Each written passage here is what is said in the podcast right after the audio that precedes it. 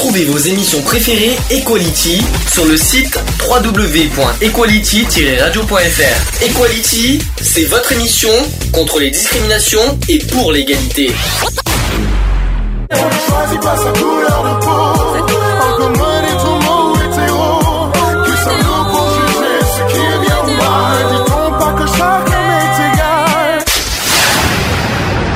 L'union fait la force. Bonjour à tous, bienvenue en- en- dans l'émission Equality numéro 188. 188, il nous reste deux émissions après. Mhm. Voilà, il restera un sujet à thème, ça sera la semaine prochaine, je, je l'annonce tout de suite, comme ça ça sera fait, ça sera le 21 juin, le dernier, des, euh, le dernier, la dernière émission à thème. Et on aura, euh, pour finir, au début juillet, euh, le bilan comme on fait chaque année. On est dans, on est bien aujourd'hui le euh, que je me trompe pas Lundi le lundi. 12. Alors, je suis complètement fatigué le lundi 12 mai 2017. Voilà, et il est bien 14h04 au passage pour ceux qui en doutent. Bonjour Alex qui est avec nous. Bonjour à tous, bonjour à Eve. Bonjour Eve. Bonjour Alex. C'est moi qui dis Eve, hein. euh, c'est pas pour te dire, mais j'ai dit bonjour Eve, tu dis bonjour Alex. Oui, oui, mais essaye encore. Ah non, parce que, je lui ai dit Oui, mais il m'a dit bonjour, donc je lui réponds bonjour Sandy. À Sandy maintenant, c'est pas Sandy, c'est Sandy mon, passa- euh, mon, mon, mon prénom, c'est pas Sandy, c'est Sandy. Euh, J'ai envie de dire Sandy. Eh ben non, euh, je suis pas, je je sors pas de, de- du film grise hein, au passage. Non non, euh, je suis ni on- je suis ni non plus une barre aux céréales, euh, je suis pas non plus Sandy Jonky. Euh, ah je, non, vrai, je suis pas- kiwi. Je suis pas pas, non plus- pas un jour de semaine. euh, voilà, et puis je ne suis pas non plus au pays de Sandy, on sait jamais. donc euh, comme ça, on Au pays de Sandy. Ouais, donc ça c'est dit, ça c'est fait. Non parce que je sais que mon prénom beaucoup me charrie là-dessus. En plus, pas de chance, euh, c'est un prénom euh, qui est beaucoup à connotation féminine, mais je rassure tout le monde, c'est un prénom mixte. Pour ceux qui sont, pour ceux qui en doutent, vous avez qu'à faire des recherches, vous verrez. On s'en fout, c'est pas, c'est pas le sujet. Euh, qu'est-ce que je voulais, est-ce que vous, est-ce que ça va sinon tout le monde? Ça va. Oui. Bientôt, euh, bientôt la fin de la saison. Ouais. Ouais. Ah ouais, enfin des vacances. Trois mois de vacances, il y aura.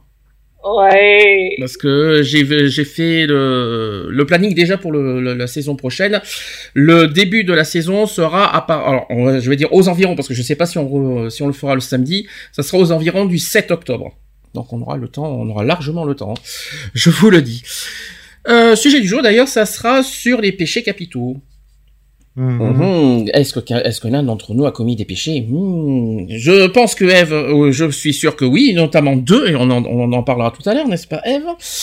Voilà, ça c'est dit, ça c'est fait. Euh, Oui, c'est toi qui le dis, hein. Ah, mais non seulement je le dis, non seulement je le dis, et en non mais attends, non seulement je le dis, et en plus je l'affirme.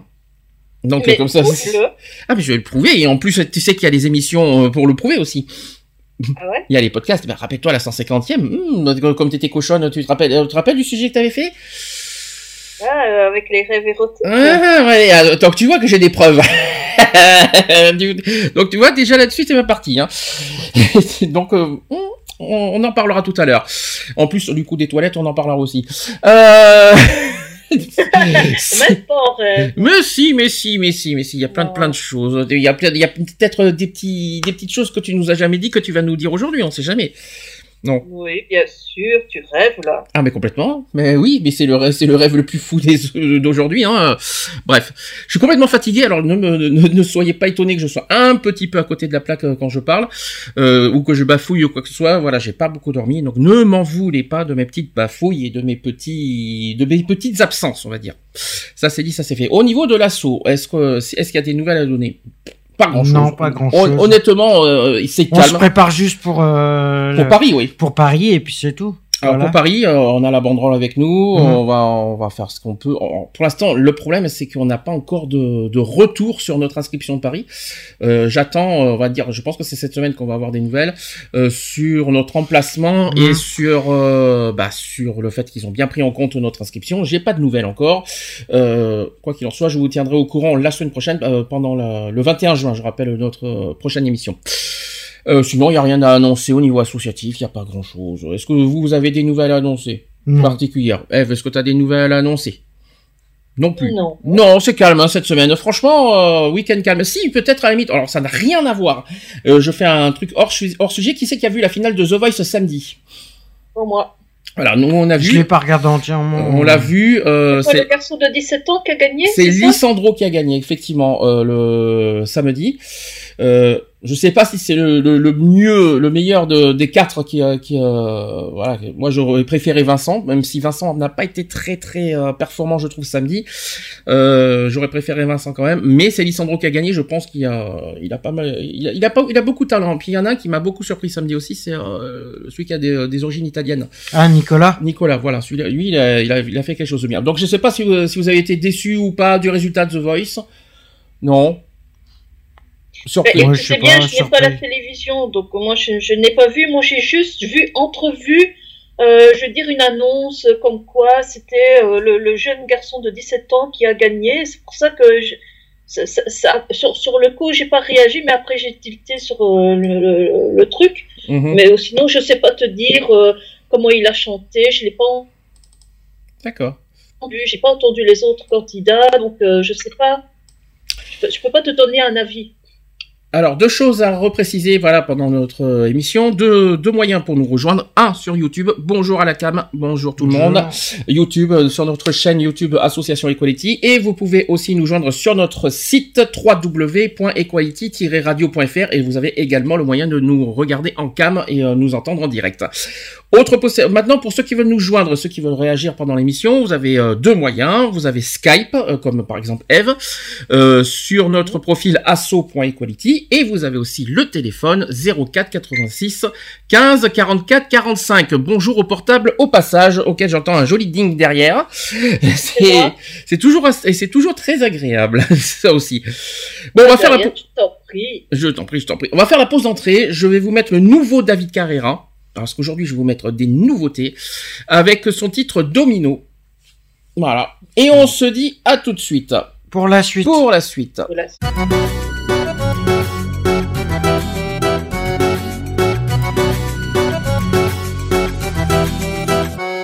A fait tomber comme des dominos. Mademoiselle aime bien s'amuser. Elle les a fait tomber comme des dominos. À quoi bon se faire des idées? N'essaie pas, elle t'aura. C'est un soleil, mais fais gaffe à l'orage. Et hola, Maria, non tem tempo, mais dis-moi que hola. Ma jolie, jolie.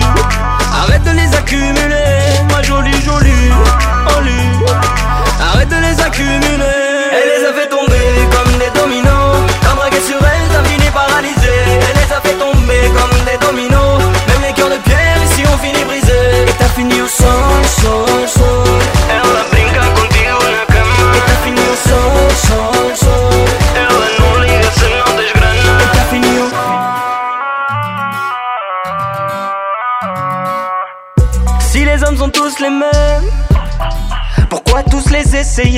Comment veux-tu qu'elle trouve sa peur? Sans même me l'essayer Et elle est mal dans ses baskets Elle nous met tous dans le même sac. Et elle nous prend pour ses affaires. Tous les jours elle change de sap Ma jolie jolie Arrête de les accumuler. Ma jolie jolie Au Arrête de les accumuler. Elle les a fait tomber comme des dominos. Sur elle,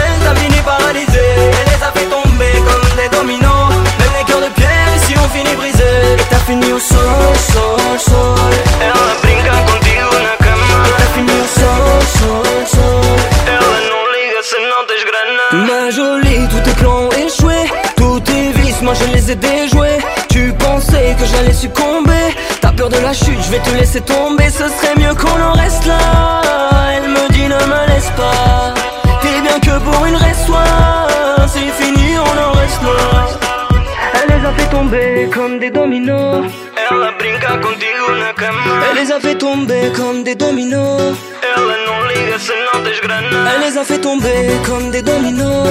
Ela brinca contigo na cama. Les a fait tomber comme des dominos. Ela não liga se não tens grana Elle les a fait tomber comme des dominos. T'as braqué sur elle, t'as fini paralysé.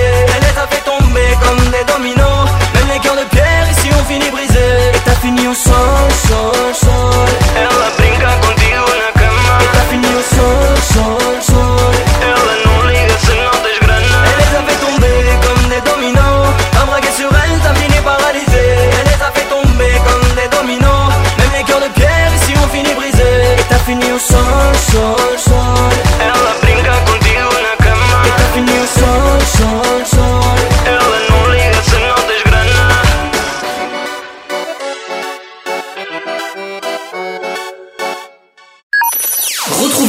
émission préférée, Equality.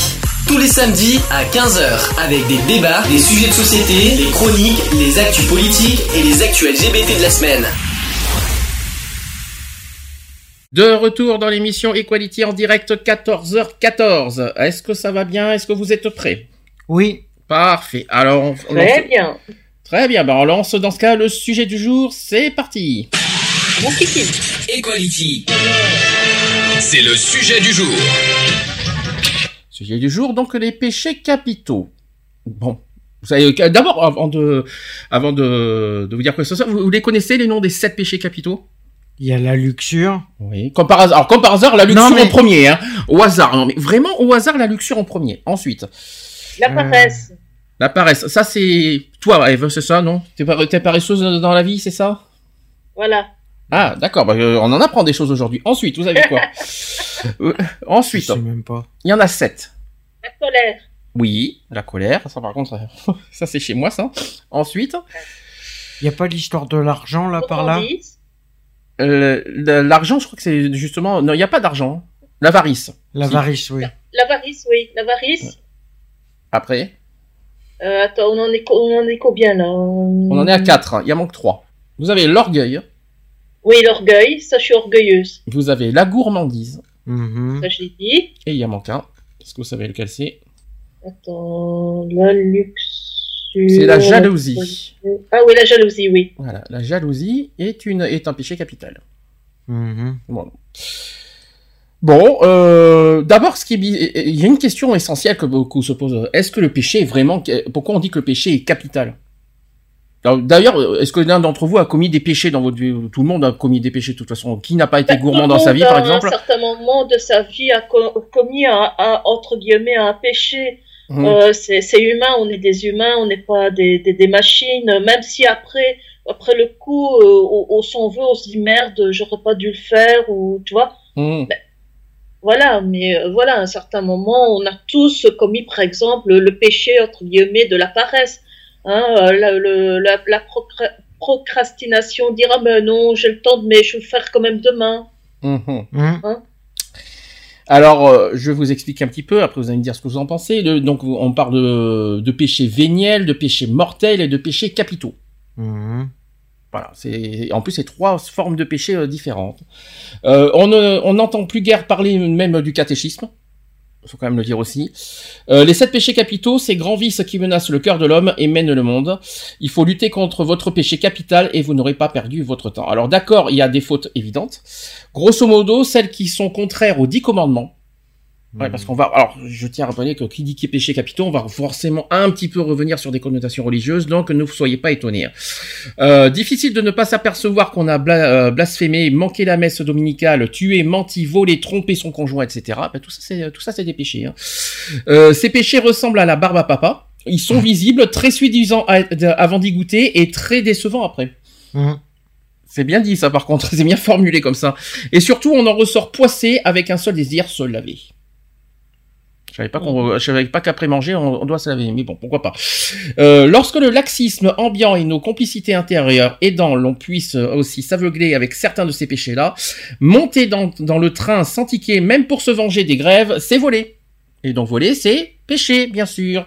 Voilà. Euh, imaginer des aventures avec sa secrétaire, ce n'est pas se détendre en rêvant, c'est déjà être adultère. N'est-ce pas, Eve Bonjour.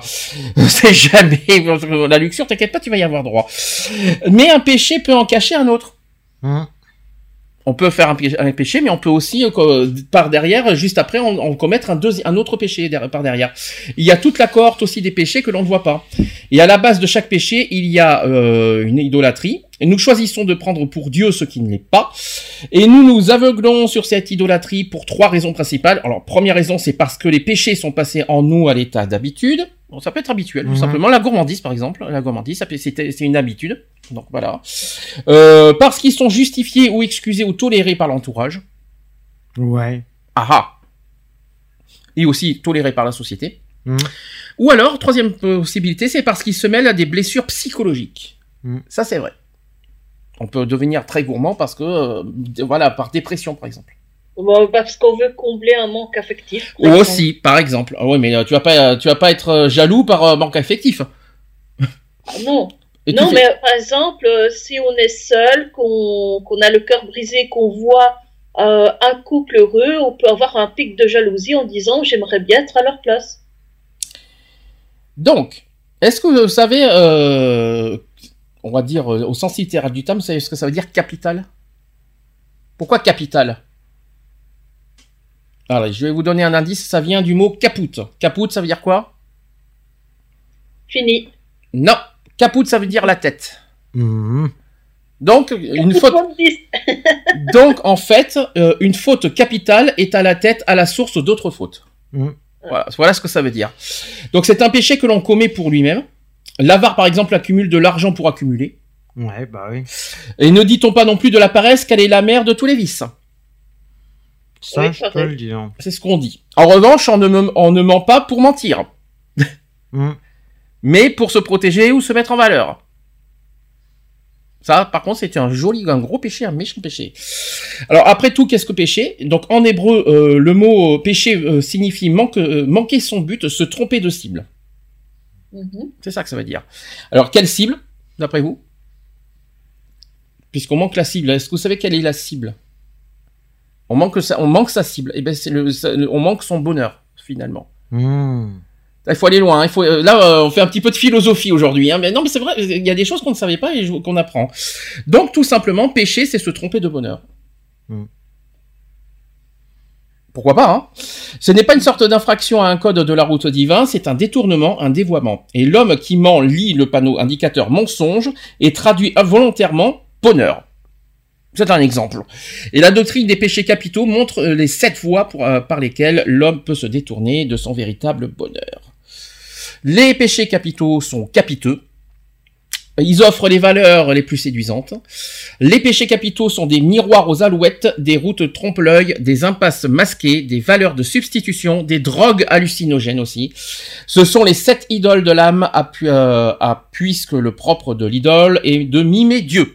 Je vous l'ai dit, on aura beaucoup de, connotations religieuses, ne vous soyez pas étonnés. Les honneurs, les plaisirs, les richesses sont des biens réels, des valeurs gratifiantes, mais terrestres. Par sa liberté, l'homme, pour- son malheur, est capable d'investir sa vie, de placer son bonheur dans des biens limités. Le péché consiste à aimer infiniment ces réalités finies, à en faire son absolu, son idole. Par exemple, l'or- l'orgueil qui fait de sa propre excellence son idole. La luxure qui fait de même par des jouissances sexuelles. Bonjour Eve au passage.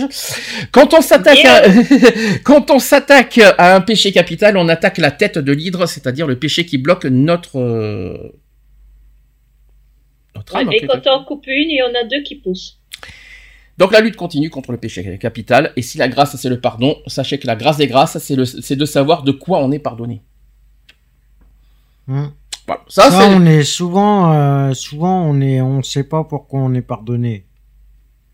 Est-ce que pour vous, euh, non mais c'est c'est quand, même- ça- c'est- c'est quand même bizarre ce qu'on dit. Est-ce que pour vous commettre des péchés c'est impardonnable?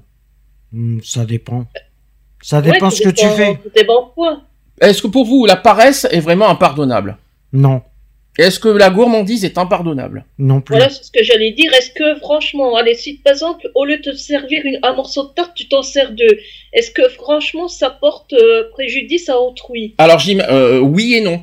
Parce que là on va on va arriver sur un autre sujet qui est le savoir-vivre. Oui, Donc euh, eh oui parce que y a la, le- la politesse veut.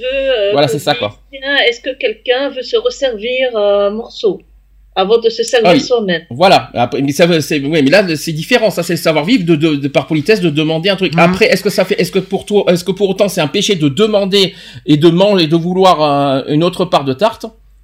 Non. Je crois pas. Je crois pas. Puis on va pas les, euh, si quelqu'un n'en veut pas, on va pas laisser la pauvre tarte au milieu euh, comme ça euh, tranquillement. Si, per- imaginons que personne n'en veut. Imaginons qu'il, ah bah tiens, on va, euh, ouais, mais la gourmandise, on va en parler tout à l'heure finalement. On, Mhm. on, on, si on brûle les étapes, c'est pas bien. On va commencer par le premier péché qui est l'orgueil. Qui est orgueilleux? Est-ce que ça Euh, Moi, je suis normalement orgueilleuse, sauf pour une certaine personne. c'est On quoi me trouve trop. On, on trouve que j'ai pas assez d'orgueil à ce niveau-là. Est-ce que quelqu'un peut me dire que ce qu'est l'orgueil d'abord? C'est l'estime de soi. Quand on est trop orgueilleux, on est trop. on- ça veut dire quoi? Ça veut dire quoi, On euh, pense trop à soi. C'est ça, Eve? Mm, Moi, moi, non, c'est euh, ne pas dire euh, vraiment ses sentiments, euh, avoir peur de se dévoiler, euh, D'accord. demander de l'aide. L'orgueil est non seulement un péché capital, mais aussi un péché capital par excellence, parce que le péché primordial, euh, en effet, le commencement de tout péché, c'est l'orgueil. Mhm. Voilà, c'est le premier des sept. Euh, au fond de tout péché sommeille une secrète préférence de soi. Voilà ce que c'est que l'orgueil. L'orgueil est justement cet amour de soi-même. Mhm. Voilà ce que c'est que l'orgueil. Mais un amour désordonné. L'orgueilleux souffre d'un cancer volontaire de l'ego. Il place sa personne au centre du monde, au centre de lui-même. Le français utilise aussi le mot superbe, donc il désigne ce qui se trouve au-dessus. Le superbe se croit supérieur aux autres, il est arrogant, suffisant, présomptueux, et parfois sous les atours de l'humilité, euh, les métastases euh, de l'orgueil se glissent partout. Le péché est dans la démesure. Attention parce que si l'orgueil est, un amour démesuré de soi, c'est que l'amour de soi n'est pas mauvais. quand même. Mhm. Au contraire, le moi n'est pas haïssable. On fait le moi. Quand on, est, quand on Mhm. fait moi, moi, moi, moi, je, moi, je, moi, je. euh, Vous savez, ça, les fameux moi, je. Eh ben, c'est pas haïssable, déjà, premièrement. Se haïr, c'est aussi, c'est aussi de l'orgueil. Se haïr soi-même, hein, c'est de Mhm. l'orgueil. L'estime de soi est une qualité indispensable pour vivre. Ça, vous vous en doutez bien. Devenir adulte, c'est s'affirmer, avoir des goûts, ses opinions propres, penser par soi-même, décider par soi-même aussi.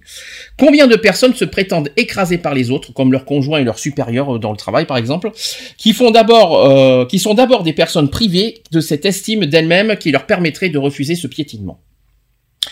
Vécu, pas vécu, ce que je suis en train de dire pour l'instant là? Eve, est-ce que tu as vécu ce que, je viens- d'expliquer pour l'instant sur l'orgueil Ben, moi, c'est par exemple, mes enfants, ils me disent, oui, mais tu, tu, tu veux tout faire tout toi-même. Parce que, voilà, euh, souvent, j'ai demandé de l'aide à, des personnes, tu vois, et on m'a laissé dans le vent, et donc, euh, j'attends rien de personne, euh, je veux tout faire tout moi-même. Et ils me disent, tu es orgueilleuse, tu, tu, tu, tu, tu n'acceptes pas que quelqu'un d'autre vienne t'aider. Ben, c'est un droit. Pourquoi, pourquoi on serait obligé d'être aidé par quelqu'un d'autre. Pour- euh, euh, euh, Depuis quand c'est une obligation d'être aidé par les autres Nullement, c'est pas une obligation. Alors déjà, alors déjà, vous allez me dire, il y, a- il y a plein de choses. Quand on est trop orgueilleux, euh, on- on- limite on est égoïste en quelque sorte parce qu'on pense qu'à soi. Mhm. Mais je vois pas où est le mal. là, Mais est le mal C'est l'inverse. Ils me disent que j'arrête pas de penser à eux, mais que je pense jamais à moi. Ça, ça, c'est ça être orgueilleux. C'est bizarre parce que être orgueilleux, c'est moi je, moi je, hein, en principe. Hein. C'est ça le, le être orgueilleux. Moi, na- non, là, c'est tout l'inverse. D'accord. Je, je suis, pour eux, je suis trop à l'écoute des autres et pas assez de moi. Ah, mais dans ce cas, t'es pas orgueilleux. Si, euh, si, euh, c'est le, quand euh, l'orgue- être orgueilleux, c'est avoir trop d'estime en de soi. Ça n'a pas forcément. euh, on peut pas dire qu'on peut, euh, on peut pas dire que t'es orgueilleuse dans ce cas. Si je me trompe pas. Enfin, je crois. Hein, c'est, euh, si, si euh, par rapport à la définition qu'on, qu'on voit. euh, Ouais, Voilà. ouais, non, c'est vrai que ça n'a Mais- rien à voir. mais ouais. tu vois, mais mais ven- venons-en aussi au, à, à l'orgueil, c'est qu'on pense, euh, voilà, c'est les côtés estime de soi. Alors maintenant, on va peut-être un petit peu détourner le le- l'orgueil, mais euh, quand on pense trop à soi, est-ce que est-ce que c'est vraiment un péché? Ça dépend de la situation. Hein. Après, euh, quand im- imaginons pour, euh, on peut forcément penser à soi déjà pour son bien-être personnel. C'est ce que moi je vais- c'est ce que moi je suis en train de faire ces temps-ci d'ailleurs. Quand on a des déceptions, voilà, quand, quand on a affaire à des déceptions, que tu euh, familiales, amicales, voilà, à force, tu sais plus à qui te tourner, tu sais même plus à qui faire confiance, forcément. Bah, tu, tu deviens, je vais pas dire que tu limites, tu deviens égoïste, mais après tu penses qu'à toi. Tu, euh, forcément, tu penses à toi parce que t'as pas, t'as pas envie de sombrer non plus. Mhm. Le but de penser à soi, c'est de pas sombrer à cause des autres. Donc, bien sûr que tu penses à soi. Et puis, à force, à force, à force, à force de déception, forcément, tu vas penser plus à toi. Et en plus, il y a le manque de confiance qui s'installe aussi. Voilà. Après, moi, le, après le côté moi je, moi je, j'ai du mal. Par contre, je, je ne vous le cache pas. C'est quand sous forme de discussion, quand on est euh, entre amis, par exemple, quand quelqu'un qui fait euh, moi je, euh, moi j'ai envie de ci, moi j'ai envie de ça, moi je, ça, c'est vrai que c'est c'est chiant. Et que Ouais, quand ouais, quand on est en groupe, Quand on est en groupe, quand on fait des sorties en groupe, c'est pas moi je, moi je, moi je, moi j'ai envie de ci, moi j'ai envie de ça. Non, on est censé être, on est censé avoir de, de, on est censé décider en groupe de ce qu'on va faire, etc. C'est pas moi je ci, moi, moi j'ai envie d'acheter ça, moi je veux ça, j'ai envie de McDo, des trucs. Voilà, je vous, je vous donne des, exemples. hein. Après, euh, moi je, moi je, moi c'est ça être orgueilleux. euh, c'est, c'est euh, le- un cancer de l'ego, c'est ce qu'on dit. Donc il faut pas confondre euh, être euh, penser à soi et euh, avoir trop d'estime en soi. C'est vrai qu'il faut il faut dé- voilà, il faut dissocier les deux, c'est pas tout à fait la même chose. En fait, l'orgueil est un dam- est un amour démesuré de soi. Voilà ce que c'est que l'orgueil. Il y a quand même l'orgueil qui a un opposé. Vous savez lequel, lequel il y, a, il y a un opposé de l'orgueil. Vous savez ce que c'est? Vous allez, vous allez comprendre. L'orgueil a son opposé, c'est le manque de souci de sa propre perfection. Est-ce que vous avez, est-ce que vous comprenez ce que ça veut dire? Manque de confiance en soi.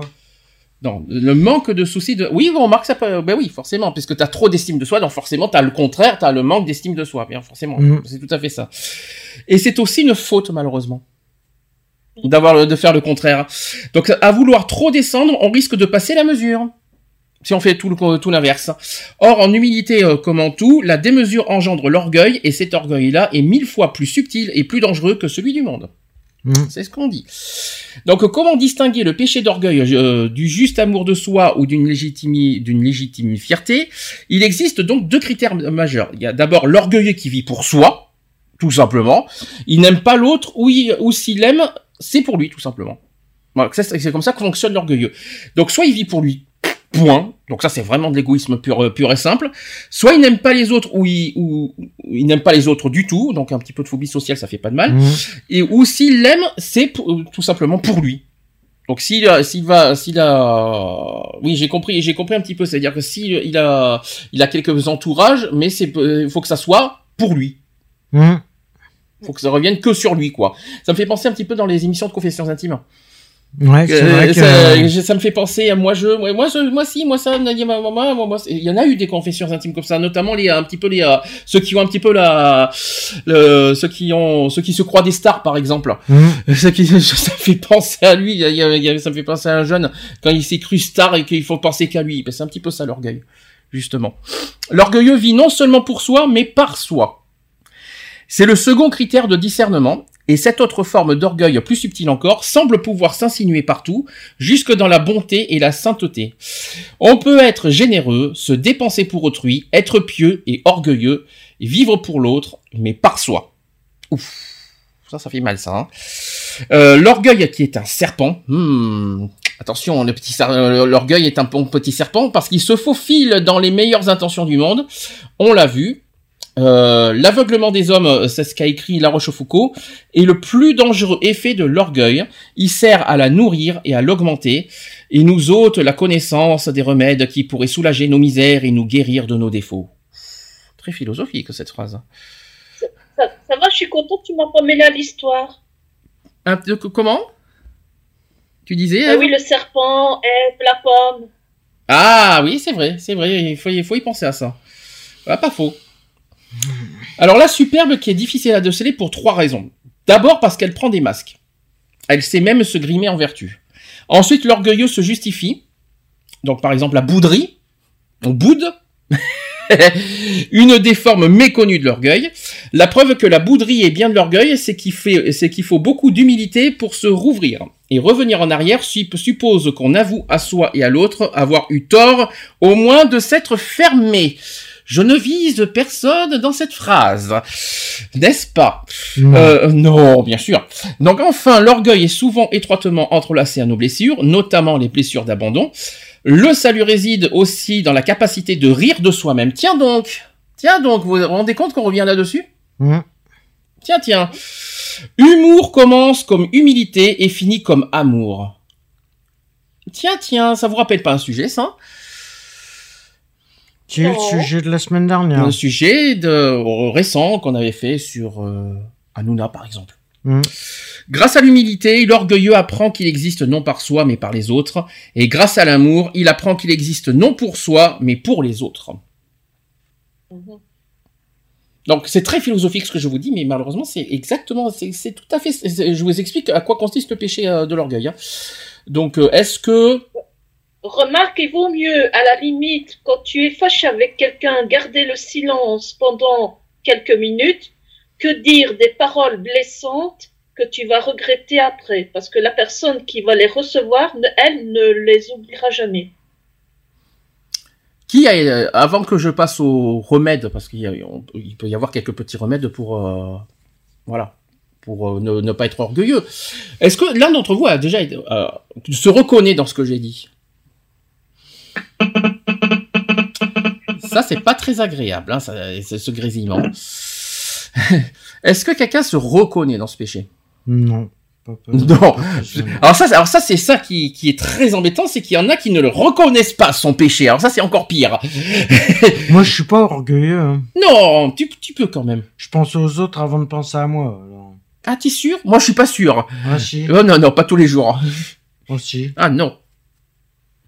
Disons que moi, quand Nat me blessait vraiment profondément, plutôt que de lui sortir une vacherie, une, une pique pour la blesser, je préférais me taire, laisser passer la, la colère ou la tristesse, plutôt que de lui tu vois, lui, lui lancer un pic pour lui faire. Alors là c'est. Et a- après, je retourne vers elle. Alors là c'est pas un péché, mais là on rentre dans l'hypocrisie.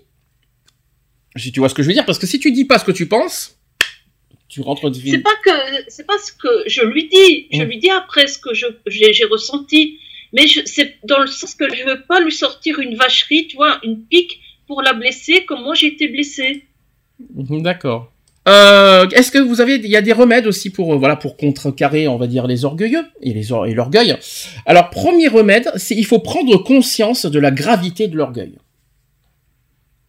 Qui, hé, hé, hé, oui, alors ça le problème, s'il faut, il y en a qui, euh, justement, c'est ce que je viens de dire juste avant, il y en a qui ne le reconnaissent pas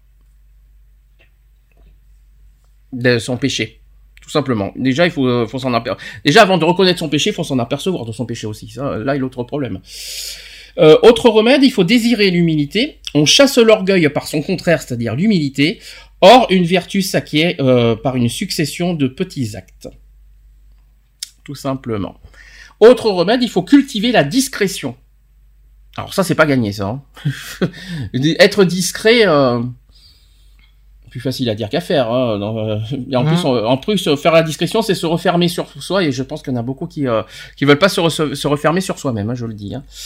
Autre point, il faut apprendre à donner dans le secret sans que personne ne le sache. Tiens, c'est un petit peu ce qu'a dit Eve. Disons une fois par jour. Si vous avez tendance à être plus généreux lorsque vous vous promenez avec des amis, prenez les résolutions de donner autant et aussi souvent des- aux démunis lorsque vous êtes seul. Ça, c'est important, ça. Ça, c'est un bon remède. Ensuite, autre remède, il faut accepter ses émotions. Ça, c'est plus, ça, c'est beaucoup plus compliqué d'accepter ses émotions. Euh, L'indépendant qui contrôle tout euh, doit d'abord apprendre à dépendre de soi, notamment de son corps et de ses émotions. Ensuite, il faut reconnaître ses dettes. L'indépendant peut entrer doucement dans la dépendance par la louange, c'est-à-dire la reconnaissance au double sens du terme de tout ce qu'il reçoit. Et enfin, et ça, ce n'est pas n'importe quel, euh, quel remède, il faut savoir rire de soi-même. Tiens donc. Dans ce cas, il y en a beaucoup. Euh... Euh, Est-ce que au niveau de l'orgueil, quelqu'un va rajouter quelque chose? Non. Non, du tout.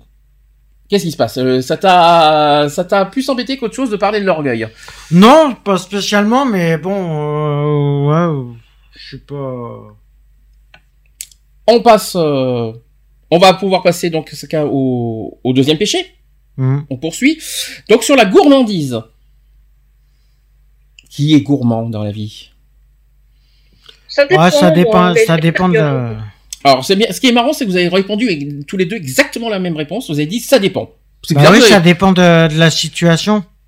ça dépend. Non, quand on est gourmand, on est gourmand. Il n'y a pas de situation. Alors qu'est-ce que tu appelles ça dépend de la situation? Donne-moi un exemple. Bah, ça dépend de l'événement qu'il y a, ça dépend le... de la façon dont tu vois les choses. Mhm.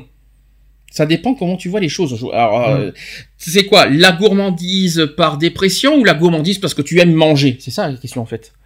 Ça peut être la gourmandise par euh, dépression.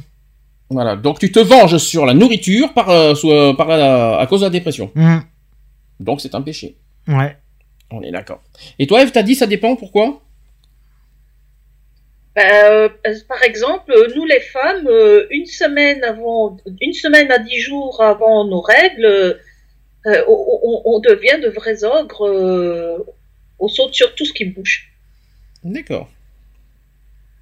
D'accord, d'accord. Donc euh, toi, tu, dès que tu vois de la nourriture, tu te jettes dessus, c'est ça que ça veut dire? Ben, ça dépend. euh, non, non, mais euh, par exemple, j'ai des envies comme des envies de chocolat ou. Des envies de chocolat. Ah ouais, ah oui, Ouais. bah, ah oui, ouais. alors ça c'est ce qu'on appelle du grignotage. Alors c'est pas pareil.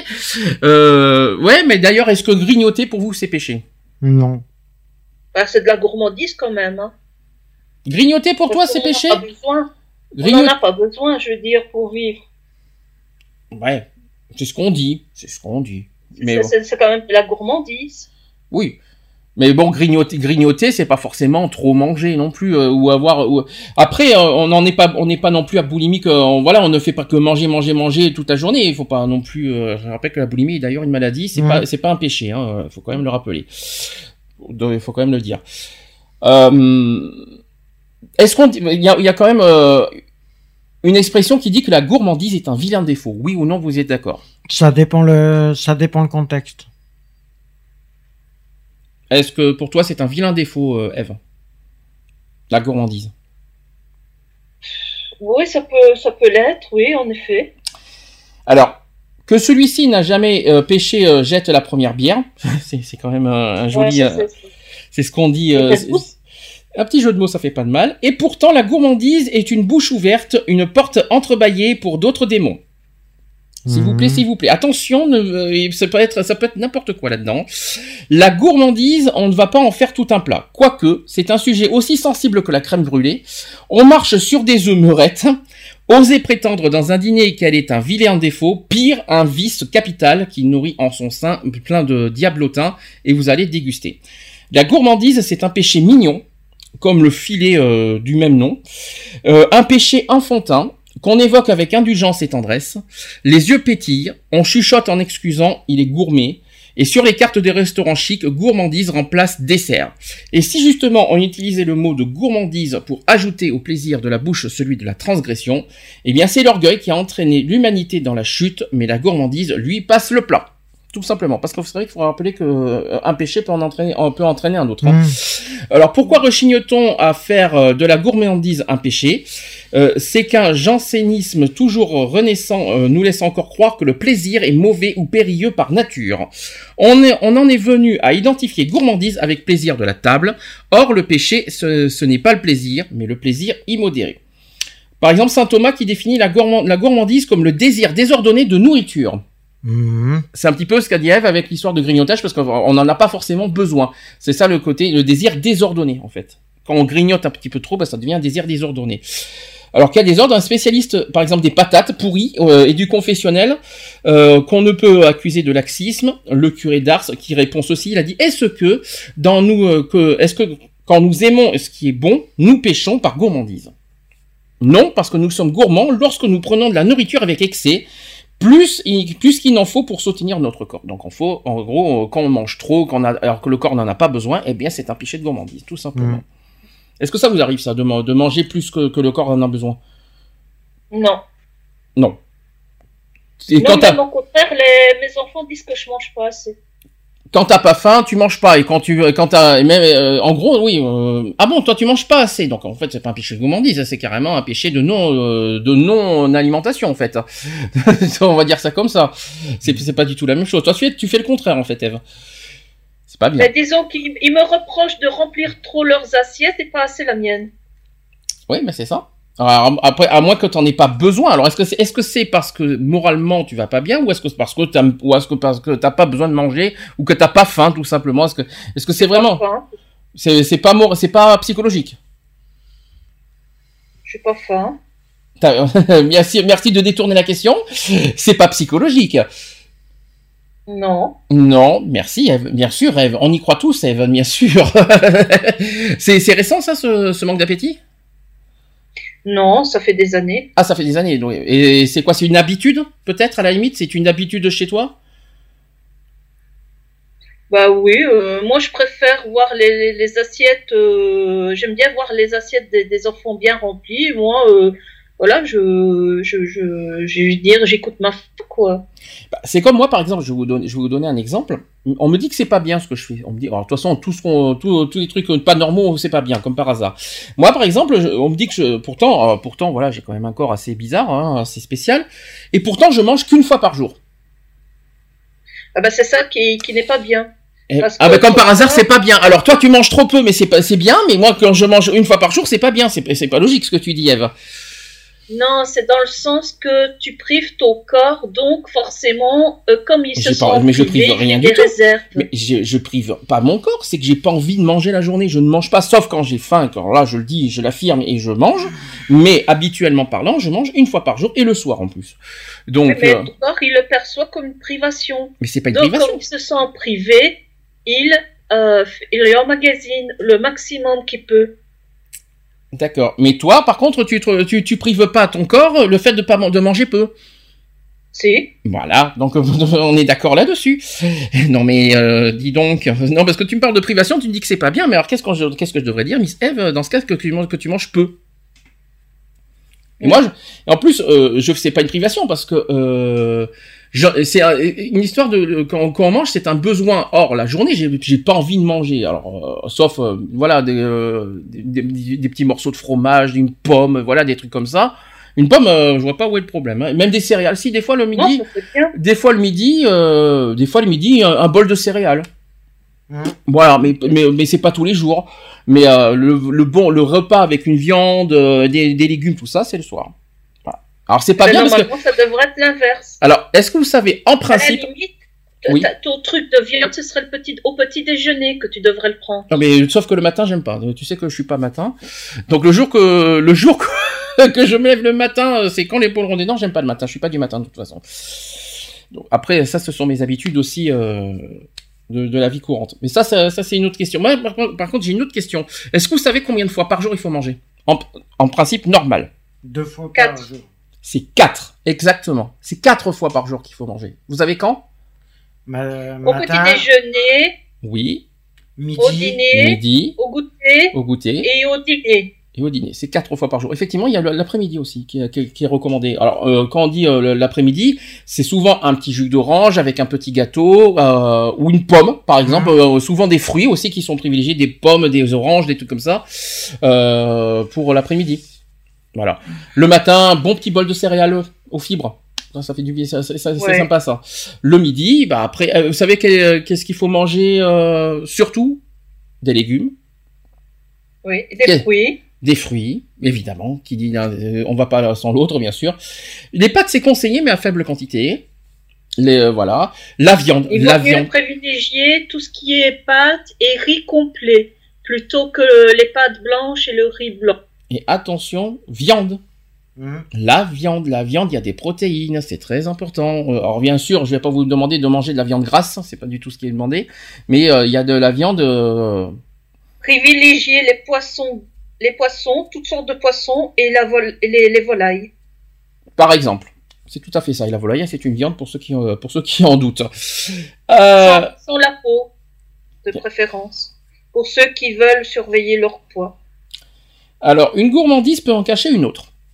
La gourmandise est le péché le plus facile à commettre et le désordre le plus accessible. On peut être gourmand en tout, même en consolation divine. La, gour- la gourmandise est une mariochka qui cache plusieurs enfants sous, sous ses rondeurs sympathiques. Nous la restreignons souvent à ses excès quantitatifs. Et pourtant, notre langue elle-même établit des nuances entre le gourmand, le goinfre, le gourmet et le goulu. Mhm. Bien sûr, on est gourmand lorsqu'on dépasse la mesure. Donc par exemple, 5 sangliers alors que 3 suffisent, ça c'est chez Obélix, ça je crois. 5 sangliers alors que 3 suffisent à nous combler. Mais on peut être aussi gourmand selon la, qualité, quand on ne recherche que les, les mets exquis, selon le temps, lorsqu'on devance l'heure de la satisfaction légitime des papilles, mais aussi selon la manière de manger lorsqu'on se nourrit sans souci de convenance ni de politesse. Car se nourrir est un acte social, on pêche en se servant le premier. Ah, On, y arrivera là-dessus. Ça, c'est sur le savoir-vivre, ça.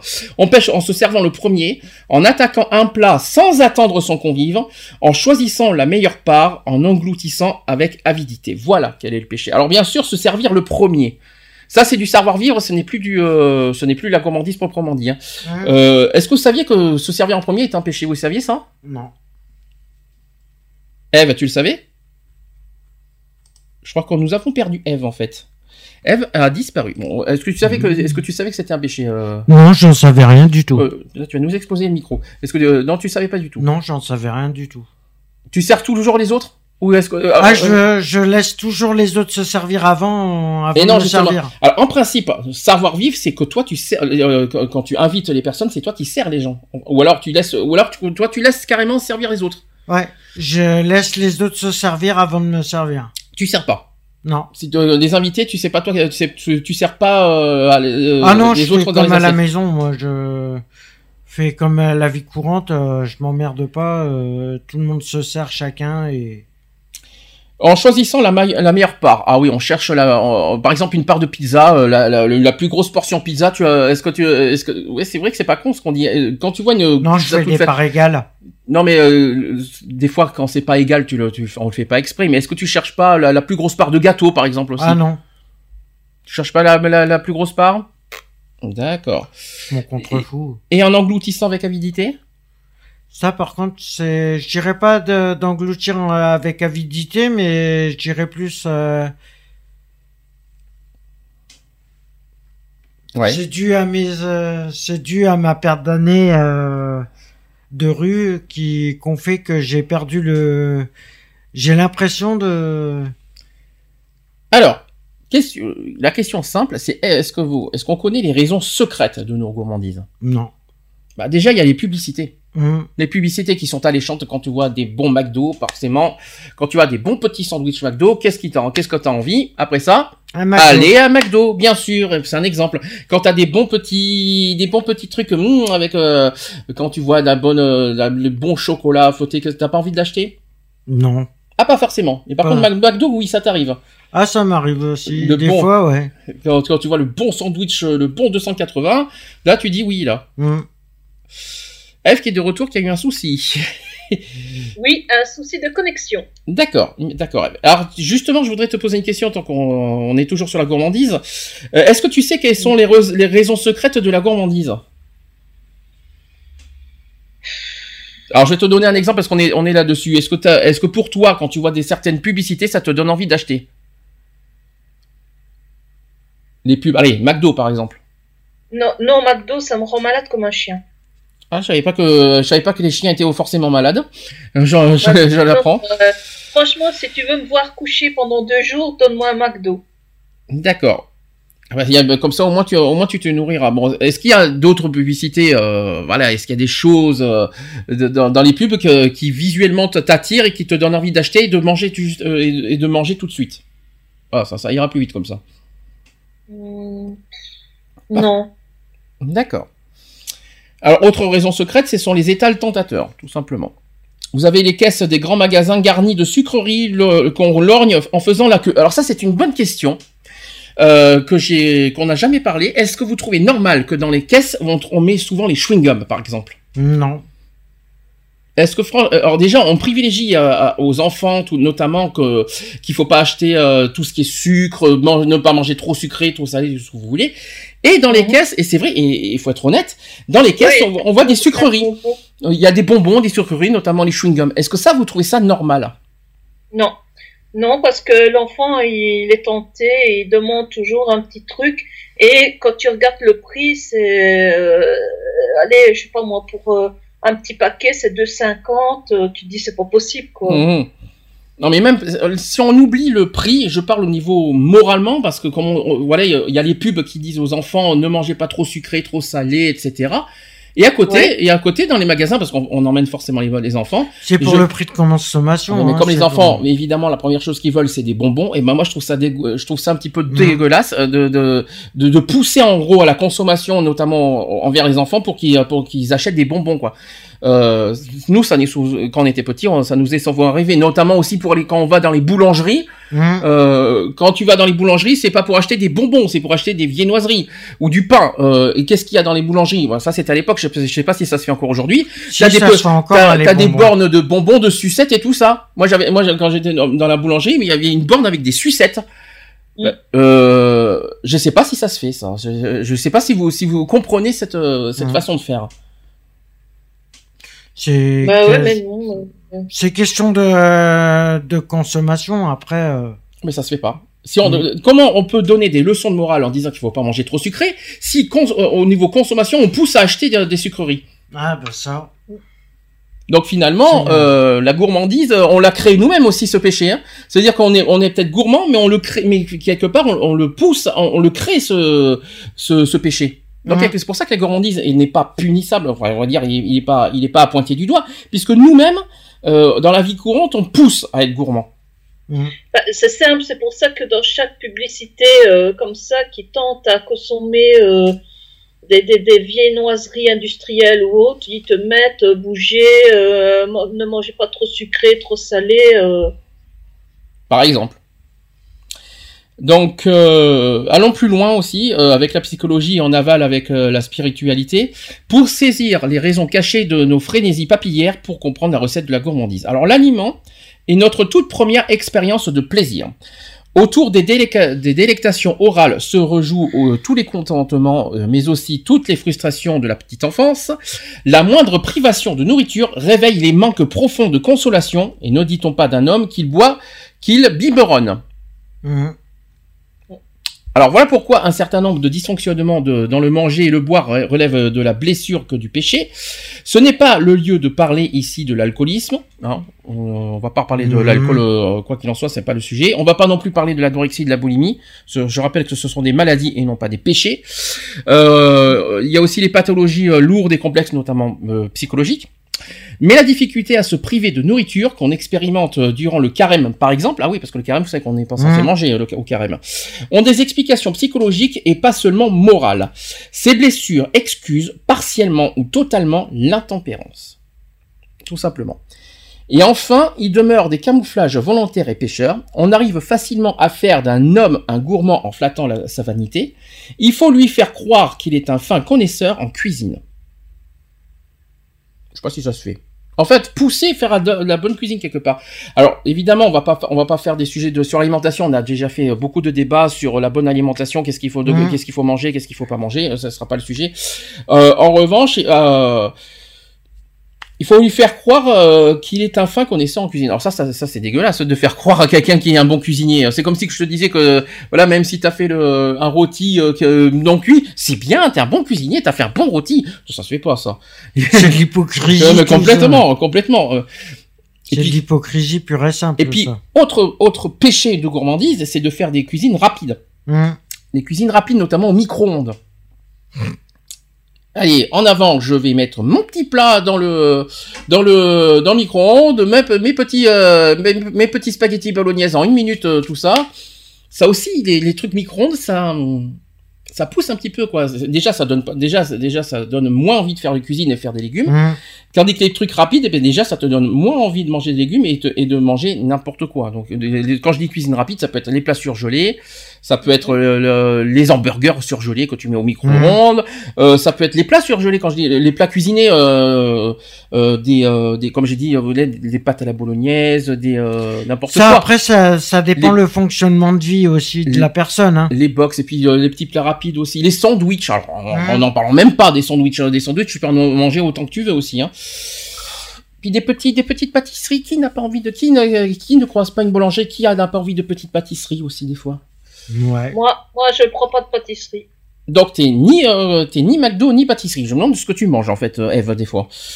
Et même les bonbons, je suis pas bonbon. non Moi non plus. Alors, c'est- et alors c'est ça qui c'est ça que, que- qui va surprendre beaucoup, c'est que je me suis interdit bonbons depuis depuis des années. hein. Hum. Jamais chez moi vous me verrez avec des bonbons. La seule chose que j'ai c'est des chewing gums. Ça c'est autre chose, mais c'est Mhm. pour euh, ça c'est pour autre chose. Mais euh, des bonbons j'en mange plus. Hein. C'est c'est terminé ça. C'est un truc que je me suis interdit. Il y a une chose que je me suis interdit aussi, c'est l'huile. Sauf l'isio 3 parce que c'est bon pour le cœur. c'est ce qu'on dit.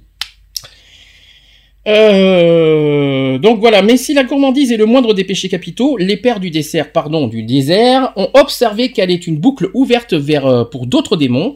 Par exemple, celui de la luxure, bien évidemment, parce que l'excès commence à table et finit au lit. C'est ce qu'on dit. C'est ce qu'on Je dit. préfère directement passer au lit, moi. Euh, comme par hasard, mais aussi de la paresse.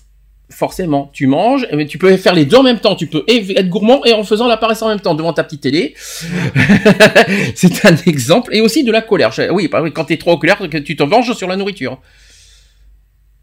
Ah ouais, ça, ça vous arrive ça d'être quand vous êtes trop en colère de vous venger sur la nourriture? Est-ce que ça ça arrive, ça vous Non, arrive ou pas ça? plus. Jamais? Non, ça- Par contre, Oh, ça dépend. et après il a, Ça gour- déjà arrivé. il a gourmandise cumulée avec la paresse? Ça Ouais, la gourmandise et la paresse, ouais, ça m'est déjà arrivé. assis devant ta télé, ne sans- en train de manger, miam miam tranquille. Ouais, ça m'est déjà arrivé. Alors d'abord, la gourmandise nous rend lourd, au propre, au propre comme au figuré. Elle provoque une hébétude de l'intelligence et un affaiblissement de la capacité à saisir les vérités spirituelles. Euh, la gourmandise dispose à certaines attitudes extérieures, la tendance au bavardage, médisance et calomnie guette, une exubérance qui peut aller jusqu'à la bouffonnerie, c'est-à-dire la négligence physique, et insistons que la gourmandise en elle-même n'est pas un péché grave. Ça, je rassure Mhm. tout le monde là-dessus. Mais elle est quand même une péché clé, un test de maîtrise de soi, parce que quand l'estomac est maîtrisé par une contrainte prudente et intelligente, tout un cortège de vertus pénètre l'âme, tout simplement. Voilà l'histoire du péché de la gourmandise. Mhm. Quelqu'un veut rajouter quelque chose sur la gourmandise? Non. Miss Eve? Non. Je rassure que pas manger, euh, pas, pas beaucoup manger est aussi un péché. Mhm. Parce que le corps a besoin de nourriture. faut quand même rappeler. C'est clair. Et quelle est la première chose que, la- que le corps a besoin, honnêtement? Quelle est la première chose que notre corps a besoin? De calcium. L'eau. C'est de l'eau. Mal- au- au- aussi surprenant que ça puisse paraître, c'est pas la nourriture qu'on a le plus besoin, Mhm. c'est de l'eau en premier. Parce que notre corps est fait de combien de pourcents d'eau 97% Non, pas 97%, t'oublies. hein. On a combien euh, 70% je crois, euh, d'eau, hein, parce qu'il y a les Ouais. organes et il y a- et il y a le sang, c'est pour ça qu'on est à 70% à peu près. Donc euh, le corps a forcément besoin d'eau parce qu'avec le, par exemple la chaleur, on perd de quand on, quand on transpire, mais on perd de l'eau, donc le, le Mhm. corps a, a besoin de se régénérer en nous. Donc c'est l'eau que, que, que le corps a forcément besoin. Donc de l'eau, de l'eau, de l'eau. Là, vous savez qu'on est en pleine chaleur. Vous savez combien de litres d'eau on a besoin? Je, je- Un façon, litre et demi par un jour. litre et demi par jour. J'en parlerai la semaine prochaine quand on fera le sujet des grandes vacances. Euh, on, on en reparlera de toute façon. Troisième péché. Attention, Eve, bonjour. Ça sera sur la luxure. Qu'est-ce que Mhm. la luxure? Alors là, beaucoup de, alors, je vous rassure que la luxure à l'époque, quand j'ai quand j'ai quand j'ai appris ce que c'est que la luxure, moi la luxure dans le dans le mot luxure, il y avait le mot luxe. Et dans le mot luxe, j'étais parti, euh, bah ça y est, euh, la luxure, c'est quoi quand t'as trop de bijoux sur toi? Au début, je pensais que c'était ça, moi, la luxure. Je pensais que c'était parce que quand tu portais trop de bijoux, trop de fantaisie sur toi, etc. Je pensais que c'était ça. Et en fait, je me suis trompé, Ouais, c'est pas du tout ça. Ça peut peut-être la confusion. Voilà. Non, parce que, non, mais la première, fois- quand, la première fois que j'avais entendu ce péché, parce que ça date de loin, euh, ça fait longtemps que, que je connais les péchés, mais la première fois que j'ai entendu ça date de très, très, ça date de- des années, j'ai cru que c'était euh, le côté bijoux quand tu portais trop de bijoux, des machins. Et en fait, pas du tout. Mais alors, pas du tout. La luxure, je vais expliquer, c'est que déjà, euh, il y a la luxure dit ceci tu posséderas ton prochain. Mhm. Vous étiez au courant de, ce- de cette phrase? Non. C'est un vice capiteux, mais aussi captieux parce qu'il déchaîne puis enchaîne. Et, euh, et c'est quand même, on parle aussi que c'est la tyrannie du plaisir, la luxure. Mhm. Oups. En gros, c'est quand tu es trop porté sur le sexe, on va dire. On va dire ça comme ça. On, peut le définir comme ça, la luxure? Ça ira mieux. Donc, dans la chute originelle, la sexualité est anarchique. Le patient travaille dans la de la chasteté et d'en harmoniser les composantes.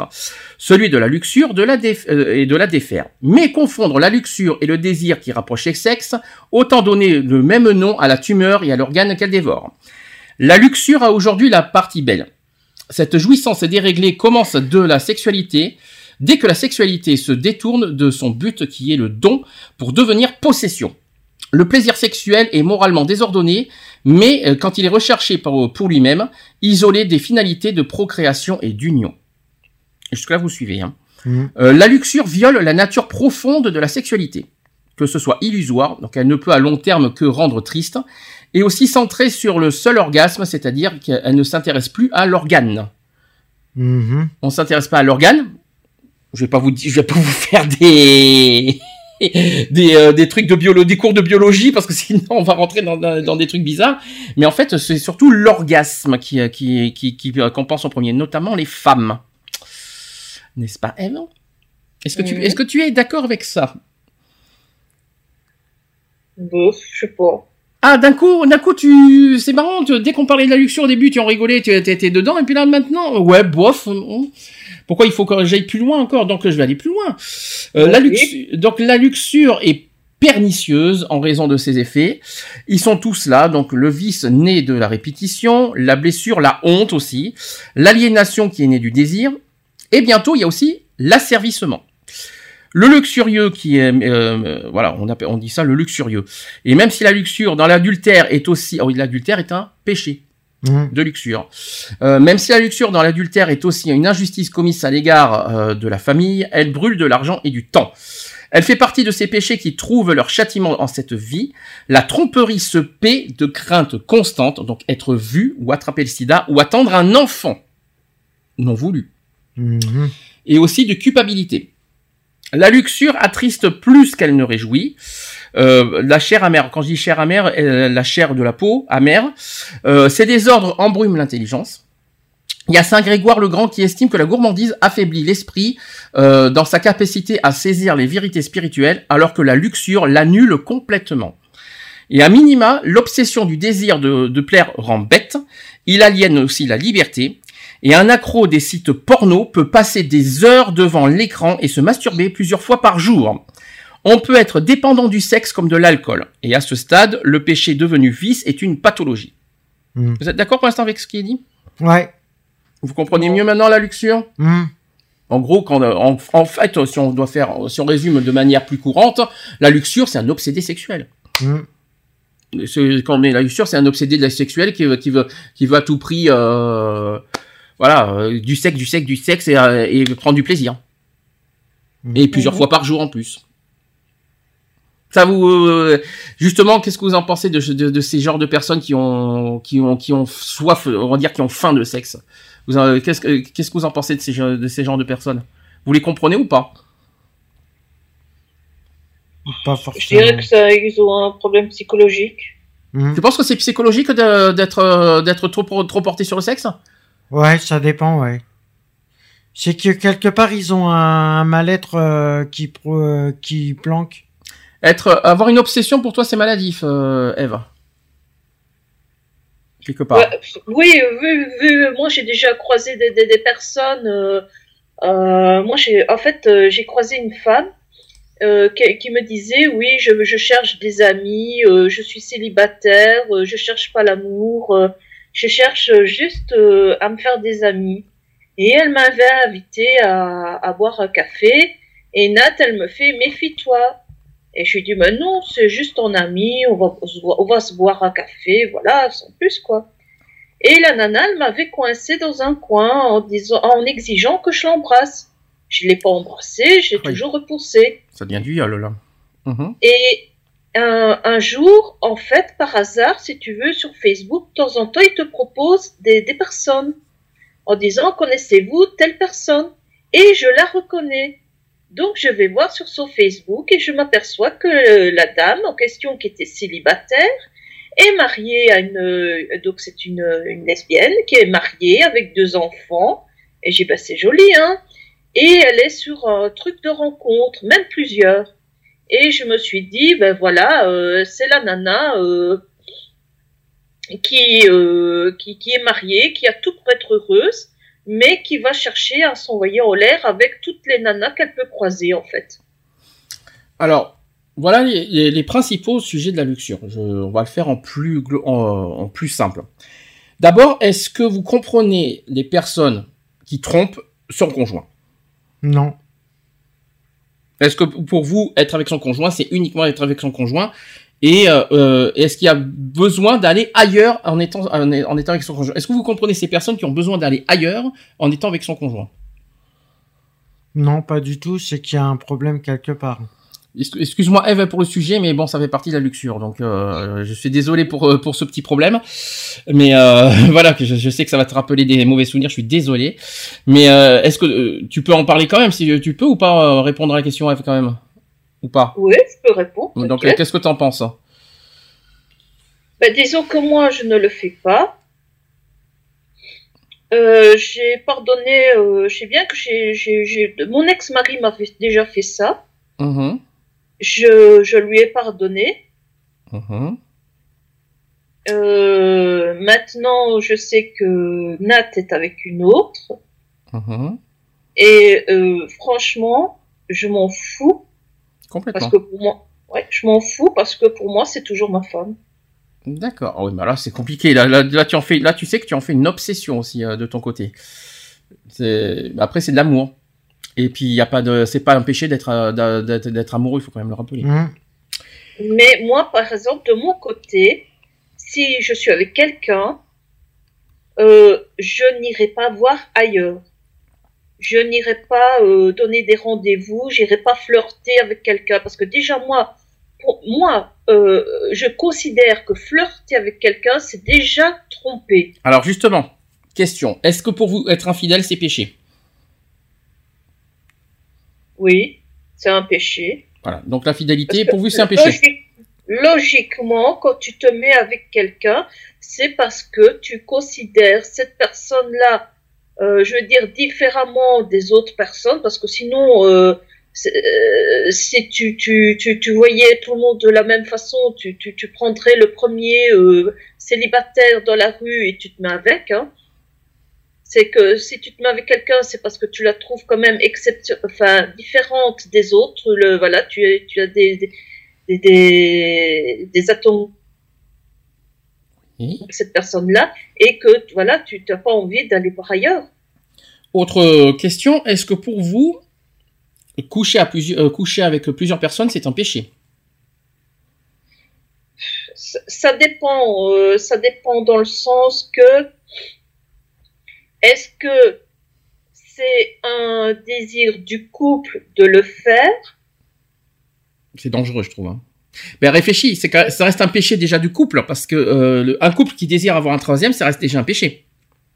Oui, ça veut dire. Euh, il y en a beaucoup qui vont dire que c'est un côté vicieux. Et eh oui, et puis le troisième. personnellement, je ne l'ai jamais fait. Personnellement, je ne l'ai jamais fait, et j'en ai jamais éprouvé le désir. Et puis le troisième qui couche avec le couple, peut-être qu'il n'est pas responsable du péché, mais il est complice quelque part de mmh. ce péché avec le couple. Ça veut dire que, imaginons qu'un troisième peut casser un couple. C'est ce qu'il faut se dire. Hein. Oui, ça peut. Ça peut. Imaginons qu'un couple, voilà, comme tu dis, fasse venir euh, une tierce personne euh, dans leur intimité qui dit que une, une des deux personnes du couple ne va pas craquer sur cette personne-là et partir avec. Tout à fait. Et, tout ce qui est échangiste aussi, par exemple, qu'est-ce que vous en pensez? Des couples qui, qui échangent le partenaire. Vous trouvez ça normal?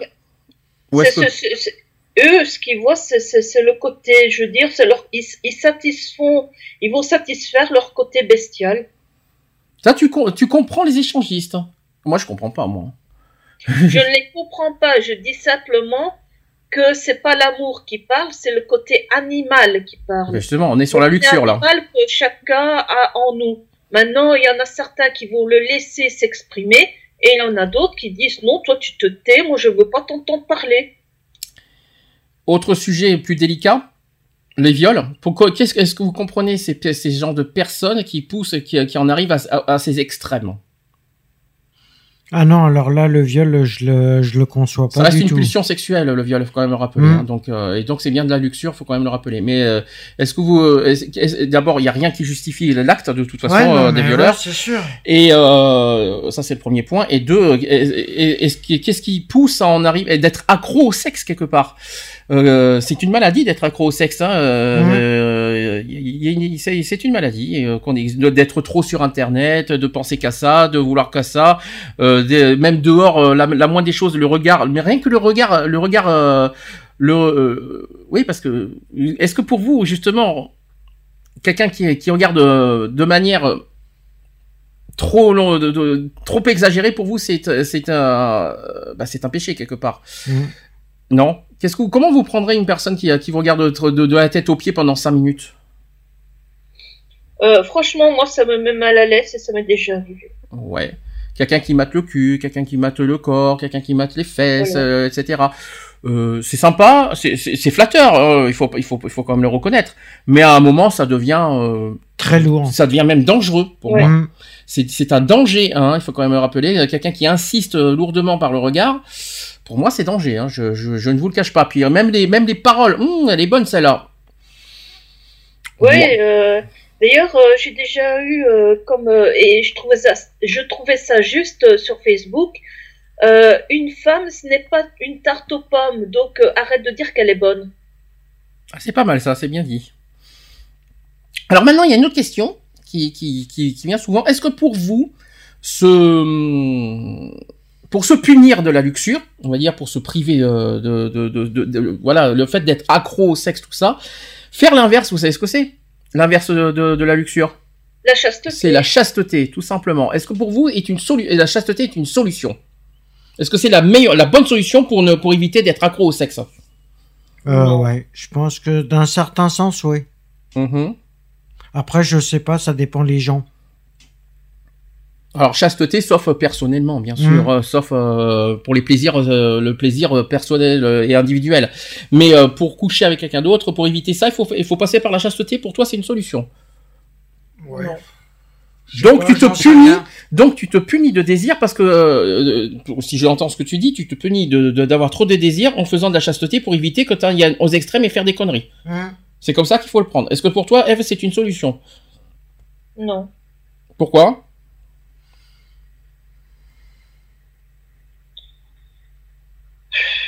Merci Eve. Ça c'est dit, ça c'est fait. Euh, on dit que la chasteté n'est pas une pruderie. On Mm. lutte contre un vice que par la vertu contraire et contre la luxure, donc par la chasteté. Elle nous recompo- recompose, affirme, euh, c'est ce qu'a affirmé euh, saint Augustin dans ses confessions. Elle a dit, il a dit ceci, elle nous ramène à cette unité que nous avions perdue en nous, épar- en nous éparpillant. Et attention cependant, parce que chasteté, c'est pas pruderie, il y a une obsession de la pureté qui ne vaut pas mieux que l'obsession luxurieuse. Ça veut dire qu'on peut euh, passer d'un extrême à l'autre, c'est pas forcément bon. Mm. Il faut trouver le juste milieu, tout simplement. Mais c'est plus facile à dire qu'à faire, notamment pour, pour un accro. Comment, euh, comment arrêter un accro euh, d'être accro, quoi hein, ça, Il ben, y a pas des médicaments pour, euh, pour cesser d'être accro, euh, justement? Non, il y a, y a rien Non, pour ça? Il y a rien, il y a aucun traitement qui. Il y a rien, il y a qui- aucun traitement. À part les Non. sé- après, vous avez les sexologues, vous avez les psys. Pour, Ouais, euh, les pour traiter, euh, Ouais, après, ouais. il y a que ça finalement. Mm. Ah, regarde, moi, euh, j'étais, je, je suis, j'étais accro et je le suis toujours à Nat, mais euh, c'est pas pour autant parce que voilà, elle est partie voir ailleurs, tu vois, que je me suis précipitée sur la première venue. Ben, tu, excuse-moi du peu, mais tu fais de la chasteté quand même. Euh, entre guillemets. Ah ben oui, quand même. Tu te, tu t'obliges à être chaste, mais non, mais là, la cha- attention, euh, toi c'est pas de la chasteté, c'est pas de la luxure, c'est toi c'est de la fidélité, c'est autre chose. Et la fidélité n'a rien à voir avec euh, la chasteté et, euh, et autre chose. Toi c'est plus de l'amour, c'est pas du sexe. Après le manque, euh, à un moment, tu, tu vas, tu vas le ressentir très lourdement, hein, le manque quand même. hein. Ah, je le ressens, hein. Je dis Mm. pas que je le ressens pas, hein. Ça, euh, ça c'est clair, n'était précis. Alors, est-ce que vous avez des, pour finir sur la luxure, est-ce que vous avez des, des solutions, voilà, pour euh, contrer, euh, pour contre, euh, voilà, pour contrecarrer les plans des luxurieux, Non. à part la chasteté, bien sûr. Est-ce que vous avez des, des méthodes, des, euh, des, des conseils pour éviter d'être trop porté sur le sexe ou qu'un homme euh, se masturbe dix fois par jour, par exemple, Je- je- que qu'une Bah, femme. qu'il aille consulter un psy, à mon avis, euh, c'est la seule solution. Hein. C'est un exemple, je suis désolé, mais c'est- très important. Ou alors quelqu'un qui, qui est accro au sexe, qui a besoin de coucher tout de suite, ou quelqu'un qui, euh, dès qu'il qu'il y a une femme qui passe, ouh, tout de suite, j'ai envie de, j'ai envie de, j'ai envie de, de, de, de la voir au lit, parce que au lieu de, de connaître la personne, c'est tout de suite, j'ai envie de la voir au lit, quoi, la personne. Mais c'est ça les luxurieux. Est-ce que vous avez des conseils à donner sur ça? Ce que Alex dit, c'est très sensé, c'est aller voir un psychologue, euh, voilà, pour, euh, pour euh, je veux dire, euh, résoudre, euh, voir d'où vient ce problème. C'est la seule solution pour vous que les Mhm. psys? Vous voyez pas autre chose? Franchement, euh, c'est pas évident de, de voir les psys. Hein. C'est euh, quand tu te dis psy, ouais, je suis malade. euh, c'est pas évident de, de, de dire en luxurieux que c'est que c'est maladif ce faut, qu'ils vont. faut arrêter de, de, de prendre les psychologues euh, comme si euh, c'était euh, quelque chose de mauvais. C'est c'est très bon et c'est très sain d'aller voir un psychologue. Les psychologues eux-mêmes vont voir d'autres psychologues parce que voilà, ils ont besoin aussi de, de, de, de, décharger tout ce que ils accumulent via leurs leurs patients, tu vois. Donc euh, c'est pas, euh, faut pas prendre ça dans le sens euh, euh, négatif du terme. Hein. Ça, ça, ça, peut être très libérateur, ça peut voilà aider la personne à justement à, à évoluer dans sa vie. Et non, moi je trouve ça très très sain, très bénéfique. Donc, euh, seule méthode, vous en voyez qu'un, c'est les psys. Mhm. D'accord. Bon, bah, si vous voyez que ça, on peut passer dans ce cas au péché suivant. Le péché suivant, c'est l'avarice. Qui ne pense pas qu'à l'argent Tadam, J'en connais, on en en connaît, nous, qui pensent qu'à l'argent. On dira pas qui. Ouais. On dira, on fera un joker sur le nom de la personne. hein.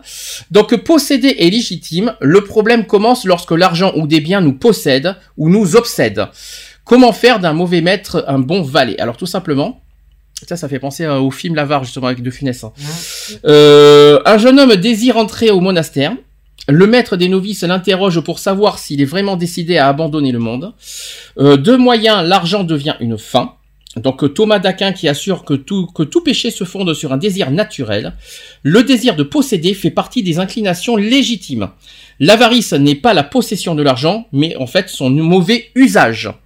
De moyens, l'argent devient, fin. Le langage, dans, la, dans, sa sagesse, euh, dans sa sagesse, dit de quelqu'un de fortuné, il a les moyens et non il a la fin. Donc les pères de l'Église distinguent trois aspects dans ce péché de, l'avarice. Un, c'est l'attachement du cœur à l'argent, c'est-à-dire l'avarice au sens propre du terme. Deuxième point, c'est le désir d'acquérir sans cesse de nouveaux biens. Sans cesse, sans cesse, sans cesse, sans cesse. Donc ça, c'est quand on est accro euh, à acheter des choses. C'est-à-dire la cupidité ou l'avidité. Et enfin, troisième point, c'est l'opiniâtreté dans la possession. Donc sachez que l'écriture est sévère dans la, euh, avec le cupide, qui dit ceci Nul ne peut servir deux maîtres, dit, c'est ce qu'a dit Jésus, où il haïra l'un et aimera l'autre, où il s'attachera à l'un et méprisera l'autre. Vous ne pouvez servir Dieu et l'argent. Donc ça veut dire qu'on peut pas faire et l'un et l'autre. Tout Mhm. simplement. C'est pour ça que l'Église demande à font des quêtes. Hein. Cherchez l'erreur. S'ils font des quêtes euh, au niveau des dans les messes, euh, don- donnez des petits sous. Bah dans ce cas, euh, c'est un péché ce qu'ils font dans ce cas les, euh, les prêtres. Hein de demander de l'argent parce qu'ils peuvent pas faire les deux. Ils peuvent pas servir Dieu et euh, demander de l'argent. Mais apparemment les, les prêtres font déjà des erreurs de faire des quêtes euh, dans les messes. Si je peux me Ils permettre. vont te dire que les quêtes, c'est pour euh, l'entretien du bâtiment, de l'église. euh. Ça c'est ça c'est au rôle de la mairie, me semble. C'est pas au rôle de l'Église ça. Ah si, puisque l'église... Ah euh, si, euh, l'église euh, n'est pas dépendante de, de, de la mairie. Hein. Ah non, Oui, mais il est, pas euh, du tout. L'église, elle est indépendante. hein. si je peux me permettre, les prêtres sont pas propriétaires des églises. hein. Non, c'est... C'est c'est les mairies. Il me semble. C'est l'État. Ah ou l'État, oui, ou l'État, mais la, la mairie aussi, il me semble. Bon, c'est c'est mon- c'est ma façon de voir. Et après, on ne sait pas. euh, Est-ce que vous savez ce qu'ils en font d'argent Non. Voilà. Donc ça aussi, il faut quand même y penser. Euh, c'est un autre sujet, c'est un débat, on en, on va pas en parler de ça. Mais par contre, l'avarice, euh, qui euh, est obsédé par l'argent d'abord Est-ce que l'un d'entre vous est obsédé par l'argent? Non. Non. Moi, non. Qui est un fonds dépensier qui, qui est un qui est un dépensier maladif C'est ça l'avarice. Enfin, l'avarice, c'est à deux. Il y a deux possibilités. Soit tu fais de, de dépensier euh, maladif, soit au contraire, tu as l'argent mais tu gardes pour toi et tu en plus tu et, tu le partages même pas en plus. C'est-à-dire que tu, euh, tu tu gagnes l'argent mais après tu partages pas aux autres. C'est-à-dire que bah, par exemple vous, l'argent il pense qu'à soi, il, pense à soi, il garde pour soi et il le partage pas aux autres. Par exemple lors d'une d'un restaurant, euh, d'une invitation entre amis, ben il garde l'argent pour soi, il partage pas. Enfin je sais pas comment vous dire ça. C'est ça l'avarice en fait. La possession de l'argent. Mm. Personne d'entre vous euh, a une euh, a des des petits tendances avares? Non. Non. Jamais? Oh, c'est c'est déjà arrivé d'avoir des pensées comme ça, de penser qu'à soi, mais après, voilà. Ah bah ça c'est le alors l'avare euh, ouais mais ça mais tu t'as voilà t'as dépensé mais que pour toi mais ça c'est euh, ouais d'accord C'est que des pensées. Après, euh, dans le dans le fait réel, euh, non.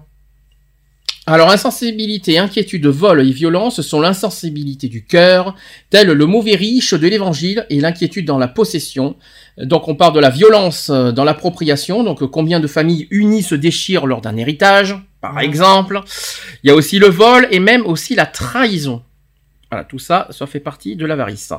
Donc, l'avare qui, re- qui détruit sa famille. Saint Paul En qui a... fait, euh, quand tu parles de, de problème d'héritage, c'est aussi une question surtout à la base de jalousie, en fait. C'est vrai. Ah, mais la jalousie, c'est une autre, c'est encore une autre, euh, comment te dire, une autre, un autre péché.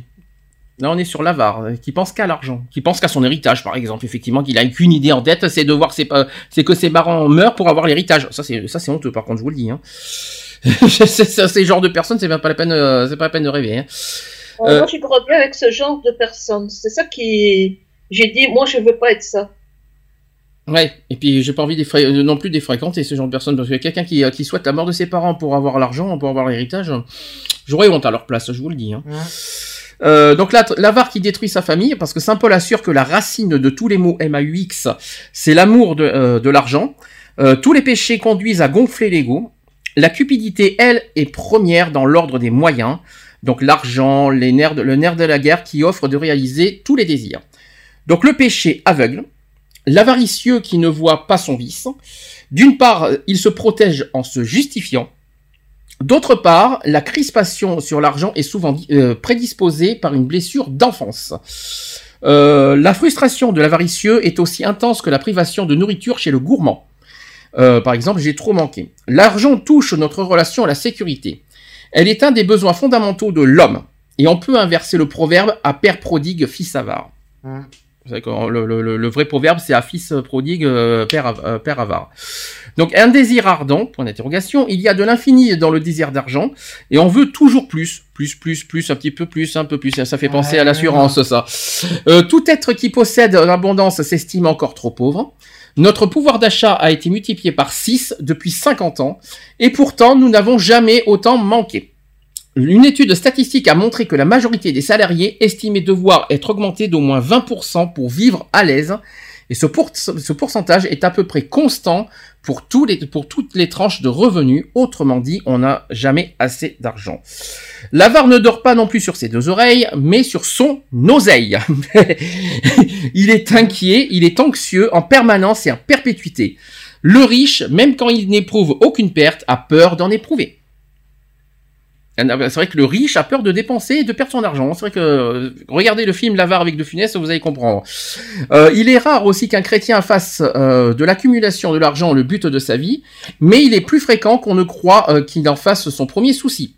Or, à force de soucier, l'argent accapare l'esprit et un jour il prend la première place et c'est le propre de l'idole.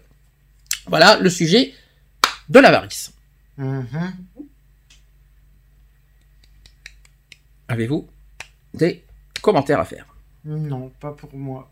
Moi, je dirais que, par, par, par exemple, certaines personnes peuvent devenir avares par, euh, je veux dire, euh, des accidents de la vie qu'elle a eus. Imaginons quelqu'un qui a grandi dans une famille très pauvre, où euh, l'argent manquait cruellement, euh, et où il a manqué de tout, de vêtements, de nourriture, parce que ses parents étaient extrêmement pauvres. Dès qu'il voilà, il commence à gagner sa vie, à avoir une vie, je veux dire, euh, normalement, euh, je veux dire, euh, satisfaisante pour vivre normalement, tu vois, correctement, eh bien, il, il aura cette peur de, de, de revenir euh, en arrière et de d'être comme dans sa jeunesse, manqué, tu vois. Et, et, et, et- alors, il surveille tout, le moindre centime, euh, la moindre dépense, il veut rien laisser, je veux dire, gaspiller. Et, et- et voilà, il peut devenir avare comme ça, euh, Ouais, mais- juste parce qu'il a pas- tellement manqué qu'il veut plus retourner dans ça. Ben, le but aussi, et ça je, je comprends ces genres de personnes, c'est que être, euh, il faut faire attention à son compte et ne pas être dans le rouge au niveau des comptes. Et euh, avec, vous savez qu'aujourd'hui le pouvoir d'achat a vachement baissé, donc Mhm. forcément on peut pas dépenser comme on voudrait maintenant euh, aussi facilement. Donc forcément aujourd'hui on, fait très attention à son compte, à, ce qu'on dépense, et donc on est euh, avec le temps on est de, on est de plus en plus exigeant avec notre pro, avec notre compte bancaire avec ce qu'on dépense, avec ce qu'on euh, les calculs, parce que maintenant vous savez tout augmente, hein, la nourriture augmente, le loyer augmente, l'électricité augmente, les factures augmentent, tout augmente. Donc aujourd'hui on devient de plus en plus exigeant avec nos comptes bancaires et quelque part on devient limite tous un petit peu avares quelque part, mais pas dans le sens méchant du terme, mais dans le sens pour se protéger et ne pas avoir des problèmes, euh, des frais bancaires, des problèmes d'interdit bancaire, etc. pour la suite. Tu voulais dire quelque chose, Eve? Oui, mais c'est surtout que à l'heure actuelle, il y a beaucoup de personnes qui travaillent, euh, euh, qui ont un travail et qui n'arrivent pas à boucler, la, fin du mois, non pas parce que c'est des dépensiers, tu vois, qui jettent l'argent par les fenêtres comme ça, mais une fois qu'ils ont payé, je veux dire, toutes leurs factures ordinaires, donc loyer, euh, gaz, électricité et autres, donc tu, tu vois, sans, euh, sans faire aucune euh, dépense exagérée, eh bien, ont difficile à finir le mois et parfois même finissent au resto du cœur. Donc, dès que leur situation parfois s'améliore, eh bien, ces personnes-là, comme je disais, ben, euh, c'est ah non, euh, euh, je ne vais pas me faire un petit plaisir parce qu'on ne sait jamais. Dans l'histoire, euh, après, euh, est-ce que vous comprenez les gens qui sont trop riches, qui font, euh, qui sont, qui ont peur pour leur argent? C'est normal. Mhm. Après, euh, je trouve qu'ils dépensent mal. Ouais, après, ça dépend. Qui, qui sont, qu'ils ont peur de leur, ar- pour leur argent de tout ça, je, le, je peux le comprendre, de, de perdre leur bien, d'être cambriolé, tout ça, je le comprends aussi. Je parle des riches, hein. Mhm. Mais, euh, mais par contre, qu'est-ce qu'ils dépensent mal? C'est pas parce qu'on est riche qu'il faut aller tout de suite dans un restaurant 4 étoiles, euh, que qu'il faut dépenser n'importe comment. Aussi, ouais. si je peux me permettre. Alors le, le problème des riches, c'est le côté dépensier euh, n'importe comment. hein. Euh, voilà, c'est juste ça que je reproche chez, chez les riches. Après qu'ils fassent attention à leur argent, ça je le comprends. Ça c'est tout à fait normal. Et qu'ils ont peur, ça aussi c'est tout à fait compréhensible. Mhm. Voilà, c'est juste ça que j'ai à en dire euh, sur les riches, sans faire de débat là-dessus. Autre, alors là on a, il nous reste deux péchés. Et pas n'importe lesquels. Là, on va arriver sur deux péchés qui, limite, nous ressemblent pratiquement tous. Le, péché- le sixième péché, c'est la jalousie. Alors, euh, il y a deux noms hein, sur ce péché. C'est la jalousie et on parle aussi de l'envie. C'est la même, euh, c'est le, Mhm. même péché dans euh, les deux.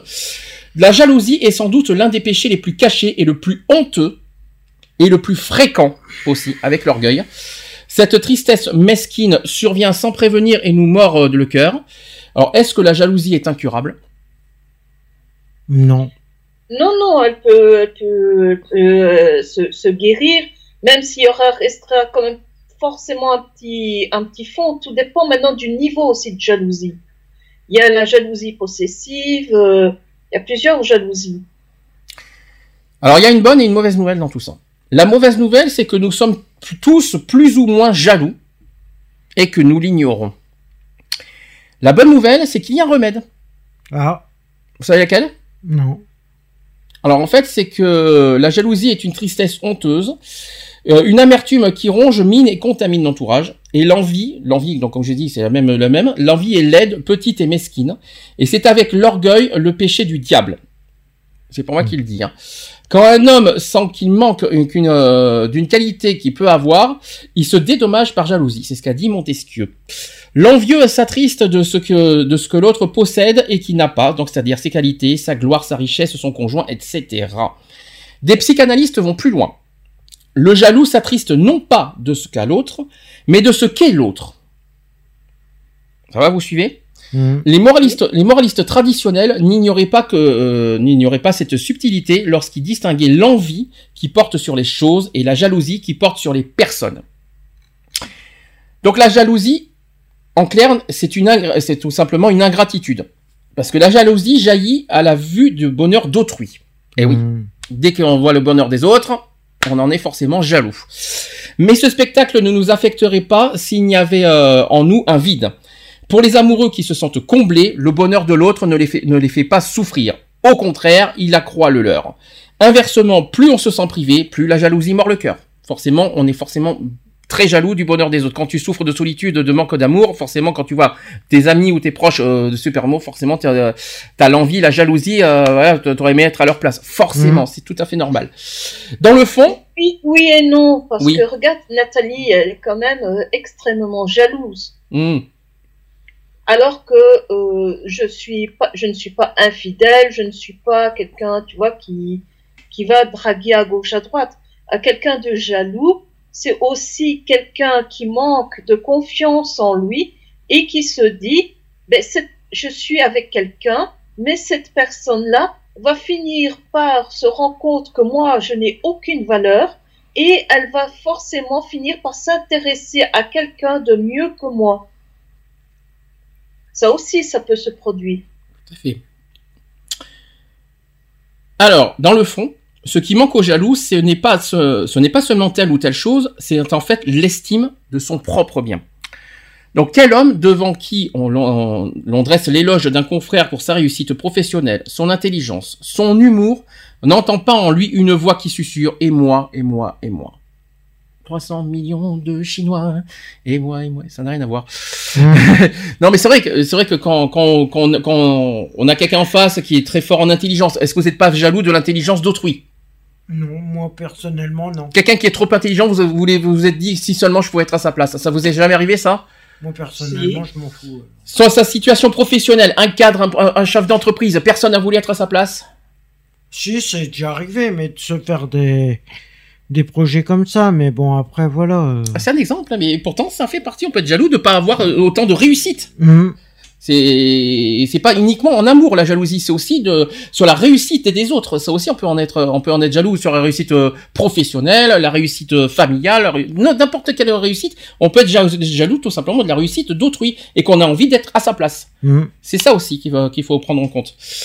Nous touchons nous touchons ici aussi le fond de la jalousie parce que tant du péché que de la blessure qui la favorise, le manque d'amour de soi. La jalousie est toujours une ingratitude.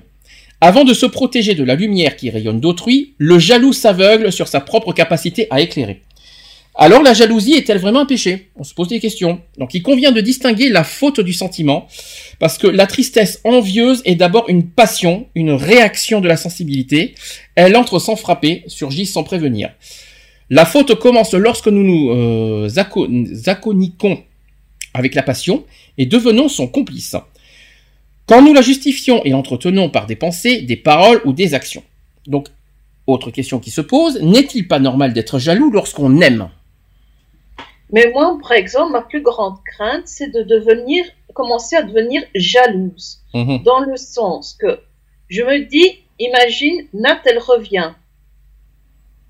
Quand elle va aller sur Internet, je, ou sur, elle va avoir des, des messages, je suis sûre que je vais commencer à, à sa- vouloir savoir qui c'est. Mhm. Ça, Parce c'est- que je ça. vais me dire, est-ce ta- que ça va recommencer Est-ce qu'elle va me requitter encore? Ça, c'est ta première réaction. Euh, Ça, c'est par expérience et un petit peu quelque part par traumatisme de ce que tu as vécu, parce qu'en en fait, on devient aussi jaloux avec le parcours qu'on, avec notre vécu aussi Mhm. quelque part. Voilà, oui, mais c'est quand même une crise de, ce sera une crise de Mm. jalousie Tout à fait. en soi. Donc, euh, on peut en être jaloux parce que avec le, temps et puis avec le voilà, avec l'expérience de vie qu'on a, avec les avec les, les ex, les conjoints qu'on a qui nous ont fait de- de- des vertes et des pas mûres, on en devient finalement jaloux. C'est ça qu'il faut se dire. On n'est pas clair. jaloux de manière naturelle, mais on peut être, on peut le devenir jaloux par rapport au, au- au mal qu'on nous a fait dans le passé. Mhm. C'est un exemple. Euh, le j'avoue, le, le j'avoue, le j'avoue, c'est de mieux en mieux. Le jaloux veut être non seulement l'unique aimé, mais l'unique cause aussi du bonheur de l'autre. Ce mégalomaniaque exige d'être au centre de l'amour reçu et de l'amour donné. La jalousie n'est pas seulement un péché, mais aussi un péché capital. Ce péché de tête engendre une progéniture nombreuse, moche et rabougrie, donc malveillance, dénigrement, satisfaction devant les difficultés de l'autre, déception de voir sa réussite et la haine aussi des fois aussi malheureusement. Par exemple, dans une équipe, le jaloux dénigre toutes les initiatives dont il est dont il est dont il est dont il n'est pas l'auteur. Il fait perdre un temps et une énergie considérable. Ce pisse vinaigre est aussi l'un des pires euh, fomenteurs de division. Accouplé à la cupidité, l'envie fracture les familles les plus unies à l'heure de l'héritage, et poussée à l'extrême, elle l'assassine. La jalousie peut même, peut même joindre le suicide à l'homicide, qui qu'importe si, euh, en se défigurant, elle perd la beauté qu'elle convoitait, pourvu qu'elle entraîne sa rivale dans la mort.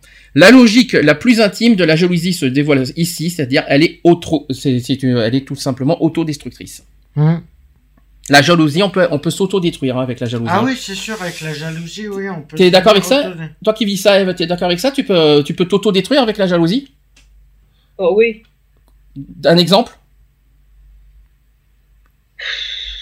Un exemple comme ça, non, euh, non, de but en blanc, non, comme ça, non, je vois pas. Non. Tu peux pas te détruire aussi euh, nerveusement? Euh, Bien sûr. Au niveau santé, par exemple? À Oui. force, à force, à force, parce que là, on va- le dernier, le, le dernier péché, ça, ça sur la colère, vous allez comprendre après. Donc, euh, non, à force, à force, à force, tu peux te détruire psychologiquement aussi, Ouais. tout simplement. Oui, tout à fait. Psychologiquement, tu peux être détruit comme tu peux être. euh, Et que tu peux détruire détruit- l'autre. Tu peux devenir destructeur aussi. Tu peux à la fois t'auto-détruire, mais ce qu'on ce qu'on dit pas aussi, c'est qu'on peut détruire l'autre aussi, Aussi, en étant oui. jaloux. Parce Mm. que on- il y a, euh, il y a pire- mœurs passionnelles, euh, c'est ça, hein. Ben, si on va au-delà de la jalousie, il y a, quelque, il y a, une, il y a un niveau au-dessus de la jalousie, vous savez lequel c'est? C'est la possession. Ouais. Quand on est trop possessif, bing. Alors là, c'est c'est une catastrophe, hein, la possession. Hein. C'est là, c'est une- vraiment destruction, euh, destruction du couple avec ça. hein. Ouais, euh, c'est- ça, c'est c'est- c'est- c'est Nat, elle est jalouse possessive. Voilà, mais ben, ça, c'est destructeur. C'est hein. maladif aussi, hein. Ça peut devenir maladif aussi, hein. La possessivité comme ça. Alors, sachez que le jaloux se trompe lui-même. Et pour quatre raisons. Vous allez me dire si vous êtes d'accord. La première raison, c'est la honte. Parce que la jalousie est le seul des sept vices capitaux dont on ne se vante pas, sauf si on est amoureux. Ça. Donc ça veut dire, on, on le sait qu'on est jaloux quand on est amoureux, mais par contre, on ne sait pas qu'on est jaloux dans la vie courante. Hum. Notamment quand on veut la réussite de l'autre. Eh bien, on ne se le- c'est vrai qu'on ne le reconnaît pas, cette euh, jalousie. C'est quelque chose qu'on ne l'admet pas. Hum. dans la vie courante, sauf dans, euh, de manière sentimentale. Le deuxième point, la deuxième raison, c'est l'envieux qui pratique la politique de l'autruche. La jalousie est, un- est en effet toujours spécialisée. Elle s'exerce à l'égard d'une personne, donc un frère, un collègue, d'une catégorie de personnes, donc des mères de famille, des joueurs de golf, dans un domaine précis, dans les voitures, les habits, les talents par exemple. Donc le déni est donc facile. Il suffit de regarder où je ne suis pas jaloux pour croire que je ne le suis pas. C'est pas facile ça. Troisième raison, c'est que les jaloux sont des égoïstes. Repliés sur eux-mêmes. Euh, Par exemple, le moi je suis généreux, c'est un exemple. hein. Creusons un peu, donc généreux envers qui? Le jaloux est en effet altruiste, seulement vis-à-vis de ceux qui sont plus malheureux que lui.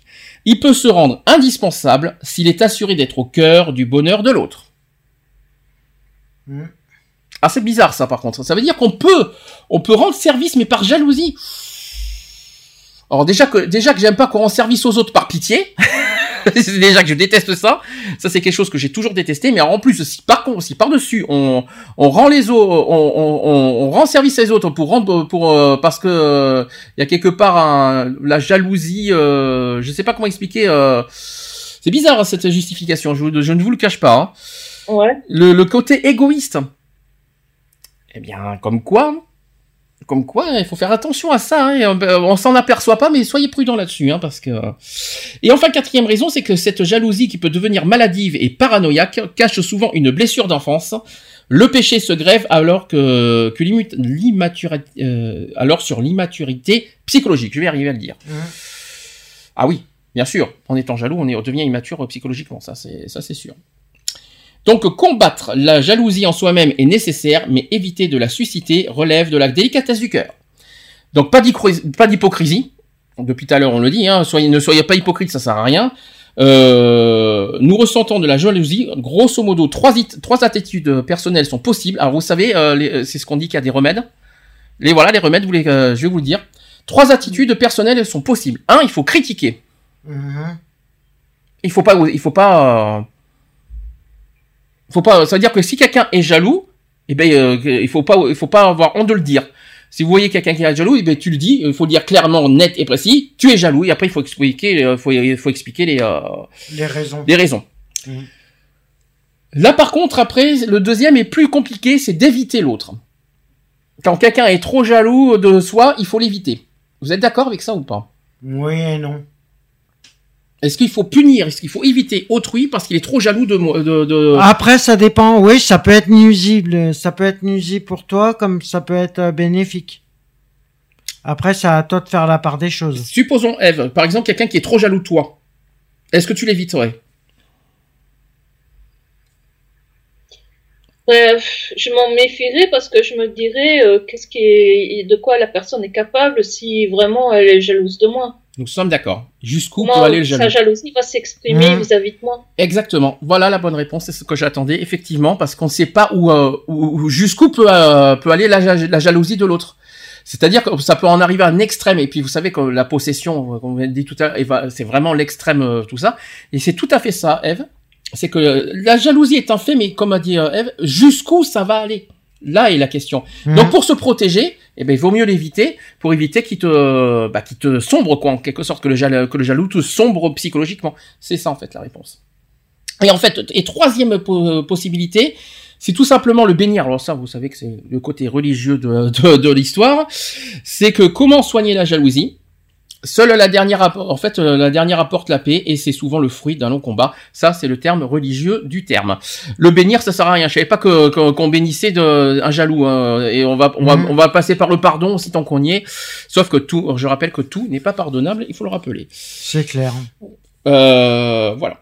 Ça c'est dit, ça c'est fait. Et maintenant, il nous reste un dernier euh, péché. C'est la colère. La pire. Je crois que c'est la pire des sept pour moi. Euh, sachez que les anciens la surnommaient courte folie. Mhm. Qu'elle soit noire ou blanche, la colère détruit. Mais est-elle vraiment un péché, cette agressivité qui surgit en nous malgré nous? Alors attention, ça va péter, parce qu'on la sent monter en soi comme, un- comme une lave, une, la colère, hein. un bouillonnement de volcan, la violence d'un ouragan.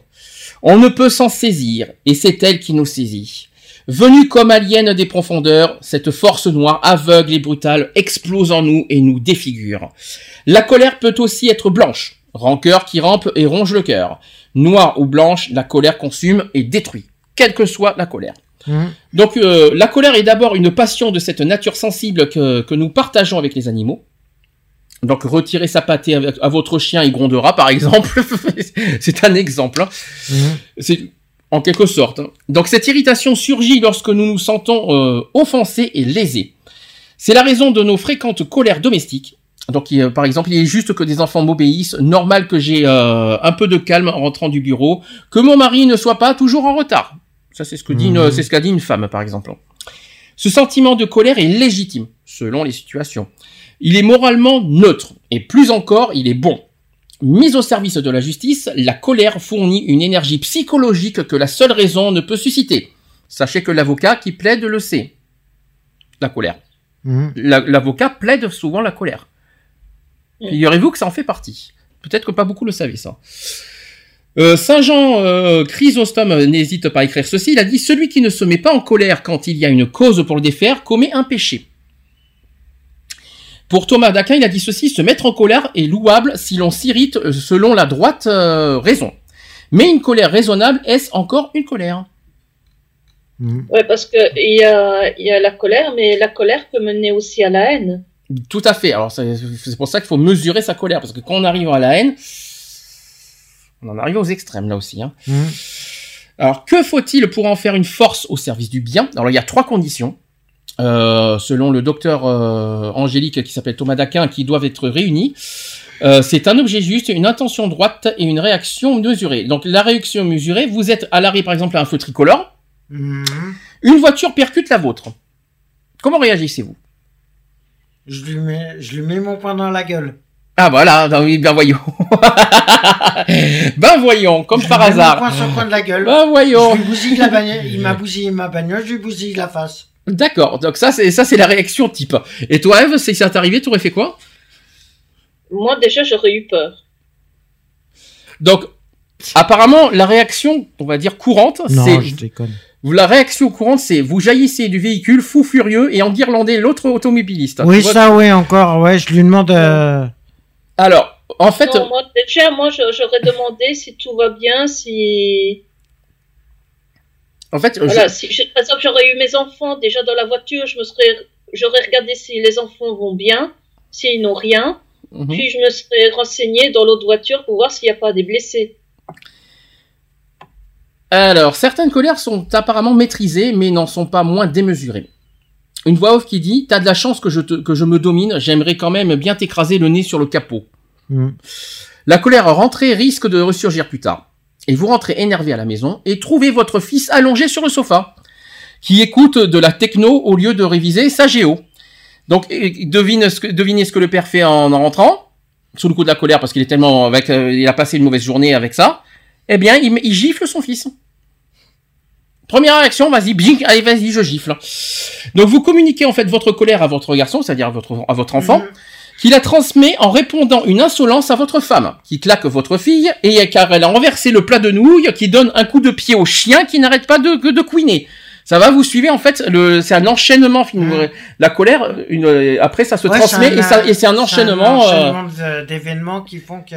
et en plus, on le transmet, donc forcément, euh, tu, euh, surtout aux enfants, vous savez comment que les enfants sont très sensibles euh, Ils sont très réceptifs. et très réceptifs, donc forcément les enfants vont très vite le, le, le, le prendre et qui vont le transformer ça aussi en colère à leur tour. Mm. La femme qui va en prendre plein la gueule, la pauvre, mais Elle a rien tout va demandé, bien, elle a va demandé. en plein la gueule. En clair, la colère se répand et embrase la maisonnée. Mm. Tout simplement. Alors on va résumer tout ça. La colère devient un péché lorsqu'elle est injuste, vindicative ou démesurée. Mm. C'est comme l'eau dans le pastis, un seul de ces facteurs suffit à la troubler. C'est joli comme, comme proverbe. Mm. Allons plus loin. C'est que ce péché de colère, que- qu'est-ce qu'il suscite? Alors, c'est tout simplement de la résistance. Nous nous agaçons lorsque les choses résistent et que nos désirs ne sont pas satisfaits. Des personnes s'acharnent à coups de pied contre un appareil téléphonique en dérangement. Pauvre téléphone, quand j'y repense. L'homme ne se met pas non plus spontanément en colère. Il lui faut être agressé pour devenir agressif. Ça, je suis d'accord. Totalement d'accord. Alors ça, je suis totalement d'accord. Et il se sent agressé lorsqu'il estime que la justice n'est pas respectée. Totalement d'accord aussi. Pour lui comme pour, comme pour autrui, ou qui ressent une injustice. Dès que c'est injuste, alors là, la colère monte, mais d'un cran, mais mais d'une forme... Euh, euh, ça, là, je suis totalement là-dessus parce que je suis tout à fait dedans, moi. La source première de nos colères, c'est tout simplement les autres, donc autrui. Ce qui dérange, ce ne sont pas les autres, mais l'autre en fait. Et sa différence aussi. Apparemment, la différence gêne et, et, euh, et nous met en colère. Car l'autre existe avec son propre, avec son propre rythme, ses goûts, ses relations, ses convictions. Combien de colère conjugale éclate à propos de détails aussi anodins que le fameux tube de dentifrice jamais rebouché? C'est complètement Ouais, tarte, hein. Ou tarte. les, Les lunettes des toilettes. par exemple, ou les chemises sales hors du panier à linge, par exemple. Donc le conjoint résiste à notre volonté. Et pour qu'il cesse de résister, il faudrait qu'il soit identique à nous-mêmes. En fait, il faut être pareil, quoi. Ouais, Il parce faut être, euh, là, c'est impossible. Il faut Oui, que notre conjoint n'est pas comme nous. Et il a son propre, sa propre personnalité, son propre fonctionnement. tout à fait. Donc nos colères Mais sont... ça n'empêche que j'ai déjà eu des pics de colère vis-à-vis de Nat. Ah, mais c'est... Même si j'essaie de, de, de, de, de calmer le jeu après. Alors justement, c'est bien que tu dis ça. En plus, il faut... c'est bien de se mettre en colère, mais à condition que, vos- que la colère soit justifiée. Ouais, c'est- si la colère si- est si la justifiée, ça sert à rien. Si la colère, si se mettre en colère, c'est euh, être en colère pour faire joli, en plus s'en prendre aux autres qui n'ont rien fait en plus, Ouais. euh, c'est pas justifié. Déjà, euh, s'en prendre aux autres qui n'ont rien fait parce que t'as passé une mauvaise journée, déjà c'est une faute. Déjà un. Oui. Euh, s'en prendre à quelqu'un sans justificatif est aussi une faute. Par contre, se mettre en colère parce que tu te sens agressé ou que tu te sens, euh, ou alors parce qu'il t'a fait du mal, là c'est totalement justifié. La colère peut être justifiée et elle peut être pardonnable. La colère. Je Ouais, après, ça colère, dépend, ouais. J'ai des, j'ai des pics de. enfin, je, je, je, n'agresse personne. Mhm. C'est moi en moi-même, j'ai des pics de colère parce qu'elle est partie. Mais euh, après, je, je, je calme le jeu, mais je ne vais pas agresser un des enfants parce que je suis en colère parce que Nat est parti. Non mais là c'est pas de la colère, je pense. hein. C'est, euh, C'est plus de la frustration, de la déception, de, de... voilà. Je je pense pas que c'est de la colère parce que tu seras en colère, on t'a entendu en colère à la radio, hein, je te le dis. Hein. si t'es vraiment en colère, en plus tu en parles donc euh, et en plus tu en parles calmement, donc t'es pas forcément en Mhm. colère. Si je peux me permettre. Le- nos colères sont à la mesure de nos déceptions. Ça tombe très bien, on en parle. Les plus vives viennent de ceux euh, que nous aimons. Certains de nos euh, certains de nos emportements sont de, puissants fleuves souterrains. Leurs crues invisibles sapent l'amour de nos proches, de notre conjoint, de nos parents, sans que l'on veuille toujours se l'avouer. Ils entretiennent secrètement un désir de vengeance. Nous entrons dans la spirale de la violence et elle est parfois meurtrière aussi. Selon le psychiatre américain Ross Campbell, auteur de Des enfants de- et la colère, euh, ce qui menace de, le plus la vie de votre enfant est sa propre colère. Et s'il n'arrive pas à l'apaiser correctement, elle va l'endommager et même le détruire complètement. Mhm. Et c'est pas faux. Colère contre autrui et contre soi-même, il y a aussi les colères contre Dieu. Un petit peu de religion, ça fait pas de mal. Lorsqu'il semble résister à nos prières, à nos désirs et à nos volontés. Elles peuvent aller jusqu'au blasphème. Une Mhm. petite connotation religieuse ne faisait pas de mal. Beaucoup de colère se cache. Les masqués sont les plus redoutables et le premier dupe en est la- le chorélique euh, lui-même. Une colère peut se dérober pour plusieurs raisons. Parce qu'elle est devenue habituelle, donc au sens propre du terme, vicieuse. Nous avons l'habitude de vivre avec et nous ne la percevons plus. Parce qu'elle est justifiée aussi avec par des arguments. C'est une, c'est pour une bonne raison. Alors, il y en a qui se mettent en colère, qui citent, qui se disent c'est pour, c'est pour une bonne raison. Mhm. Mais comme je vous l'ai dit, c'est bien de dire ça, mais il faut le justifier derrière. C'est euh, que- clair. Il faut justifier son acte. Il faut que, quoi qu'il en soit. Ces colères sont particulièrement présentes dans les communautés à forte identité ou les fraternités intimistes. Tel ou, ou tel responsable plus souvent que les subordonnés devient le point de mire euh, rêvé de la violence collective, le paratonnerre de la colère, le bouc émissaire. Alors parce qu'aussi le- la colère est aveugle, sachez que les colères sourdes, les bouderies sont d'autant plus dangereuses qu'elles sont rentrées. C'est particulièrement vrai du ressentiment, le pire effet de la colère qui engendre fréquemment la critique de l'autorité. Il y a les amers qui, qui s'agacent contre l'autre et presque jamais contre eux-mêmes. Et les perfectionnistes qui s'agacent contre eux-mêmes plus que contre les autres. Et ils veulent tellement être bien eh, qu'ils refusent d'entendre la colère qui gronde en eux. Mhm. Alors là, par contre, une fois que t'es en, alors, par contre, une fois que t'es en colère, alors justement, euh, avant que je poursuive le, le sujet, est-ce que vous contrôlez votre colère? Moi, je J'essaie de la la contrôle. contrôler parce que je sais que ça peut être euh, très destructeur. Moi, je sais que je la contrôle.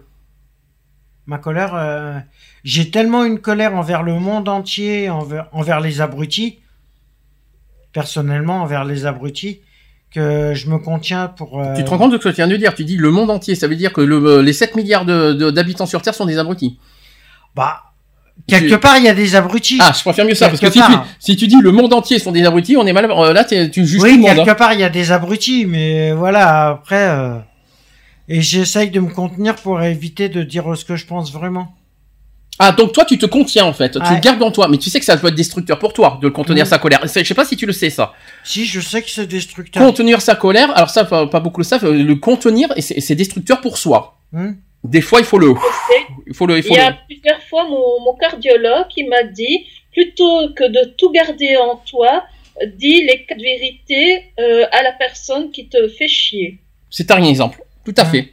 Tout à fait. Tout à fait exact. Et moi c'est pareil. Alors moi c'est le contraire, c'est-à-dire que moi je la, la colère je la lâche, mais je pour la de la lâcher je de chez lâcher moi malheureusement. Et, et- et le pire c'est que non seulement je la lâche et en plus je n'arrive pas à me retenir. Hmm. Moi c'est carrément l'inverse, c'est-à-dire que c'est totalement l'inverse de toi en fait. C'est-à-dire il y en a un qui se contient et moi je me contiens pas. Moi, je suis tellement blasé de. Mais je pense qu'il faut se dire une chose que l'accumulation, euh, je pense qu'on peut être en colère avec l'accumulation aussi des, des aléas de la vie qui nous mettent Ouais. dans cet état. Hmm. On est tellement déçus de, beaucoup de choses dans la vie courante. On a eu tellement de déceptions, de, de, bah oui, je pense que c'est ça, les déceptions, que ce soit sentimentales, amicales, familiales, Hmm. euh, professionnelles, euh, voilà, dans tous les sens du terme. On est tellement déçus avec les années que notre colère, bah voilà, on- quelque part, on- bah, la, la colère Elle monte et, on- elle, et elle devient, et puis elle n'est plus, on la contient plus quoi en quelque Mhm. sorte. Et quand ça, quand, et puis quand ça lâche, ça lâche, hein, je peux vous le dire. C'est clair. Et figurez-vous que c'est juste euh, que c'est quand même. Alors je dis pas que c'est pardonnable parce que c'est selon les gestes, mais quand même euh, le fait d'être en colère n'est pas n'est pas n'est pas forcément un péché d'être en colère. Le- le- du moment qu'on qu'on le dise qu'on dise ce qu'on pense, c'est pas forcément un péché. hein. Enfin bon, Mm. c'est mon avis c'est mon avis personnel. Alors il y a une variante camouflée de la colère, c'est l'indifférence. Ouais. Nous sommes faits pour aimer et pour haïr. Alors, soit pour aimer, soit pour haïr. C'est l'un des deux. Il n'y a pas d'entre-deux. On ne on peut pas faire les deux. C'est soit aimer, soit haïr, mais on peut pas aimer et haïr. C'est pas possible. Une personne confie avoir été profo- profondément lésée par un de ses frères. Son interlocuteur répond naïvement, c'est bien difficile à pardonner ce genre d'affront. Et l'homme rétorque aussitôt, oh, je n'ai pas besoin de pardonner. Maintenant, je suis indifférent. Eh bien, oui.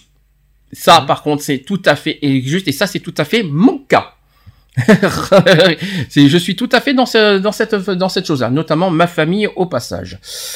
Il, c'est pas parce qu'il y a un manque que que que, que je suis. Euh, non, ils sont, pour moi, ils n'existent Ah, même mais plus. hein. pour la famille, oui, moi, c'est vrai que pour la famille aussi, moi, ça n'est. Moi, ça me fait ni chaud ni froid, hein, je te le dis. Hein. L'indifférence est souvent de la colère rentrée et de la lave, de la lave refroidie. Il suffit de gratter la plaie pour que la violence de nouveau affleure.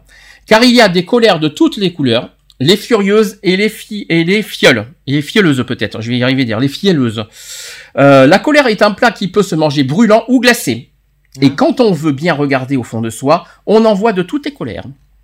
C'est clair. Qui est d'accord avec ça? Moi, je suis d'accord avec La ça. différence, alors moi, bah, c'est total, c'est totalement Ah, dans moi, ma personnalité. Hein. l'indifférence- Moi, l'indifférence, ouais, ça dépend. Mais c'est pas, mais c'est à force d'être en colère que tu, que tu en deviens indifférent. Hum. C'est à force, à force, à force, parce que. euh, Je suis tellement ah, blasé que. et voilà, c'est ça.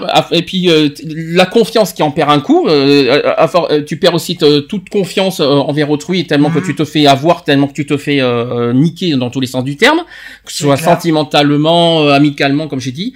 Et ben à force, ben, tu en deviens indifférent et puis tu ignores complet même. Et ben Mhm. moi, personnellement, c'est ce qui m'arrive. Donc la colère, est-ce que vous êtes d'accord? Oui. Eve Quelque Oui, chose à rajouter oui. sur la colère euh, Des petits conseils peut-être sur la colère quand quelqu'un est, est très en colère Est-ce que vous avez besoin de, de donner des conseils là-dessus? Oh, le seul conseil que je pourrais donner sur la colère, c'est ouais, quand il y a, quand vous êtes en colère, vaut mieux dire ce que vous pensez réellement à la personne ou voilà, Sans geste déplacé par contre. sans geste déplacé, sans, sans es- avec des mots qu'elle essaye de comprendre euh, sans trop la frustrer, la mais- frustrer parce que sinon elle va s'énerver ça Il va, y a juste une chose que je ça comprends va pas. devenir un dialogue de sourds. Mais justement, il y a une chose que je piche pas. Je vais, euh, moi, personne, je vais parler de mes, euh, de mon ressenti personnel et d'un même d'un vécu récent personnel. On me dit souvent, euh, il faut pas être hypocrite avec les gens, il faut toujours être franc, dire ce qu'on pense. Mhm. C'est ce que j'ai fait. Alors pourquoi quand on dit ce qu'on pense, et même sous le coup de la colère, on se fait punir et on se fait rejeter?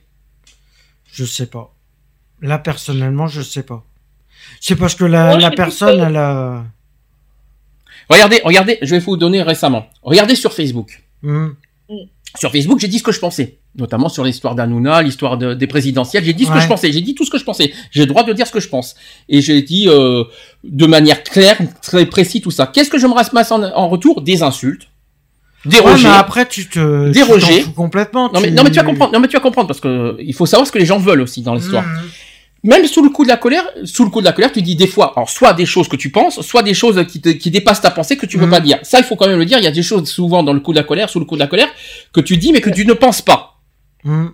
Ça arrive. Mais ce que je comprends C'est pas, ça que je dis, la colère est souvent mauvaise conseillère. Ne jamais, moi c'est moi c'est pour ça que je dis, faut jamais parler sur le coup de la colère. Il faut toujours attendre que ça euh, s'apaise et euh, si on a quelque chose à dire à la personne, dire son ce ressenti, ce sera mieux formulé que dit sur le coup de la colère. Ouais, mais ça reste, clair. ça reste contradictoire quand même, Eve, parce que quand il réfléchit, les gens, ils se disent, oui, il faut que toujours que tu sois honnête avec moi, il faut toujours que tu sois franc avec moi, il faut toujours que tu dises ce que tu penses. Et une fois que, même sous le coup de la colère, quand tu dis ce que tu penses, eh ben, euh, les gens, ça dérange et on te rejette. Tu trouves ça normal? Non, non, personnellement, non. disons, disons que les gens en général, ben euh, voilà, on veut tous, on veut tous qu'on, euh, qu'on- que les gens soient sincères euh, avec soi, mais euh, dès qu'on dit quelque chose qui peut euh, nous contre, nous contraire, enfin qui, qui nous contrarie, ben on, voilà, euh, on n'est plus d'accord. C'est La, vrai la, que, la, la vérité, ben on on n'est plus d'accord de l'avoir. On a toujours dit que la vérité blessée parce que c'est la seule qui que la vérité blesse. Ben oui, mais bon, euh, comment tu veux euh, comment tu veux faire sans sans blesser les gens? Et puis, hein, je vous avoue que euh, se mettre en colère et se faire mettre dehors de la voiture, je vous avoue que ça fait Mm. toujours aussi mal et je, et je ne m'en souviendrai toujours. Ça, c'est quelque chose, ça, c'est quelque chose que je n'oublierai jamais, quoi qu'il en soit, comme geste qui s'est passé il y a deux semaines. hein, je vous le dis Mm. clairement. Je ne dirai pas qui, mais euh, tout ça parce que je me suis mis en colère et que j'ai, euh, voilà, sous le coup de la colère, j'ai fait des, j'ai dit des paroles euh, un petit peu, voilà, j'ai insulté une tierce personne. Eh bien, je me suis fait mettre à la porte d'une voiture. Eh bien, bravo. Je dis pas bravo. euh, donc, là, le- comme j'ai dit, là, les, les autres ont le droit de faire tout ce qu'ils veulent et moi, je peux me, je dois me taire sous peine d'être dehors. Super. Bref, euh, c'est quelque chose que je n'oublierai jamais quoi qu'il en soit.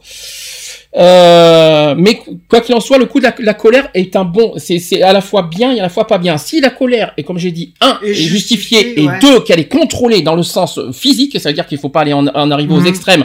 Euh, par exemple, euh, au niveau physique, euh, frapper quelqu'un, etc.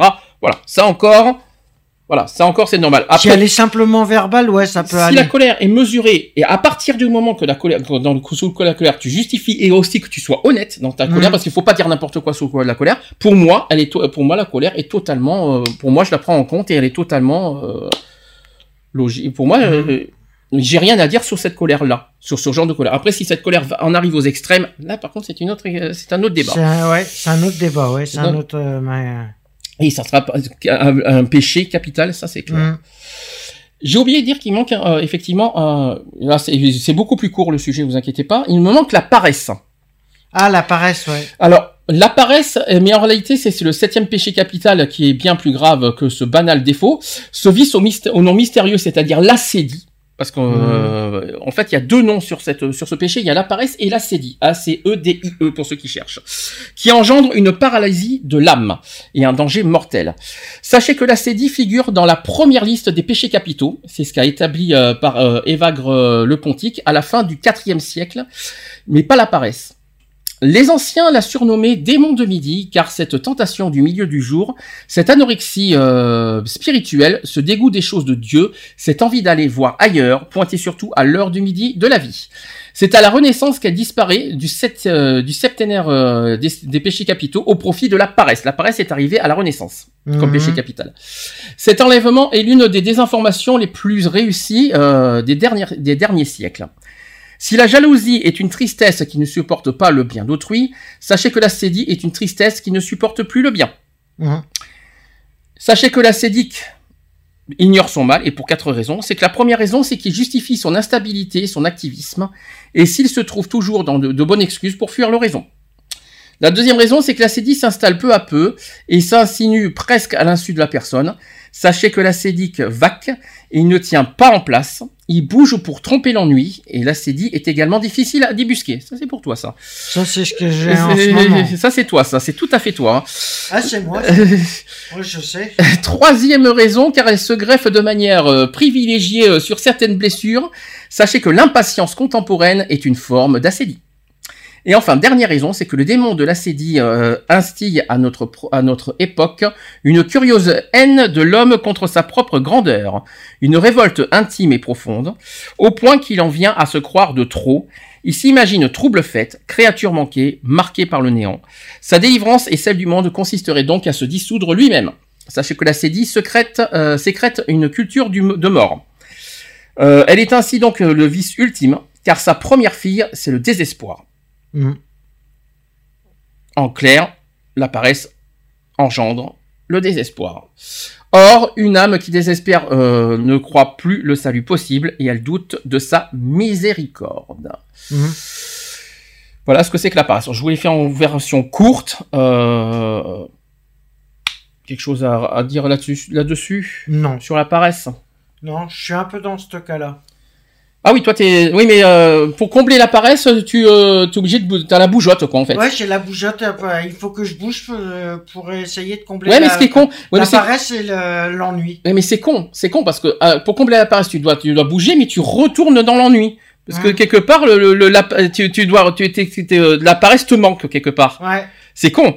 T'as, be- tu pour combler l'ennui, t'as besoin de bouger, mais le- à, côté- côté, t'as plus envie de bouger et t'as, be- t'as ce besoin quelque part de retrouver l'ennui. C'est complètement bizarre.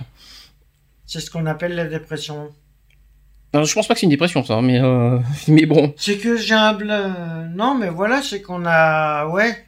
La paresse peut euh, emmener à la dépression, peut emmener à tout. euh, Alors, une Ouais. chose qui n'est pas marquée euh, dans, dans, cette, dans ce sujet sur la paresse, là, on va revenir sur un petit peu actuel. Quand vous êtes, quand vous dormez trop, c'est le premier point, et que quand vous regardez trop la télé, que vous êtes figé sur la télé, les consoles, tout ça, est-ce Ouais. que c'est pour vous un péché? Ça peut devenir un péché. D'être trop porté sur la console, les ordinateurs, les- la télé, euh, les, euh, les, euh, les films, d'être trop devant la télé, les ordinateurs, pour toi, c'est un ouais, je péché. sais pas. Je sais pas. Pour toi, Eve, c'est pas c'est c'est un péché pour toi d'être trop figé sur les télés, les consoles, les euh, les euh, les, Les ordinateurs, euh, les films vidéo. Qu'est-ce que t'en penses hein? Bah, disons que ça peut empêcher de d'avoir une vie sociale dans le sens euh, on ne voit plus ses amis, on ne fait plus de sorties, euh, on passe pas du, du, du moment euh, des moments des moments à l'extérieur vu qu'on est euh, centré sur euh, sur notre ordinateur ou notre télé. Donc on en devient un petit peu orgueilleux quelque part. Hein. On en vient surtout. Mais euh, mais pour toi, euh, ouais pas non mais euh, c'est pas une obligation de, de sortir avec ses amis de toute façon ou d'être avec ses amis, d'être entouré de ses ça amis. fait du bien, ça fait du bien au moral, ça fait aussi bien à Mais- mais- soi qu'à à nos amis. Oui, mais si- Voilà, on se change les idées. au- Ouais mais si on a supposons que c'est d'autres Oui, mais supp- conversations que, que celles qu'on a d'ordinaire. Ouais, mais supposons que c'est l'inverse, parce que tu vois, par exemple, c'est ce qui est arrivé à certaines personnes ces temps-ci. Euh, Il y en a qui ont envie de voir personne, d'être tranquille. hum. Et ils ont besoin de, de se changer les idées devant une télé, sans, en étant coupés du monde, sans avoir de lien social sur Facebook, etc. Ça se comprend. Parce que voilà, il y a une déception, une trahison la veille, et donc le lendemain, t'as pas forcément envie de voir quelqu'un. Ah non, Oui, mais là, forcément, oui. c'est parce que c'est à un moment donné de ta vie. Hmm. C'est pas constant. Oui, mais si ça, ça- si ça, si le problème se résout pas, du- ça se résout pas du jour au lendemain les problèmes. Non, si euh, si t'as sûr. besoin du temps pour t'en remettre. hein. Laisse faut, faut laisser le. Si la personne fait ça, ben, il faut lui laisser le temps qu'elle a besoin, c'est tout. Et le côté trop dormir, alors ceux qui, ceux qui aiment dormir, parce qu'il y en a qui aiment dormir, euh, qu'est-ce que vous en pensez? Ben, Ça dépend. On dit les gens aiment bien dormir, mais il faut comprendre aussi qu'un organisme n'est pas l'autre.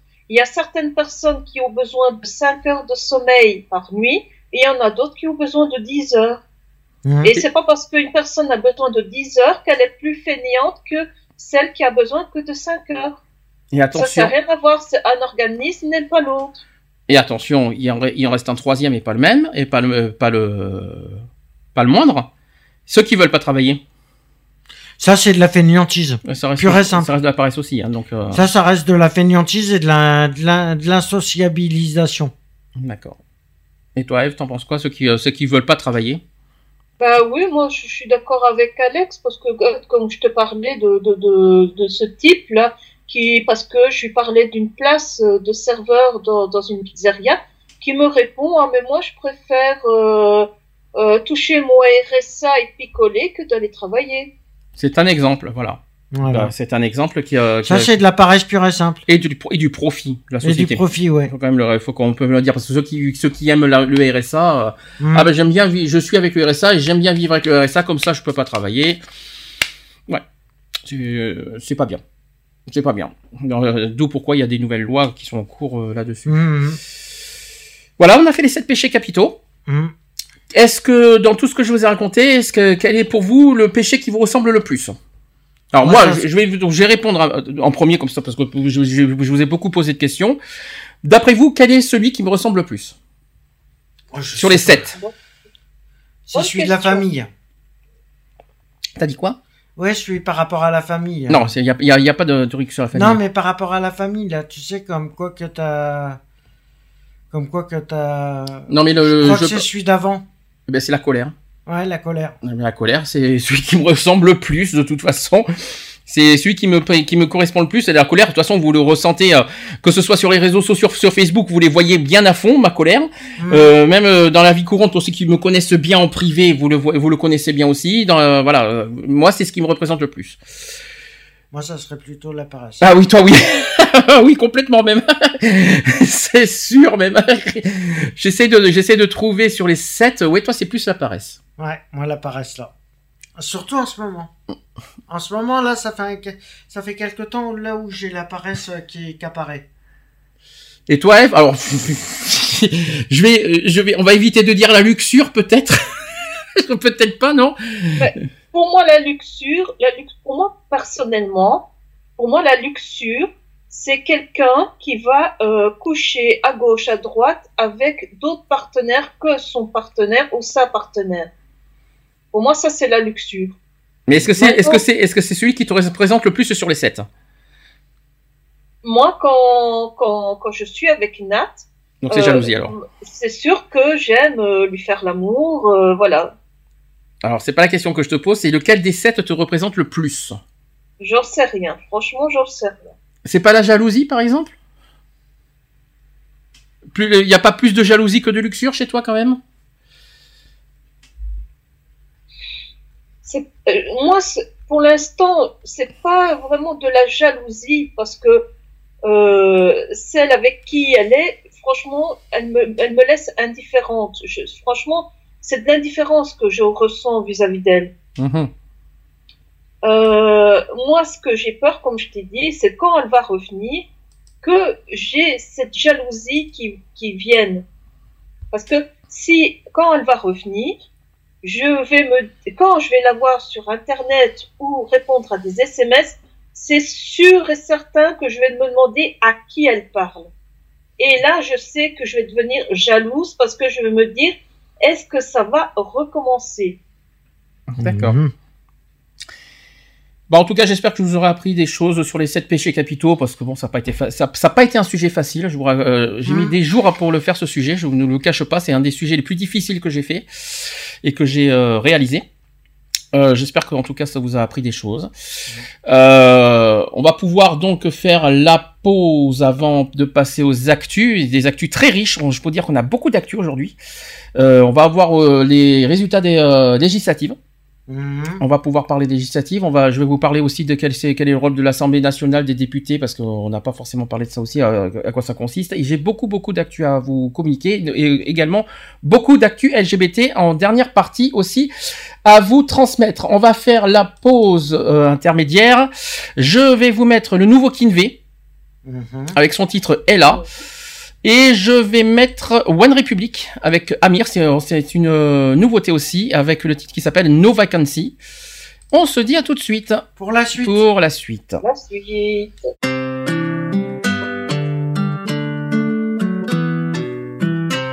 Quand l'amour frappe à ta porte, tu n'as plus qu'à le laisser entrer.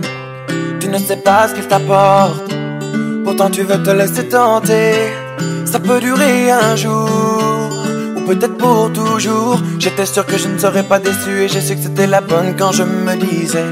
Elle a ce petit je ne sais quoi qui me fait vriller parce que une seconde loin de ses bras peut me faire plier. Quand nos corps se confondent sous les draps, je m'entends crier, oh non, jamais je ne pourrai l'oublier car elle et moi sommes liés. Avant elle, j'aimais être seul, qui aurait pu imaginer qu'elle deviendrait un jour ma boussole, à laquelle je pourrais me fier. Car près d'elle, moi enfin je me sens vivant. La seule chose mieux qu'un de ses baisers, c'est le suivant. Chaque jour on se découvre, c'est vrai, mais pourtant je la connais par cœur. Elle a ce petit je ne sais quoi qui me fait briller. Parce que une seconde loin de ses bras peut me faire plier. Quand nos corps se confondent sous les draps, je m'entends crier, oh non, jamais je ne pourrai l'oublier car elle et moi sommes liés. Je me demandais si la vie avait un sens et t'as donné un sens à ma vie. J'étais indécis, mais de toute évidence, c'est elle l'essence de mes envies. Jamais je n'aurais pensé tomber amoureux. Toutes ces peines, qu'elle soit heureuse. Elle a ce petit je ne sais quoi qui me fait vriller parce que une seconde loin de ses bras peut me faire plier. Quand nos corps se confondent sous les draps, je m'entends crier, oh non, jamais je ne pourrai l'oublier car elle et moi sommes liés. Elle a, elle a, elle a ce petit je ne sais quoi, ah ah ah ah. Elle a, elle a, elle a ce que d'autres n'ont pas. Elle a, elle a, elle a ce petit je ne sais quoi, ah ah ah ah. Elle a, elle a, elle a ce que d'autres n'ont pas. Elle a ce petit je ne sais quoi qui me fait vriller parce que une seconde loin de ses bras peut me faire plier. Quand nos corps se confondent sous les draps J'aime l'entendre crier, oh non. Jamais je ne pourrais l'oublier car elle et moi sommes liés Elle a ce petit je ne sais quoi Qui me fait briller Parce que une seconde de ses bras Peut me faire plier. Quand nos corps se confondent sous les draps Je l'entends crier, oh non. Jamais je ne pourrais l'oublier car elle et moi sommes liés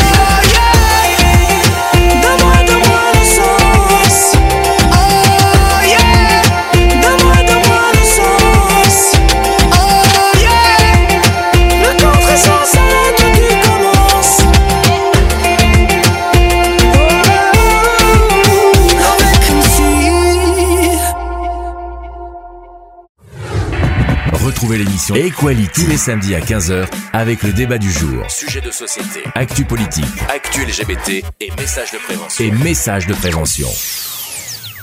De retour dans l'émission Equality en direct, il est 16h26. Est-ce que vous allez bien? Alors, il fait chaud aujourd'hui. hein. Punaise. Je sais pas, on le ressent. Alors, j'ai- je sais pas en Belgique combien il fait, mais alors nous en nous chez nous, je peux vous dire que on, on supporte. hein. Je vous le dis. hein.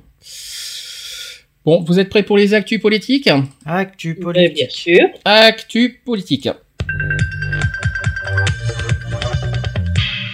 Equality. Les actus. politique, Politique. politique. Actu politique, forcément, on va parler du premier tour des législatives qui a eu hier. Mhm. J'ai les résultats officiels. Mhm. des législatives. Euh, je vais d'abord parler au, au niveau national, on va dire par voie directe. Euh, pour l'instant, euh, enfin c'est pas pour l'instant, mais au premier tour, c'est euh, la République en marche qui est arrivée en tête avec euh, 28,21%. Et ils ont obtenu un élu Mhm. au passage, au premier tour. Euh, en deuxième position, c'est les Républicains avec 15,77%, mais par contre, ils n'ont pas obtenu encore d'élu. Ensuite, en troisième position, alors j'espère ne pas me tromper au niveau des scores, c'est le Front National, si je ne me trompe pas. Le Front National est arrivé troisième avec 13,20% Mhm. au niveau national. En quatrième position, c'est la France Insoumise, donc Mélenchon, avec 11,02%. Voilà. Donc en, en gros, euh, voilà, au niveau terme vo- vote direct, comment ça s'est passé au niveau national? Au niveau des élus, il y a eu pour l'instant trois, trois élus euh, députés dès le premier tour. Il y en a un euh, dans le divers gauche, il y en a un dans la République en marche et il y en a un euh, dans euh, dans l'Union des démocrates et indépendants, donc l'UDI. Donc il y a Mhm. trois élus directs. Il y en a pas, il y en a pas eu beaucoup au premier tour. hein. Non, c'est vrai qu'il n'y a pas eu beaucoup de monde. Chiffre de l'abstention. Vous Cinq- écoutez- euh, 51%. Exactement, 51,29% d'abstention. C'est un record absolu de, de la, dans la 5 République, record, euh, record. Un Français sur deux n'a pas voté. Mhm. Ça fait mal. hein. Oui, ça fait mal parce qu'après, on se plaint. Ah, mais euh, euh, regarde le gouvernement qu'on se tape, regarde ci, regarde là.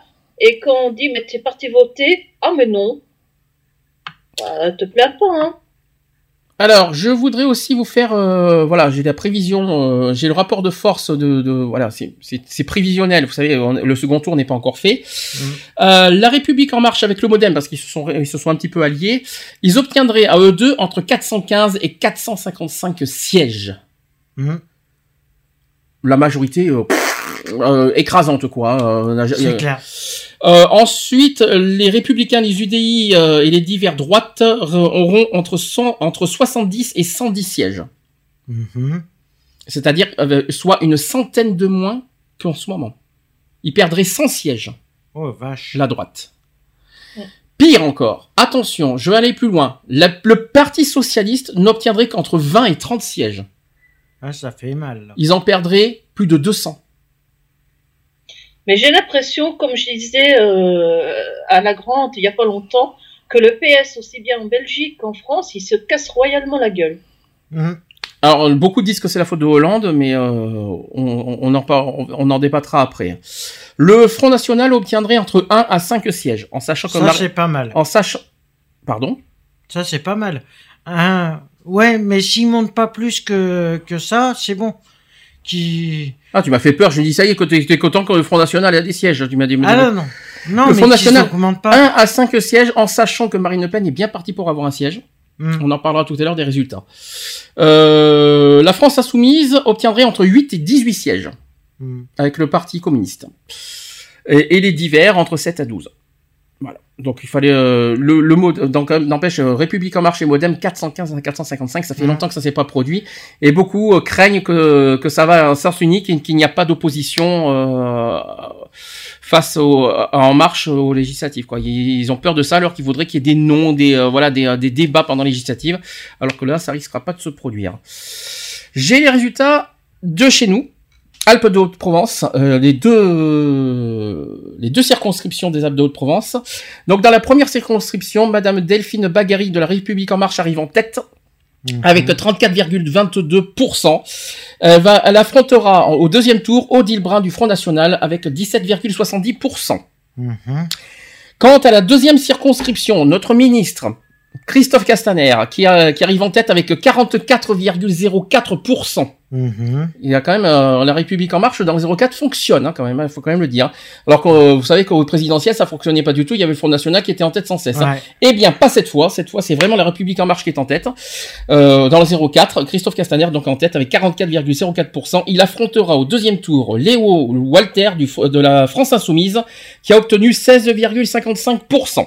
Mhm. Voilà, je vous ai donc dit qui va affronter quoi dans notre département au deuxième tour la semaine prochaine. Euh, donc euh, résultat des actuels ministres, des ministres actuels euh, en ce moment. Donc je vous, comme je vous ai dit, euh, Christophe Castaner est en balotage favorable après ce premier tour, euh, comme je viens de vous dire. Dans la sixième circonscription du Finistère, Richard Ferrand, qui est en balotage favorable avec 33,93% des suffrages exprimés, devant la candidate des Républicains, Gaël Nicolas, qui recueille 18,10% des voix. Le ministre de la Cohésion des Territoires est bien parti pour être réélu, malgré l'enquête préliminaire le visant dans l'affaire des mutuelles de Bretagne. Ensuite, dans la, dans la première circonscription de l'heure, Euh, le ministre de l'économie, Bruno Le Maire, remporte 44,46% des voix devant la candidate du Front National, Fabienne Delacour, avec 22,09%. Euh, ensuite, élue à Saint-Pierre-de-Miquelon depuis 2007, Annick Girardin, la ministre de l'Outre-mer, est en ballottage difficile pour le second tour. Elle a recueilli 41,59% des voix face à son concurrent Stéphane Lenormand, également à 41,59%. Hum. Alors ça c'est fortiche par contre. La ministre des Affaires européennes Marielle de Sarnez, qui est arrivée en tête au premier tour, revendiquant 41,27% des voix dans un contexte de tension locale. Voilà. Elle sera opposée au candidat euh, républicain et célèbre avocat Francis Spinner avec 17,4%. Euh, autre point, euh, le secrétaire d'État au numérique Mounir euh, Majoubi, qui est en passe de réussir son pari euh, de succéder à Jean-Christophe Cambadélis, le premier secrétaire du Parti Socialiste, éliminé dès le premier tour de cette circonscription où il est élu depuis 20 ans. Dans ce secteur marqué à gauche, le candidat de la République en marche a remporté 34,93% des voix, selon les résultats partiels, devant la représentante de la France Insoumise Sarah Legrain avec 22,21%. Voilà, ça c'est du côté des ministres actuels, donc les ministres sont très bien partis pour rester ministres. Hum. Ça a l'air d'être bien parti. Vous savez que vous savez quelle est la règle. Les ministres qui perdent les législatives ne seront plus ministres. Mhm. Ça, c'est ce qu'a réclamé euh, Emmanuel Macron. Pour l'instant, ça a l'air bien parti que tous les ministres restent ministres. Pour l'instant. Pour l'instant, c'est bien parti. Du côté maintenant des grandes figures politiques. Résultat, Marine Le Pen. Marine Le Pen, la présidente du Front National, arrive largement en tête dans la 11e circonscription du Pas-de-Calais. Elle recueille 46,02% des voix selon les résultats définitifs et revendique un score de 56% dans son fief d'Hénin-Beaumont, détenu par le maire Front National Steve Briois. Elle se retrouve au second tour face à la candidate de la République En Marche, Anne Roquet, avec 16,43%. Mm. Ah, ça va être plus compliqué par contre euh, Ouais, à va battre. être euh, ça va être plus ouais. compliqué au niveau du deuxième tour pour, euh, pour la République en marche, je vous le dis.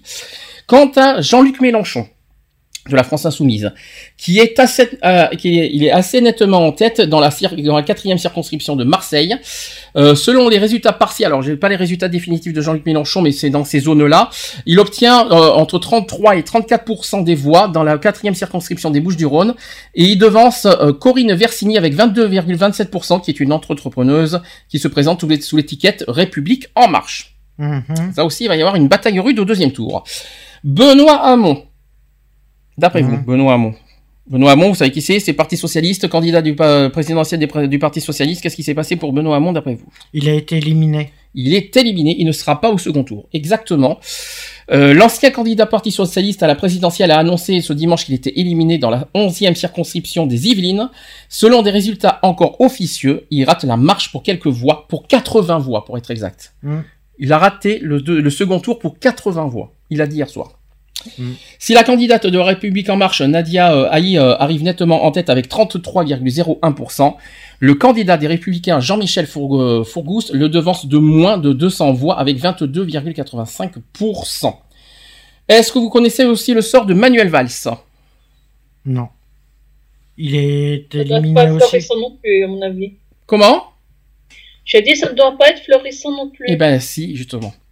Bonne nouvelle, Manuel Valls, il est au second tour. Ah, il est au Et il second est en tête en plus, il est en tête de sa circonscription, figurez-vous. Euh, ah oui, il, a, il, est, il est en tête, oui, et même largement en tête, pour être honnête. Euh, il avait beaucoup d'opposés, il avait beaucoup de, de candidats euh, contre lui hein, dans, à, à Évry, hein, je vous le dis, dans l'Essonne. hein. Donc il avait ni adversaire socialiste et ni adversaire de la République en marche contre lui, c'est pour ça qu'il a passé facilement. Euh, mais la partie était loin d'être difficile et euh, donc il a euh, donc il a recueilli. J'ai pas les résultats exacts de Manuel Valls, mais je sais qu'il passe au second tour. Il est en tête de sa, circonscription, quoi qu'il en soit. Sachez que la plupart des leaders nationaux sont en perdition. Il y en a qui sont au second tour, mais alors euh, côté résultat, c'est pas folichon, je vous le dis clairement. Les anciens ministres Mathias Feckel, Christian Eckert et Ori Filippetti ne sont même pas qualifiés pour le second tour. Pascal Boitard, qui est elle-même, euh, qui a qui a été elle aussi ministre de François Hollande et députée sortante, n'obtient que 6% dans la somme, derrière le candidat Front National Franck de la Personne, avec 17%.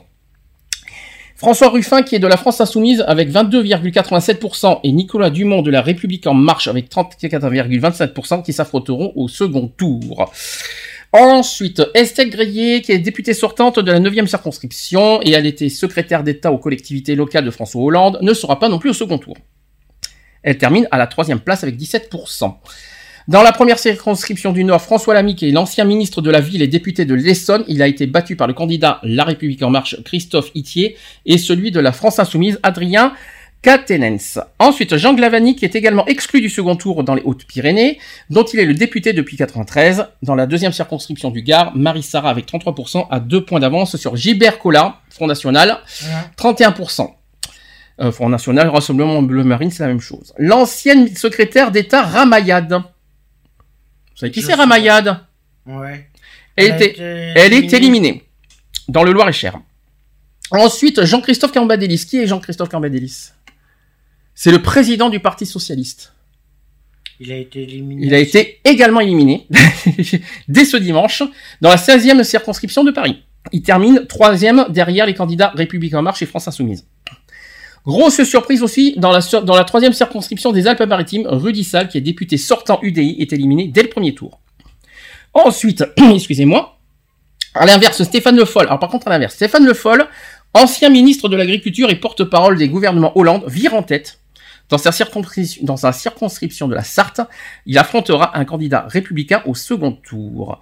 Daniel Fekel, qui est également qualifié pour dimanche prochain, il est devancé par Thibaut euh, Guilhuy, candidat de la République en marche. Nicolas B, qui est secrétaire général du Front National, n'arrive qu'en troisième position, donc il sera pas au second Mhm. tour.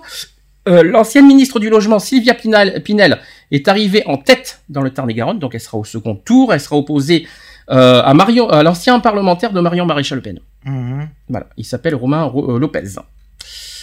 La remuante députée Karine Berger ne pourra pas défendre son siège dans la première circonscription des Hautes, des Hautes-Alpes. 0,5. Mhm. Elle termine à la, à la cinquième place et le second tour mettra aux prises Pascal Boyer et Patrick de Rouen. Donc, euh, pour finir aussi, Cécile Duflo, Emmanuel Cos et Caroline de Haas à Paris sont éliminés dès le premier tour. Mhm. Ça fait beaucoup, hein voilà, il fallait que je vous dise euh, plein de choses. Côté Paris, alors à Paris, c'est passé beaucoup de choses. Nathalie euh, Kosciusko-Morizet total, euh, totalise 20 points de retard sur Gilles Legendre de la République En Marche. Mhm. Là aussi, une figure, euh, une grande figure à Paris euh, euh, tombe aussi. Elisabeth Guigou, qu'on connaît bien, qui est de la sixième circonscription de Seine-Saint-Denis, elle aussi ne participera pas au second tour. Ah, il y en a eu des, euh, il y en a, il y en a eu des, euh, des, des, des, surprises. Hein. Mhm. Voilà. Je vous ai fait un petit peu en gros. Je vais pas vous dire, je vais pas vous faire tous les résultats des 577 parce que euh, sinon dans deux derniers encore. Je voulais vous faire quand même par, par des, euh, des voilà des, des résultats des grandes figures. La, le- les grands perdants, vous savez qui c'est? Qui sont les grands perdants de, de ce premier tour? Et même euh, totalement même, même des deux tours. Le PS. C'est le Parti socialiste. Mhm. Parti socialiste qui a, qui a perdu, euh, je sais pas combien de voix. Voilà, ils, ils avaient, euh, voilà, ils, ils ont compté déjà 95 parlementaires socialistes sortant éliminés dès le premier tour. Et si le Parti socialiste ne s'attendait pas à une victoire surprise aux législatives, il en, il en est, il est en passe de connaître la plus grande déroute de son histoire. Avec un score national de, deux- de 10,2%, il pourrait ne disposer que de 20 à 35 sièges contre 279 en ce moment depuis 2012 Mhm. il perdrait 250 sièges Putain, ça fait mal. en, en, en une élection. Ouais, ça fait mal là. Ça fait beaucoup. Hein. Sachez que ils avaient pour objectif cette année, parce qu'ils savaient que quoi qu'il en soit, ils allaient pas avec la République en marche, ils savaient que le Parti socialiste allait euh, Mhm. allait euh, en perdre beaucoup. Euh, ils avaient pour objectif d'en avoir 80 sièges. Mhm. Sauf que là, ça sera pas le cas. hein. Non, On en, là, ils auront, pas- ils en auront même pas, ils en auront 35 maximum. Ça va être un peu compliqué. Et après cinq années au pouvoir, le Parti socialiste subit de plein fouet la déferlante En Marche euh, et n'améliore que de 4 points le très mauvais score de Benoît Hamon à la présidentielle. En termes de sièges, dimanche prochain, le Parti socialiste pourrait voir donc son groupe divisé par 10. Ce qui n'est pas rien. Mhm. Le Parti socialiste a perdu une bataille, mais pas la guerre. C'est ce qu'a lancé Pierre Mo- Moscovici euh, depuis son promontoire euh, européen. Il est vrai que les partis sont très lents à mourir. Le Parti radical qui, a, qui survit chichement depuis 116 ans, depuis sa fondation en, 2000 en 1901, Euh, mais il n'est pas mort, hein, il existe toujours. Il y en a, il y a encore un autre, euh, un autre parti qui est toujours, qui existe aujourd'hui, qui est composant de l'UDI, c'est le PCF. Vous savez ce que c'est le PCF Parti communiste. C'est le Parti français. communiste qui est, qui est né depuis, qui est né en 1920 et le Parti communiste existe toujours aujourd'hui, il faut quand même le dire, et qui continue de faire entendre sa voix en 2017. Euh, même ont, s'ils ont que 2%, on va dire, au niveau des élections, ils sont toujours là. Et enfin et surtout, le Parti socialiste possède encore une puissance de feu importante grâce à un patrimoine inouï et, et insoupçonné. C'est non seulement il possède le luxueux siège de la rue de Solferino dans le très chic 7e arrondissement de Paris, mais ces fédérations détiennent aussi des locaux dans toutes les villes de France au-dessus de 10 000 habitants. Son compte et bien sûr sont issus d'élus locaux avec 30 départements, 4 régions et des métropoles, et son implantation encore très solide dans ces bastions du sud-ouest et de l'ouest. Si le Parti socialiste meurt, ça prendra 30 ans. Mhm. Non, ça sera pas pour aujourd'hui. Cependant, le parti de Jean Jaurès, de Léon Blum et de François Mitterrand doit s'attaquer aux trois éléments de la profonde crise qu'il traverse. Un, c'est le- un défaut d'incarnation. Deux, c'est la clarification de sa ligne. Et surtout, à court terme, le risque d'une dilution dans le macronisme. Dans le personnel du Parti, du socialiste ac- actuel, aucun des prétendants ne semble en mesure de relever à court terme ce défi, à tel point que François Hollande, président sortant, excusé du peu, a de lui-même renoncé à défendre son bilan. Mhm. Il faut quand même le rappeler. Si François Hollande n'avait pas accepté le principe de la primaire, on n'en serait sans doute pas là. C'est ce qu'a dit Marisol Touraine, qui constate que les électeurs por- euh, Parti socialiste, orphelins d'un leader incarnant le social-démocratie, se sont reportés sans enthousiasme vers Macron, Benoît Hamon ou Mélenchon. Les prétendants à la relève ne sont pas fringants. Donc Manuel Valls et Arnaud Montebourg sont les deux grands brûlés de la primaire de la gauche. Vincent Pillon y a fait aussi de la figuration et Hollande a grillé tout simplement les quinquas. Mhm. Euh, une nouvelle génération, est-ce qu'on peut parler d'une nouvelle génération Parti Socialiste aujourd'hui? À l'heure actuelle, on parle beaucoup d'Anne Hidalgo, Mhm. parce qu'elle est parvenue à ménager ses chances, mais aussi, elle doit réussir son premier mandat parisien, c'est d'obtenir l'organisation des Jeux Olympiques et sortir victorieuse des municipales en 2020. Explication, vous savez qu'en ce moment, on est en pleine candidature des, euh, des Jeux Olympiques euh, pour 2024. Mhm. Euh, ça a l'air très très très très très bien parti en 2024 à Paris. On aura, les- on aura sûrement euh, très fortement des chances d'avoir les Jeux Olympiques en d'été en 2024 à Paris. Et en Non, 2028. je dirais que chaque nouvelle génération a- apporte son changement dans chaque parti. hein. Il n'y a pas uniquement dans, dans, dans le PS. Oui, mais c'est quand même, c'est, elle est maire de Paris, donc c'est elle qui organise, c'est elle qui a le, qui est, qui a- qui est en charge de l'organisation de, de- des, euh, des Jeux Olympiques. Hein. C'est la, c'est la Ah maire oui. de Paris. Oui, oui, c'est pour ça. Mais euh, plus bien sûr le, le CIO, c'est-à-dire le Comité olympique, euh, bien sûr, il y a tout ça. Voilà, tout, tout ça, c'est un ensemble. Plus les sportifs qui sont voilà co-gérants, etc. Notamment Estanguet qu'on voit beaucoup, euh, qui est Tony Estanguet qui, qui, qui est en charge de de de, de, bah, de faire élire Paris euh, en 2024. Voilà, il y a, il y a toutes ces figures aussi. Euh, mais le, le but aussi pour Anne Hidalgo, et ça c'est son sa priorité, c'est qu'elle doit gagner les municipales en 2020. Voilà, elle doit, euh, c'est euh, c'est sa, sa- priorité et son défi. C'est surtout ça. Euh, Est-ce qu'elle va y arriver? Pour l'instant, c'est bien parti. Anne, Hidalgo est, euh, est quand même bien vue de, à Paris, donc on va voir. On est, c'est que dans trois ans, on n'y est pas encore. Tout est possible. Euh, Stéphane Foll qui ne va pas non plus passer le reste de sa vie dans la nostalgie hollandiste. Dans les cinq ans à venir, une nouvelle génération voudra pousser les aînés dehors. Beaucoup doivent euh, d'abord passer le test des législatives pour conforter leurs ambitions nationales. C'est le cas de Najat Vallaud-Belkacem, 39 ans, candidate à Villeurbanne et qui est au deuxième tour. Mhm. J'ai oublié de vous le dire. Elle est au deuxième tour des, euh, des, des législatives. Elle n'est que deuxième par contre. Euh, ou encore Mathias Fekel qui a 39 ans dans le Lot-et-Garonne. Et tant qu'on n'aura pas réglé ce problème d'incarnation, on fera de la figuration. C'est ce qu'a lâché Jean-Christophe Cambadélis. En, attendant, qui conduira au nom du Parti Socialiste la bataille législative? A priori, c'est le Premier ministre Bernard Cazeneuve qui devrait euh, soulever l'étendard du Parti Socialiste tombé à terre avec l'élimination de Benoît Hamon, qui Ah. prendrait donc la succession de Cambadélis. Donc euh, apparemment c'est Cazeneuve qui prendrait la, la succession du Parti socialiste. Je sais pas, euh, je sais pas si vous voyez bien euh, dans ce poste-là. Il était quand même un bon premier ministre euh, Cazeneuve. Ouais. Je le vois bien président du Parti socialiste. Il y a, il y a des chances. Voilà, donc ça c'était vite fait euh, ce que sur le Parti socialiste. Est-ce que vous avez des choses à dire sur les résultats avant qu'on passe au, en- euh, aux législatives en termes techniques? Non. Non. Qu'est-ce que ça vous choque que le Parti socialiste soit aussi euh, qu'il prenne une gifle aussi aussi grave quoi? Ça vous ça vous choque ou ça, Non, ou- pas ou- ou- ou- spécialement, ça, ça me ça ne vous surprend pas? Moi, comme je te l'ai dit, ça me surprend pas parce que déjà en Belgique, euh, il- euh, le PS prend une, une raclée mentale. Donc, euh, franchement, que ça suive comme ça en France, ça me tente pas du tout. Très bien. Alors j'ai une question. On va, par- on va parler de technique. Est-ce que vous savez à quoi sert l'Assemblée nationale? Parce qu'on va, on va parler de. C'est ceux qui votent les, lois? C'est tout, c'est presque ça. Effectivement, c'est ceux qui votent les lois. En collaboration avec qui, s'il vous plaît? Avec le président. Non, sûrement pas. Je sais pas. Il y a deux, qui- euh, deux chambres qui votent euh, les lois. La chambre des commerces. de La chambre des commerces, hein, de mieux en mieux.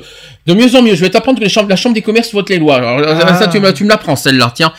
Est-ce que tu sais, euh, en France, qui c'est qui, euh, qui vote les lois, euh, Eve? Non. Il y a l'Assemblée nationale et le Sénat. Le Sénat, Ah, quand même, tu vas y arriver quand même, euh, on va y arriver. hein. Donc l'Assemblée nationale est la chambre basse, euh, la chambre basse du Parlement français. Comme le dispose la Constitution, elle est composée de combien de députés, s'il vous plaît? 577. Bien, 577 députés. Vous trouvez ça beaucoup ou Ouais, que- ça fait énorme quand même. Hein. C'est beaucoup, beaucoup, un peu trop même, 577 Ouais. Ok. Ouais. Le rôle principal de l'Assemblée nationale est de voter les lois en collaboration avec le Sénat, mais également de contrôler l'action du gouvernement grâce à plusieurs mécanismes. La question de confiance permet au gouvernement d'obtenir l'assentiment euh, de l'Assemblée nationale pour sa politique. Elle suit en général la nomination de chaque gouvernement et l'Assemblée nationale peut s'opposer au gouvernement et demander sa démission avec une motion de censure. Mhm. La motion doit être déposée par un dixième des députés, donc c'est-à-dire 58 députés, et votée à la majorité absolue, donc 289, pour être acceptée. Hmm. L'Assemblée nationale peut être dissoute que sur la décision du... Qui c'est qui dissout l'Assemblée nationale? Le président. Le président de la République. Ça s'est déjà produit, d'après vous? Ça s'est déjà produit, rappelez-vous, la, la dissolution Ouais. de l'Assemblée nationale? C'était sous Chirac, rappelez-vous. Mhm. Euh, Chirac avait euh, dissous l'Assemblée nationale, il y a- il y avait euh, Juppé à cette époque-là Premier ministre, et à ce moment-là, la gauche avait gagné, et qui c'est qui était premier- devenu Premier ministre en 97 Celui qu'on regrette tous et qui nous manque, Lionel Jospin. Ouais. Eh oui. Alors, le rôle d'un député à l'Assemblée nationale. Donc, sa mission principale, c'est voter la loi. Mhm. Le plus souvent, il s'agit de projets de loi initiés par le gouvernement. Cependant, les députés peuvent également lancer des propositions de loi et effectuer des amendements sur des textes pour les modifier. Les députés qui partagent les mêmes opinions politiques peuvent s'allier et former des groupes parlementaires. Pour cela, ils doivent être au moins 15. C'est pour ça qu'on parle de groupe politique, il doit être 15 Ouais. pour être un groupe politique. Ensuite, ils pourront se réunir et fixer leur position sur les débats à venir. Le député euh, fait aussi partie de l'une des huit commissions permanentes qui comptent l'Assemblée nationale. Le for- leur, leur fonction est de préparer le débat qui a ensuite lieu en séance publique et aboutit au vote de la loi. Chaque commission est spécialisée euh, dans un domaine, c'est-à-dire les affaires culturelles et l'éducation, les affaires économiques, les affaires étrangères, les affaires sociales ou encore la défense et les forces armées. Eh bien oui. Ça par contre, je parie que pas beaucoup le savent ça. Les projets et propositions de loi lancés par le gouvernement ou initiés par les députés passent forcément par l'une de ces commissions, sauf que, sauf quand une commission spéciale a été créée par l'exécutif ou le parlement pour l'examen euh, d'un texte particulier. La commission désigne un rapporteur et effectue des auditions de spécialistes et apporte des modifications aux textes qui lui sont présentés avant la présentation publique et le débat au parlement. Petite parenthèse parce que vite fait, vous allez dire pourquoi je parle de tout ça c'est parce qu'il faut faire attention euh, voilà d'abord je vous explique l'enjeu des législatives pour, pourquoi on vote je vous explique qu'il y a beaucoup d'abstentionnistes qui ne votent pas. Et là si je parle de ça parce que j'essaie de de- d'expliquer à ceux qui n'ont pas voté à quoi consistent les législatives comme quoi c'est vraiment très très très important. Il y a un deuxième tour qui se joue et il faut pas euh, il faut mettre une bonne personne à la tête de bah, de vous voyez ce que je veux dire? Dans un siège quoi. Il Ouais. faut mettre une bonne Ouais. personne dans le siège qui, qui, qui est capable de faire ce euh, Pourquoi il est élu? un pourquoi il est élu et deux ce qu'il euh, son rôle quoi. Tous ses rôles parce que c'est bien de voter législative. C'est bien de voter mais il faut savoir aussi pourquoi on vote législative. Mhm. et c'est pour c'est pour ça que je voulais parler de ça. Sachez que l'Assemblée nationale constitue également un contre-pouvoir à l'exécutif tous les mardis et mercredis, les députés peuvent interroger directement les ministres avec des questions orales ou écrites. Vous savez, les fameuses Mhm. questions au gouvernement qu'on voit à la télé. Lors des questions au gouvernement, retransmises en direct sur la chaîne parlementaire, ou euh, maintenant que ça n'est plus France 3, avant c'était France 3, maintenant c'est LCP maintenant, Mhm. euh, qui retransmet ça. Les membres du gouvernement y sont interpellés et doivent apporter des réponses aux questions qui leur sont formulées. Les députés peuvent aussi traquer l'action du gouvernement euh, par l'intermédiaire des commissions. De plus, si un parlementaire est rapporteur spécial au sein de la commission des finances, il peut contrôler la gestion de l'argent public. L'arme ultime de l'Assemblée est la motion de censure, c'est ce que je vous ai dit tout à l'heure, qui lui donne théoriquement droit de vie ou de mort sur le gouvernement. Sous la Ve République, elle n'a été adoptée qu'une fois, en 1962, pour faire chuter le gouvernement de Georges Pompidou. Cependant, à l'époque, le général de Gaulle a répondu en provoquant la dissolution de l'Assemblée nationale. Et pour aboutir, une motion de censure doit réunir la majorité absolue des députés, c'est-à-dire 289 voix à l'heure actuelle. Et depuis 1962, plus aucune motion de censure n'a atteint ce seuil. Alors, vous savez combien de temps ils sont élus, les députés? 5 ans. tous les 5 ans. Donc euh, les, les élections législatives, c'est tous les 5 ans, en principe et toujours un mois après les élections présidentielles. Euh, au suffrage universel, direct, et non pas indirect, comme le Ouais. Sénat. Le Sénat, c'est indirect. Euh, donc avec deux tours, bien sûr. Une élection dès le premier tour qui est, qui est possible si un candidat recueille la majorité absolue des suffrages exprimés, si ceux-ci représentent au moins 25% des inscrits, des inscrits sur les listes électorales. C'est compliqué, hein. Si personne ne remplit ces conditions, un second tour est organisé le dimanche suivant et peut opposer plus de deux candidats. En théorie, c'est simple, il suffit de réunir les voix de 12,5% des inscrits, et j'ai bien dit des inscrits et non des exprimés, c'est pour ça qu'il n'y a pas eu beaucoup de triangulaires euh, au, au second tour, c'est que c'est 12,5% des inscrits. Voilà, et non pas 12,5% de- des voix exprimées, c'est-à-dire dans les urnes. Voilà pourquoi il n'y a pas eu de triangulaire quand on voit... Parce qu'il y en a qui se disent comment ça se fait qu'ils ne sont pas au second tour, il y en a qui ont 20%. C'est normal parce que c'est des voix exprimées et non des inscrits. C'est pour ça qu'il y a- qu'il y en a beaucoup qui n'ont pas été au deuxième tour. Est-ce que vous savez pourquoi il y a 577 circonscriptions? Non. Ça aussi, c'est une question importante que pas beaucoup le savent. Je sais pas. Moi, je sais pas. Alors sachez que pour un, un- comment vous dire deux critères majeurs. Chaque département doit avoir au moins deux députés et un député supplémentaire et attribu- qui est attribué par tranche supplémentaire de 100 000 108 000 habitants. Jusque là, tu suis. Mhm. À partir, pour un département de 216 000 habitants, c'est simple, deux députés seront élus. À partir de 324 000 habitants, c'est trois députés. Et ainsi de suite selon la population. Et à l'échelle nationale, cela donne 577. Donc il faut faire un petit peu de calcul mental, en fait. Ouais. C'est très compliqué. Le gouvernement maintient alors donc euh, 577 députés pour, mais redessine les circonscriptions selon les nouveaux critères, puisque la population a augmenté. Chaque député représentera maintenant 125 000 habitants et non 108 000. Mhm. Donc à l'heure actuelle, c'était à l'époque c'était 108 000. Aujourd'hui, c'est 125 000 habitants par député. Beaucoup. C'est comme ça. L'histoire des cumuls de mandats, ça vous parle? Vous vous en souvenez qu'on en avait parlé il y a pas très longtemps de ça Ouais. De ce sujet. Eh bien, figurez-vous, eh bien, je j'étais pas forcément au courant. euh, et en plus, on avait fait un débat là-dessus. On avait beaucoup posé de questions. Fi- Figurez-vous, figurez-vous que depuis le 31 mars dernier, c'est terminé. Un député, enfin un maire ne peut pas être député. Un maire ne peut plus être sénateur en même temps.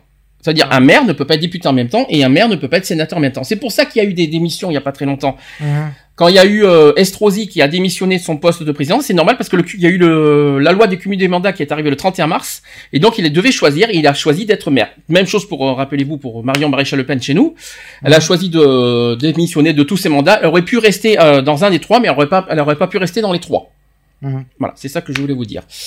Donc la fin d'une longue tradition française, depuis le 31 mars 2017, de de nouvelles règles sur le cumul des mandats entrent en vigueur et interdisent désormais aux parlementaires d'être, entre autres, maire d'une quelconque commune de France. C'est donc la fin du député-maire et du sénateur-maire. Ces figures locales parfois inamovibles depuis des décennies, symboles d'une certaine idée et de la notabilité politique française et qui étaient toujours autant d'actualité en 2017. Euh, sur les décomptes de Libération, on trouvait encore 175 députés également maires en janvier 2017, soit 30% de- du contingent, du contingent, et dont 93 chez les Républicains et 51 chez les socialistes. De nouvelles élections législatives euh, sont prévues là en ce moment et beaucoup de, des concernés avaient décidé d'attendre que leur mandat de député prenne fin pour choisir entre rester à l'Assemblée, donc se représenter, ou de rester maire. C'est ce qu'a fait Christophe, euh, Chris- euh, c'est ce qu'a fait Estrosi entre autres. D'autres ont, ont anticipé démissionnant de leurs responsabilités municipales au cours des deux dernières années. Dans un précédent relevé fin 2013, Libération avait dénombré 228 députés maires. Les sénateurs ont aussi, euh, aussi ont préféré prendre leur temps, puisqu'ils sont encore 107 à être aujourd'hui maires, soit un tiers d'entre eux. En revanche, seulement 6 des 74 députés européens français sont encore maires à ce jour. Dans tous les cas, ceux qui deviennent hors la loi ce 31 mars ont quelques semaines pour se mettre en, conformité. Tous ces parlementaires ont pour autant ont pour- pourtant eu le temps de se préparer. Les règles qui entrent en vigueur en ce 31 mars sont en effet la conséquence de deux lois définitivement adoptées le 24, euh, euh, le 14 février 2014, c'est-à-dire il y a plus de trois ans quand même. À l'époque, le texte, donc c'est une promesse qui a été rabougrie de campagne de François Hollande, était passé dans, la douleur et avait vu son application reportée à la fin de la législature. En gros, les parlementaires en place ont voté une loi réduisant leurs prérogatives, tout en se gardant bien de, de se l'appliquer à eux-mêmes tout de suite. D'ailleurs, cette réforme du cumul des mandats est toujours aussi impopulaire aux yeux de nombreux élus, au point que Nicolas Sarkozy avait fait de, son annulation un argument de campagne majeur pendant la primaire de la droite. Et pourtant, il ne s'agit pas d'une euh, interdiction pure et simple du cumul d'un mandat, comme on présente parfois cette réforme un peu rapidement. En réalité, ce que les lois 2014-125 appliquées aux députés, aux sénateurs, ainsi que la, les lois 2014-126, ça c'est la même appliquée aux députés européens, apporte de nouveau que, que c'est une interdiction aux parlementaires d'exercer toute fonction exécutive locale. Donc désormais on ne pourra donc plus être député et maire à la fois, pas plus que sénateur et président du conseil régional, Mhm. ni député et adjoint au maire, ni sénateur et vice-président du département, et ainsi de suite. On ne peut plus cumuler quoi que ce soit. Enfin, ça c'est ça c'est une bonne Enfin, ouais. Enfin, depuis le 31 mars, je l'avais sapé ce- cette histoire, je, je m'en souvenais pas. On en avait parlé en plus sur un, sur un débat et on s'en excuse parce qu'on on avait complètement zappé cette loi du 31 mars. Euh, on en avait fait un débat sur le sujet de, de la, de la loi de la moralisation de Bayrou, je crois que c'était la semaine dernière. Et euh, bah voilà, ce qu'on ce qu'on a ce qu'on réclamait, bah c'est réalisé et alléluia, c'est ce qu'on c'est ce qu'on voulait et c'est et c'est le cas depuis le 31 mars. C'est c'est définitif, euh, c'est pas un projet de loi. Là, c'est définitif et adopté et, euh, en et vraiment euh, d'actualité. Voilà, c'est ce qu'il fallait que je vous dise aussi au niveau des législatives. Euh, Est-ce que vous voulez rajouter quelque chose? Non. Miss Eve, est-ce que tu as quelque chose à rajouter, toi qui es très silencieuse en ce moment Tout à l'heure, t'inquiète pas, tu auras beaucoup de voix à dire parce qu'on va parler de la Belgique tout à l'heure.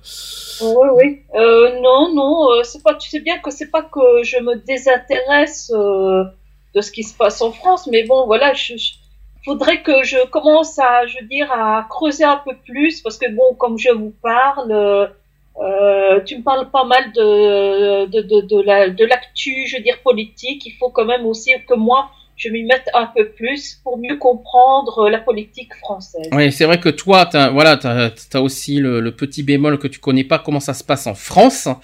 Donc forcément, euh, mais d'ailleurs par rapport à ce que tu sais là, qu'est-ce que tu en penses? Imaginons que, que, que ces mêmes lois se passent en Belgique. Que tu, euh, supposons que tu es en France, tu en penserais quoi de tout ça? Euh, Moi, je, déjà, euh, que que- qu'on puisse plus cumuler, etc., je trouve ça très très bien. Mhm. Euh, parce que moi, par exemple, quand j'ai j'ai vu euh, euh, euh, qui est le maire de Mons, je vais dire maire pour que tout le monde puisse comprendre, euh, et en même temps être le, le, le premier ministre, euh, voilà quoi, ça, ça, je trouvais ça un peu contradictoire. Ce qu'on a dit, avait- nous, ce qu'on a dit la semaine dernière, c'est bien que, voilà, au niveau local, qu'il n'y a pas de cumul, mais nous, on voulait élargir ce, ce cumul des mandats à- au, au sens large. Mhm. C'est-à-dire qu'on voulait pas qu'on voudrait, on n'aurait pas voulu qu'un député soit en plus ministre. C'est clair. C'est un exemple. C'est-à-dire que euh, on est d'accord avec le, le cumul des mandats. On en avait parlé la semaine dernière, mais je me souviens que, que le débat exact de la semaine dernière, c'était de pas cumuler euh, trois fois la suite des mandats, euh, c'est-à-dire maire, puis après, euh, puis après, euh, aller au hasard, conseil général, et puis Mhm. après euh, président, j'en sais rien. C'est-à-dire que moi, cette loi, euh, comment vous dire, cette, ce cumul des mandats est bien, mais j'aurais préféré au sens général, c'est-à-dire ça inclut les ministres et le président de la République. Mhm. Voilà. Et à ce moment-là, tout va bien. Donc déjà, un, un député qui peut être ministre, moi ça me dérange. C'est clair. Moi je, vous- je vous dis clairement, un ministre n'a pas besoin d'être député pour être ministre. Mhm. Enfin moi, c'est un exemple. Alors ça, il y a le cumul des mandats, ce cumul des mandats. Euh, moi, ça- moi ça me dérange parce que euh, vous savez que tous les euh, tous les ministres actuels sont, sont en ce moment dans les législatives. Hein. Mhm. Mais moi ça me dérange. Bon, c'est mon c'est mon point de vue personnel. Moi j'aurais préféré qu'il y ait de- les 577 députés et après d'autres ministres. Voilà, comme ça au moins on est tranquille. euh. Mhm.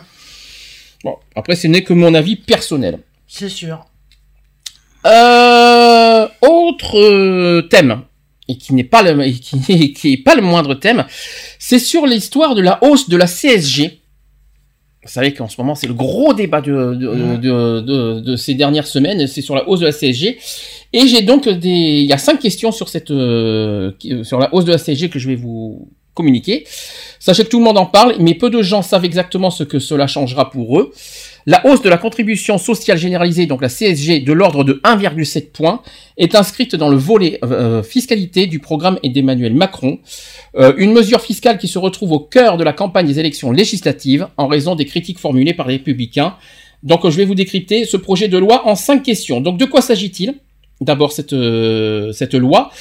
Euh, la CSG est un impôt euh, prélevé à la source créé en 1990 par le gouvernement Rocard. Destiné à financer la protection sociale, il touche l'ensemble des revenus des personnes résidant en France, des salaires aux revenus du patrimoine, en passant par les pensions de retraite et les allocations chômage. En sont exonérées les, les prestations sociales comme les allocations familiales ou le RSA. Actuellement, le taux de la CSG oscille principalement entre 6,2 et 8,2% selon le type de revenu, jusqu'à 9,5% pour ceux tirés euh, des jeux de hasard. Emmanuel Macron souhaite l'augmenter de 1,7 points, soit dans une fourchette située entre 7,9 et 9,9%. Cette mesure de, ne toucherait ni les retraités modestes, ni les chômeurs. Ça, il faut quand même le rappeler.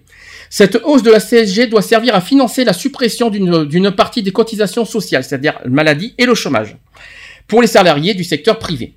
La réforme fiscale prévoit donc d'augmenter les prélèvements de CSG de l'ensemble des Français afin de faire gagner du pouvoir d'achat aux salariés, mais également aux fonctionnaires et aux indépendants avec un dispositif équivalent.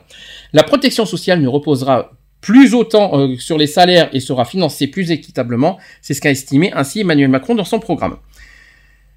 Deuxième question qu'on se pose, c'est combien est-ce que cela va rapporter? La CSG rapporte plus de 90 milliards d'euros par an au budget de l'État.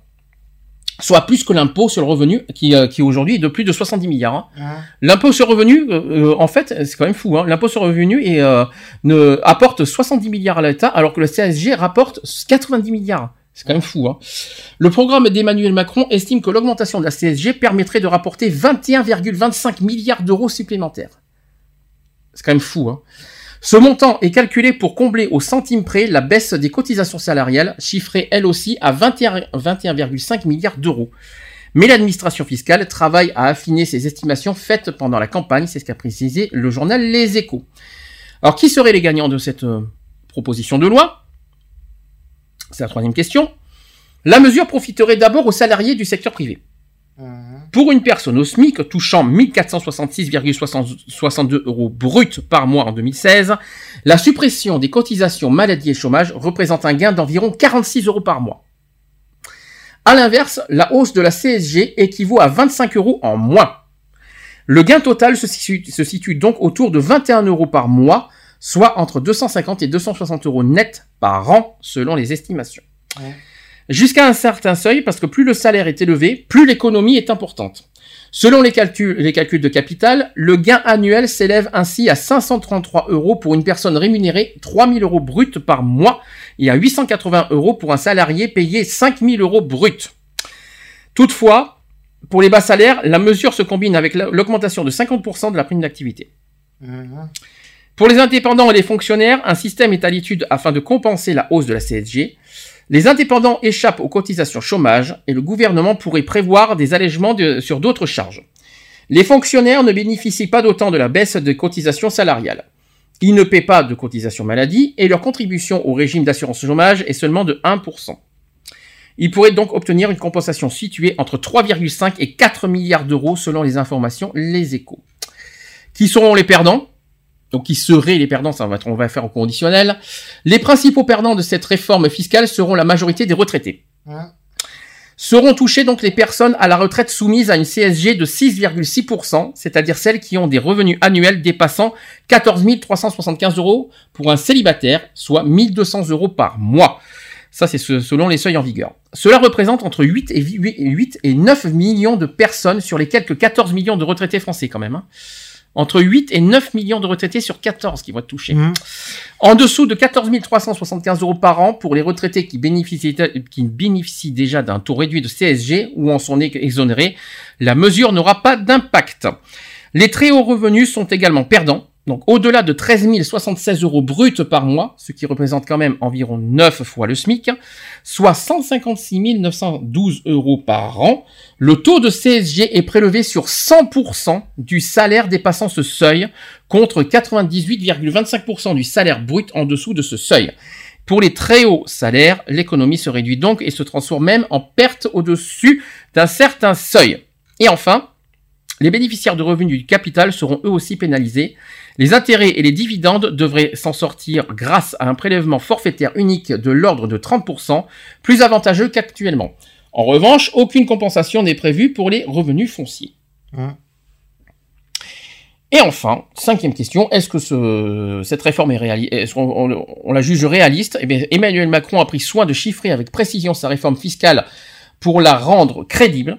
Reste la possibilité d'une censure partielle du Conseil constitutionnel sur la base du principe d'égalité devant l'impôt entre salariés du privé, fonctionnaires et indépendants. Mais selon le journal Les Échos, la réforme ne devrait pas euh, rencontrer de gros problèmes juridiques, car au sujet des cotisations sociales, le principe d'égalité est respecté au sein des différents régimes. Mm. Voilà le sujet de la CSG. Tout simplement. Alors, Eve elle nous a encore, elle a encore des, des petits bugs, elle va nous rejoindre dans quelques instants. Est-ce que tu veux... euh, euh, ça, c'est quelque chose que pas beaucoup savent, parce qu'on parle beaucoup de CSG, on dit beaucoup de choses, mais là, en termes techniquement parlant, techniquement parlant, je vous ai bien détaillé en quoi consiste cette réforme. T'en penses quoi? Ouais, c'est encore les minima sociaux qui vont encore subir. C'est que euh, les retraités, parce que les RSA sont pas touchés, le chômage, ouais, mais les chômeurs non plus. Hein. Ah bah ouais, mais les retraités. Ils Les vont retraités, subir, les euh, retraités qui touchent mi- euh, euh, minimum 1200 euros, pas en dessous. Ouais. Ceux qui sont en dessous de 1200 euros, ils ne seront pas touchés. Ils sont pas concernés. Voilà. C'est euh, ça qu'il faut se dire. Ouais, ça va faire encore euh, polémique tout ça. C'est- déjà le cas. c'est déjà en ce moment le cas euh, pendant les législatives, je vous dis. Voilà, donc on va pas pour ou contre d'abord cette réforme de la CSG. Ouais, je suis pour et contre à la fois. Pour par rapport au pouvoir d'achat, mais contre que ça touche les retraités. Voilà. On va dire ça comme ça. Hmm. C'est une bonne, c'est une bonne chose. Dernière actu, alors on sort des législatives, on sort complètement des législatives, on va, on va changer complètement de sujet. Euh, il y a depuis quelques jours des, euh, des inquiétudes euh, sur, une, sur un astéroïde qui peut frapper la Terre à tout moment, et en plus, de, apparemment, on serait, il y aurait des menaces de plus en plus, voilà, plus que prévu même. Mhm. Que, voilà, que, donc on- il, y a une, il y a une alerte aux astéroïdes en ce moment. Miss Eve qui est de retour. Miss Eve. Notre astéroïde du, Oui. notre, notre, notre astéroïde est de retour. J'ai un petit souci avec ma connexion sur mon ordinateur, donc je t'appelle avec mon portable. D'accord. Alors là, on est sur le sujet des astéroïdes parce que maintenant, voilà, il y a, des, il y a des- la- une plus grande menace astéroïde qui, euh, qui, euh, qui frapperait la Terre. Je vais expliquer. Dans une étude publiée dans la revue Astronomy and Astrophysics en anglais, des astronomes de l'Académie tchèque des sciences ont pointé du doigt un risque plus élevé que prévu que la Terre soit touchée par un astéroïde. Euh, ces corps célestes menaçants proviennent des taurides, des étoiles filantes d'un essaim météorique apparaissant régulièrement dans le ciel. Mais risque-t-on réellement si la Terre est frappée par un astéroïde? Alors tout dépend en réalité de la taille en fait du rocher. Mhm. D'après vous, si le rocher fait moins de 10 mètres, qu'est-ce qui, euh, comment ça se passe? Je sais pas du tout. Comment ça se passe si le, le rocher fait moins Moins de 10 de mètres 10 mètres, euh, il va se Il va se désintégrer. Exactement, tout à fait. s'intégrer en entrant dans l'atmosphère. Et vous savez ce que c'est euh, que- Qu'est-ce qu'on voit sur la Terre euh, après? Vous savez euh, comment, ça, comment, on les, euh, comment on les aperçoit ces petits euh, ces désintégrements? Bah, L'étoile, l'étoile filante. C'est les étoiles filantes. Hmm. Les étoiles filantes, c'est pas le, c'est pas les vœux qu'on souhaite, hein, c'est, c'est un astéroïde. Hein, euh, c'est un astéroïde de moins de 10 mètres qu'on voit, euh, qu'on voit se désintégrer et venir sur Terre. Ben, c'est des Mhm. astéroïdes. Si son diamètre est supérieur, sachez que l'ast- l'astéroïde résiste au bouclier qui entoure la Terre et des euh, résidus qui, euh, qui frappent sa surface. C'est ce qui s'est passé, euh, par exemple, en Russie, en 2013. Plus de, 10 000 plus de 1000 personnes ont été blessées par des bris de verre causés par l'onde de choc de l'impact. Hmm. Et comment ça se passe si l'astéroïde mesure plusieurs dizaines de mètres, voire même plusieurs kilomètres? Comment ça se passe? Ben, euh, l'impact euh, quand l'astéroïde va euh, donc entrer en, faire l'impact sur la Terre va forcément propulser un amas de terre euh, de poussière dans l'atmosphère celle-ci va se disperser grâce au vent et recouvrir entièrement toute la planète en quelques heures, Alors, je vais expliquer. Ainsi que l'onde de choc qui va, euh, C'est tout à fait ça. euh, Donc, euh, je veux dire, euh, balayer tout sur son passage. alors, un impact causé par un astéroïde de plus de 5 km, c'est un exemple, de dia- euh, 5 km de diamètre, hein, Hum. peut détruire la surface de la Terre et causer une extinction de masse, comme ce fut le cas pour les dinosaures. C'est l'astéroïde qui a tué les dinosaures. Mhm. Mais d'après les spécialistes, ce type de phénomène ne survient qu'une fois toutes les périodes de plusieurs millions d'années. Ça peut- C'est ce qui nous rassure. Ouais, Sauf on est quand- n'y a pas eu qu'à la période. Oui, Eve Euh, nos ancêtres ont connu ça aussi. Et ça, c'est pas connu. Et avant les dinosaures, il y avait aussi, je sais plus comment ils s'appelaient, des, des- des- des- il y avait des animaux. Et ils ont euh, apparemment été aussi détruits. Enfin, on dit qu'ils ont été détruits par une météorite, mais euh, c'est pas la météorite proprement dit qui a détruit les dinosaures parce que euh, déjà nous vivons encore parmi les descendants de certains dinosaures et tous les dinosaures ne sont pas morts à, à cause de cette météorite. Et ça, beaucoup de scientifiques maintenant le, le prouvent. Par rapport à quoi euh, Les os qui sont retrouvés, tu veux dire euh, le, fait qu'ils ont retrouvé des os et c'est oui, prouvé, oui, hein, ouais. oh, voilà, voilà. Ils ont prouvé que la- la- la- les dinosaures ont continué à vivre bien après cet impact. Il y en a qui disent aussi que des fois les, les dinosaures ont- sont morts à cause du climat. Hum. Bah oui, parce qu'il y a eu aussi un changement climatique Mhm. et, et il n'y a pas que le- la météorite qui a fait le- ce changement climatique, parce que la Terre, de façon naturelle, commençait aussi à changer déjà son climat. Donc il y avait pas mal de dinosaures qui, avaient, qui commençaient déjà à disparaître bien avant l'impact de, de la météorite, dû à ce changement climatique naturel de la Terre. Moi, j'ai une question à vous poser. Comme ça. Vous apprenez demain. Allez, on apprend dans les infos que demain, on va être, euh, on va être menacé par un astéroïde qui va frapper la Terre. Quel sera euh, pour vous Allez, qu'est-ce qu'est-ce- qu'est-ce que vous ferez euh, de votre dernière journée avant avant extinction? Qu'est-ce que qu'est-ce que vous feriez pour pour votre dernier jour, votre dernier jour? Qu'est-ce que quelle est votre première chose? Tu vas pas dormir Je quand sais même. pas, ça changera pas grand chose. Hein. Bah tu euh, tu y a pas quelque chose de fou que tu voudrais faire? Tu- euh, De toute façon, tu sais que demain tu es menacé, tu vas tu vas mourir par par, par un astéroïde. Tu, tu, tu- y a pas quelque chose de fou que tu serais prêt à faire? Non. Et toi, Eve? Y a pas quelque chose, une folie que tu veux faire euh, si tu apprends? Quelque chose. Ah ouais, euh, je vais, je vais en France, je chope Nathalie. Alors, autre genre de folie. Que là, ça devient une obsession quand même, Eve, quand même. Est-ce que tu as une autre, Ah. est-ce que tu une autre, euh, voilà, une autre folie euh, c'est quoi notre dernière volonté? Voilà, tu apprends qu'un météore va s'abattre sur Terre. euh, et euh, toute, euh, vu sa taille, toute vie sur Terre euh, mena- est menacée. Euh, quelle, quelle est la chose que tu fais? Je te réponds tout naturellement. mhm. D'accord. Oui, ouais, tu vas me dire, c'est c'est un truc naturel, mais bon, ça se prouve, elle, elle va pas te rejoindre. hein. elle va peut-être aller Ah ouais, ailleurs. ça, ça, ça- ouais, c'est possible. Donc, euh, bon, bah, après, je- moi, moi-même, j'ai même pas réfléchi à la question, mais ça peut nous arriver à n'importe quel moment, et sans, euh, sans qu'on s'y sans qu'on s'y attende. Et euh, Je pense qu'on n'aura même pas le temps de s'en apercevoir. ah si, parce qu'il y a, il y a des observateurs hein, qui, euh, qui, euh, qui voient les, euh, les astéroïdes s'approcher de la Terre, donc euh, on le saura. Quoi Si, qu'il on, en soit. on- on le verra. Et Ouais, euh, mais- il y en a un, de toute façon, qui nous menace depuis un certain temps. J'ai oublié son nom. C'est quoi, c'est un tauride? Un gros, Euh, un gros rocher. Ah, ah oui, oui, il est très, très gros. Il est, il est- son nom. Comment il s'appelle encore? Ah, j'ai pas son nom. euh, euh, d'accord. Bah, En tout cas, il y en a un qui nous menace. Mais euh, voilà, il- à n'importe quel moment, on peut être menacé et c'est très voilà, il faut, c'est quelque chose qu'il faut prendre en compte euh, et, et surtout euh, faire attention. Voilà, on a fait notre euh, nos actus politiques. On va pas, on va faire la dernière pause avant le les actus LGBT. Prépare-toi, Eve, parce qu'on a un gros sujet pour toi. On va mettre le nouveau Slimane. Le tout nouveau, avec son nouvel album qui va sortir en septembre. Euh, son nouveau qui, titre qui s'appelle J'en suis là. Et on se dit à tout de suite.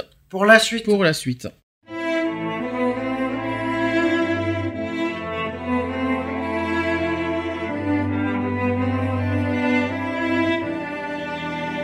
J'en suis là. Le cœur balance et mes mots se perdent. La douceur de ces vœux-là traverse les eaux de Seine. J'en suis là. As-tu lu ma lettre? As-tu pensé au temps? As-tu changé d'adresse? Et fui ta vie d'avant J'en suis là, rien que pour toi. J'en suis là, entends ma voix. J'en suis là, encore sur les ondes. Je chante pour toi chaque seconde.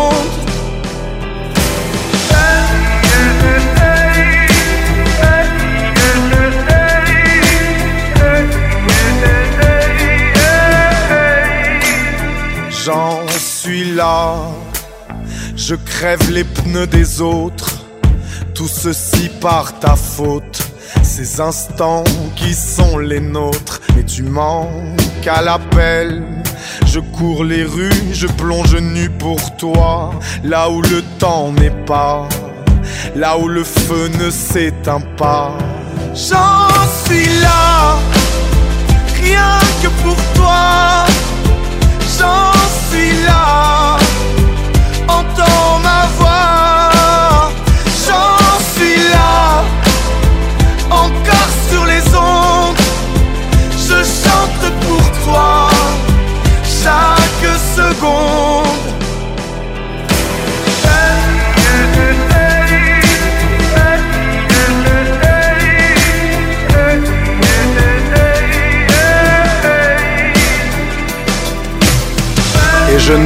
un sanglot animal.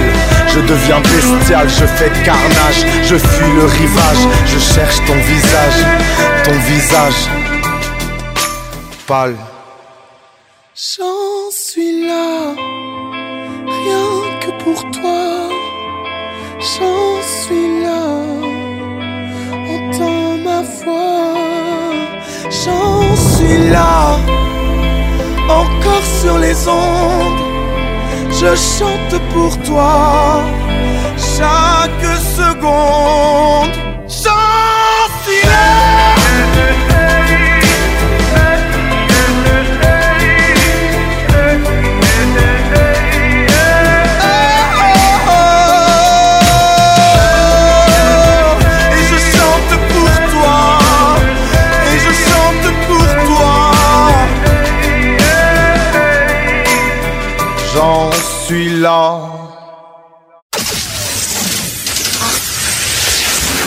Une émission basée sur l'engagement et la solidarité.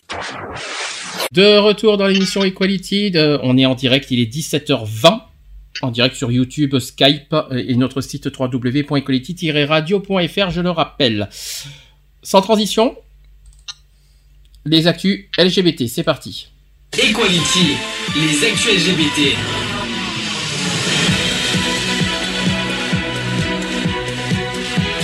Equality, les actus LGBT.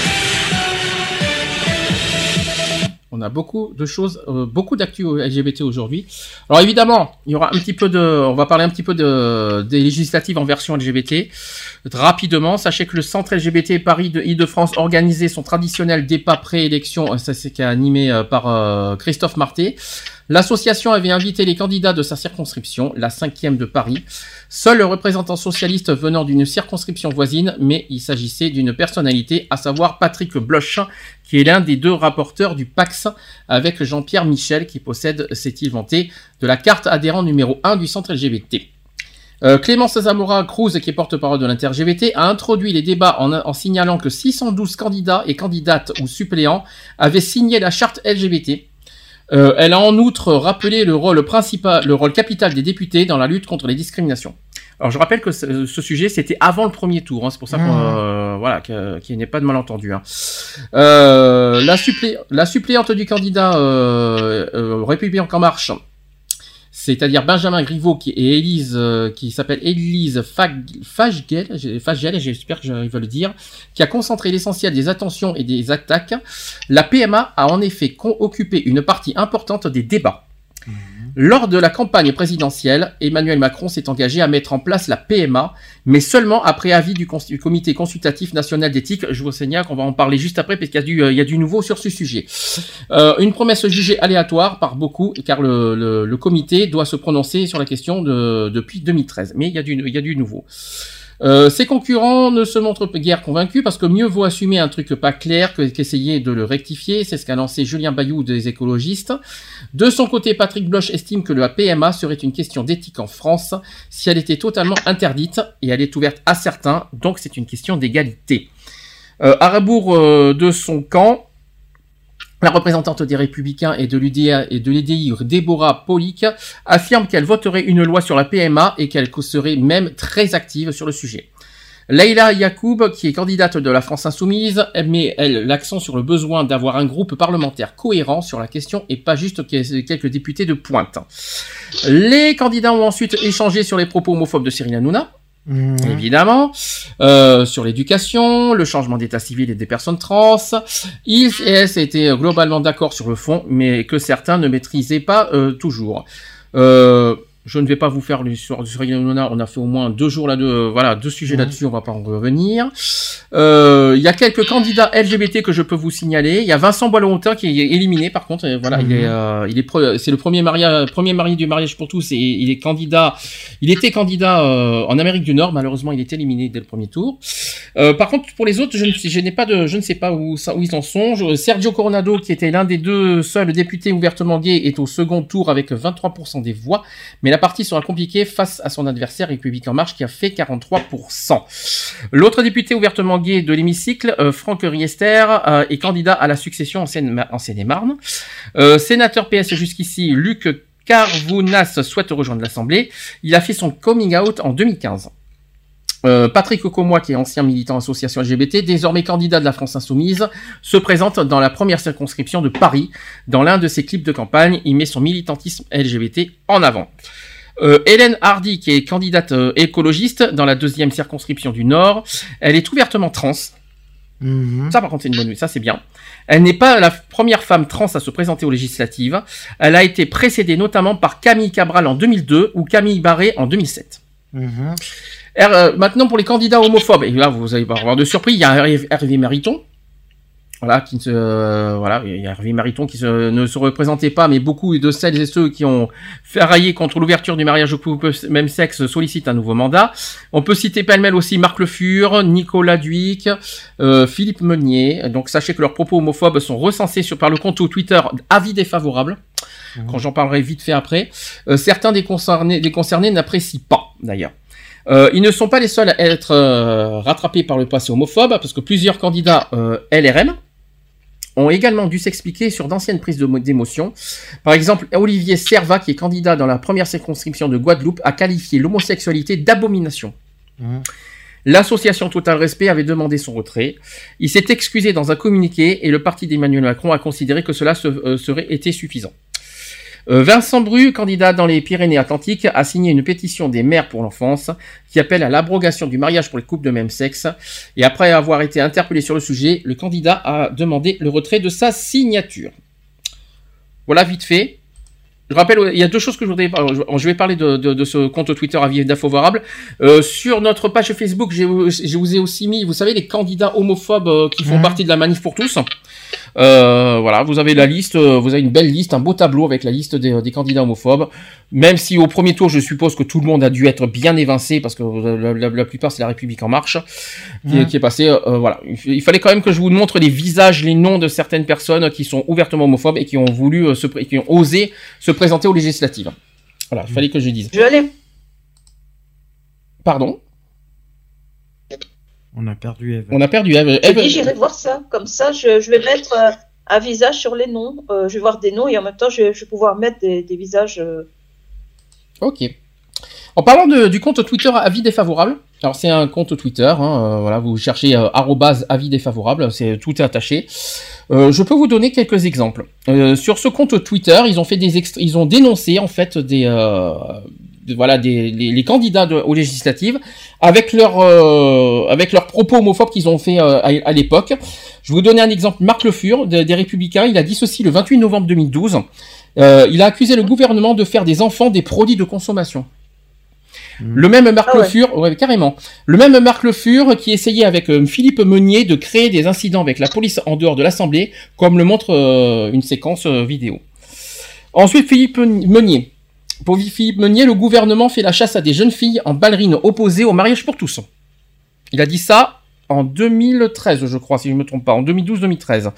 Le même Meunier, député du Rhône, qui reproche ensuite à la police d'interpeller des manifestants qui portent des ballerines en montrant ladite ballerine en séance. Le député n'apprécie guère d'ailleurs de se retrouver dans la sélection avis- d'avis défavorables et qui s'insurge contre cette dénonciation, comme par hasard. Mm. Euh, euh, Il y a un autre député, enfin un autre candidat qui est Elia Boud. Il a dit ceci le 5 février 2013. Euh, Elia Boud, candidat à la succession de la circonscription 3406, associe triangle, triangle rose et triangle noir. Je- Bravo, de mieux en mieux. Christiane Torubira l'avait re- ensuite vertement remis à sa place juste après. Mm. En 2012, il y a eu Nicolas Duic. Euh, il a dit ceci, en, euh, le 28 novembre 2012, les enfants d'homo sont des terroristes en puissance. Ah ouais. Voilà. Et étrangement, ce tweet a d'abord été supprimé par Twitter, alors que l'extrait provient des archives publiques et mystères des réseaux sociaux, au passage. Hein, faut quand même le dire. Mhm. Voilà. Donc euh, rappelez que ce genre de propos peut, peut gêner les, euh, ça peut gêner les députés concernés, bien sûr, forcément. Euh, mais euh, en tout cas, avis favorable fait parler de lui. Et dans sa chronique sur France Inter, euh, Sophia Ram a repris quelques-uns des propos homophobes en concluant ainsi elle a dissocié Sophia Ram. C'est vrai, on ne sait toujours pas quoi faire contre l'homophobie, mais certains députés pourraient commencer par fermer un peu leur gueule. C'est pas moi qui lui dis, c'est pas moi qui l'ai dit. En tout cas, on lui Mhm. donnera pas tort, ça c'est sûr. C'est clair. Voilà, donc euh, consultez ce, ce- ce compte Twitter, ça s'appelle Avis défavorable. Vous, vous, aurez, vous saurez plein de choses sur les candidats des législatives homophobes, surtout des candidats homophobes. Et surtout, ils dénoncent qui est homophobe et qui il faut pas voter pour euh, si on veut euh, avoir l'égalité euh, euh, LGBT euh, ici. En tout cas, c'est pas ils dénoncent les candidats qui en tout cas ne voteront pas en faveur des, euh, des droits LGBT, ça c'est sûr. Mhm. Et puis de manière violente. hein. Et bien fait d'ailleurs. Merci d'ailleurs à ce, à ce compte Twitter qui, a- qui fait un, un travail formidable. On a des nouvelles maintenant sur la PMA. Voilà, j'ai la euh, sachez que le comité consultatif national d'éthique devrait rendre son avis sur la PMA avant fin juin. Mhm. Voilà, on a du nouveau.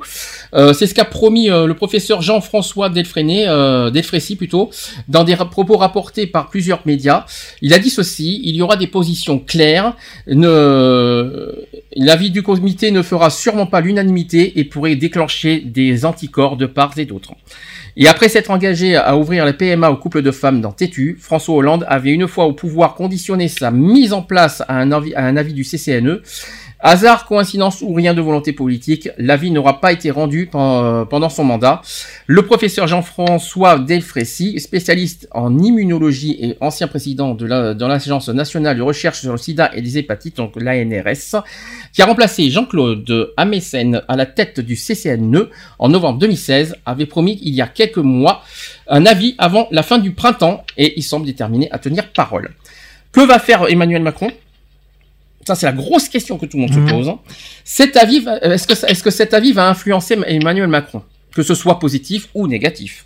Pendant la campagne présidentielle, le, euh, le candidat s'était, enfin maintenant le président de la République aujourd'hui, s'était engagé à ouvrir un PMA aux couples de femmes, mais après avis du, euh, du comité consultatif. Donc lundi, euh, enfin, il y a une semaine, euh, la suppléante de son porte-parole pendant la campagne, Benjamin Griveaux, a affirmé qu'Emmanuel Macron ouvrirait la PMA même si le comité rendait un avis défavorable.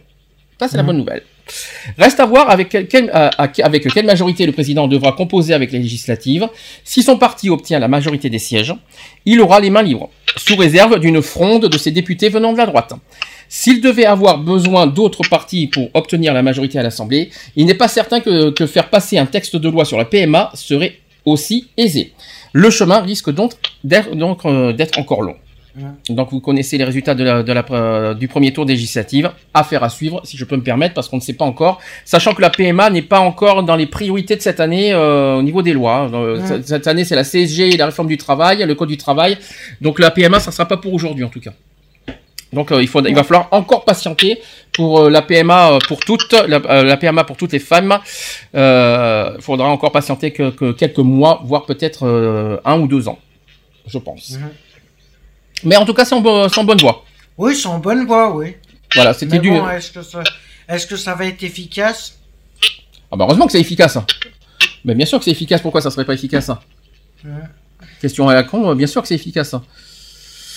Euh, il y a- en parlant de- euh, par contre, Eve, t'as un énorme écho qui est très euh, très gênant. Hein. C'est euh, pas évident.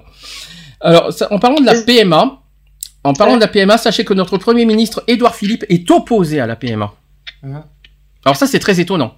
On a un président de la République qui, euh, veut ouvrir la PMA et nous avons un premier ministre qui est opposé.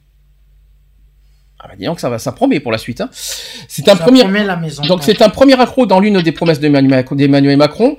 Le nouveau président de la République donc s'est engagé pendant sa campagne d'ouvrir la PMA aux couples de, des femmes et après euh, avis du euh, après du CCNE. Donc il vient de nommer Édouard Philippe député maire aujourd'hui euh, voilà des Républicains du Havre, premier ministre aujourd'hui.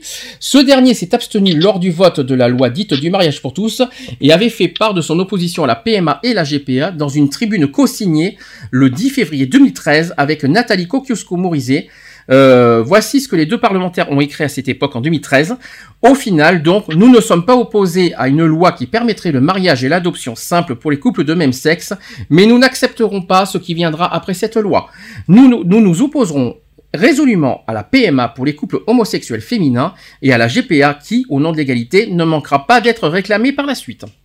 Voilà ce qu'il a dit en 2013. L'avenir va dire si Édouard Philippe, proche d'Alain Juppé, il faut le rappeler, a évolué sur la question ou si Emmanuel Macron, comme François Hollande, renoncera à ouvrir la PMA. Ah ah. C'est une question qui se pose. Alors maintenant, avec tout ce que je viens de vous dire, en- entre l'avis du CCNE, le, le, le, pro- le- on va dire la promesse d'Emmanuel Macron et maintenant le, on va dire le, le, le, le su- le Édouard Philippe qui est opposé, est-ce que vous y croyez à ce que, à ce que la PMA soit, euh, que cette, ce projet de loi va aboutir en France? Ah, ça va faire débat, mais. En tout cas, il va y avoir, en tout cas, il va y avoir des, des petits problèmes, on va dire. Ouais, je pense que ça va faire débat. C'est pas qu'il va y avoir débat, mais il va y avoir des oui et des non. T'as Emmanuel Macron dit je veux la PMA, t'as Edouard Philippe qui va dire non, je veux pas la PMA. Bah, disons ça, Mhm. ça va, ça va promettre entre entre les deux. hein. S'ils s'entendent pas en plus sur ça, on va, on va, ça va, on va, on va rire. Mais est-ce que vous, y- vous y croyez ou pas? Bah, Imaginons là, vous voyez, euh, je vous ai dit tout à l'heure, je vous ai fait la projection de, de- pour le second tour. On aurait minimum 415 députés euh, République en marche.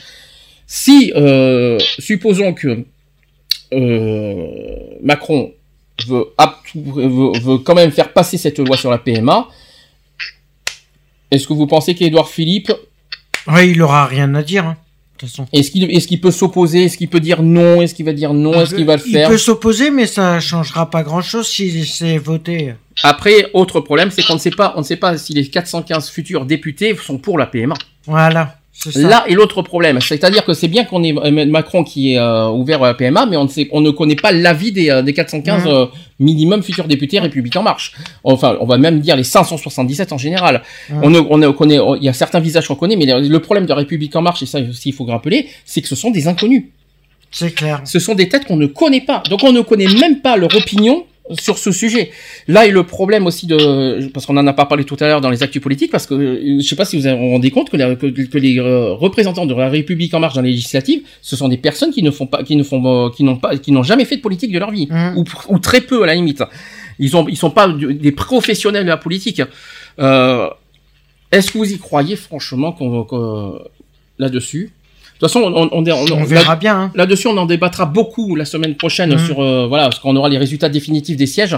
On, en- on, on dira si oui ou non on peut faire confiance à des inconnus euh, qui votent Mhm. les lois.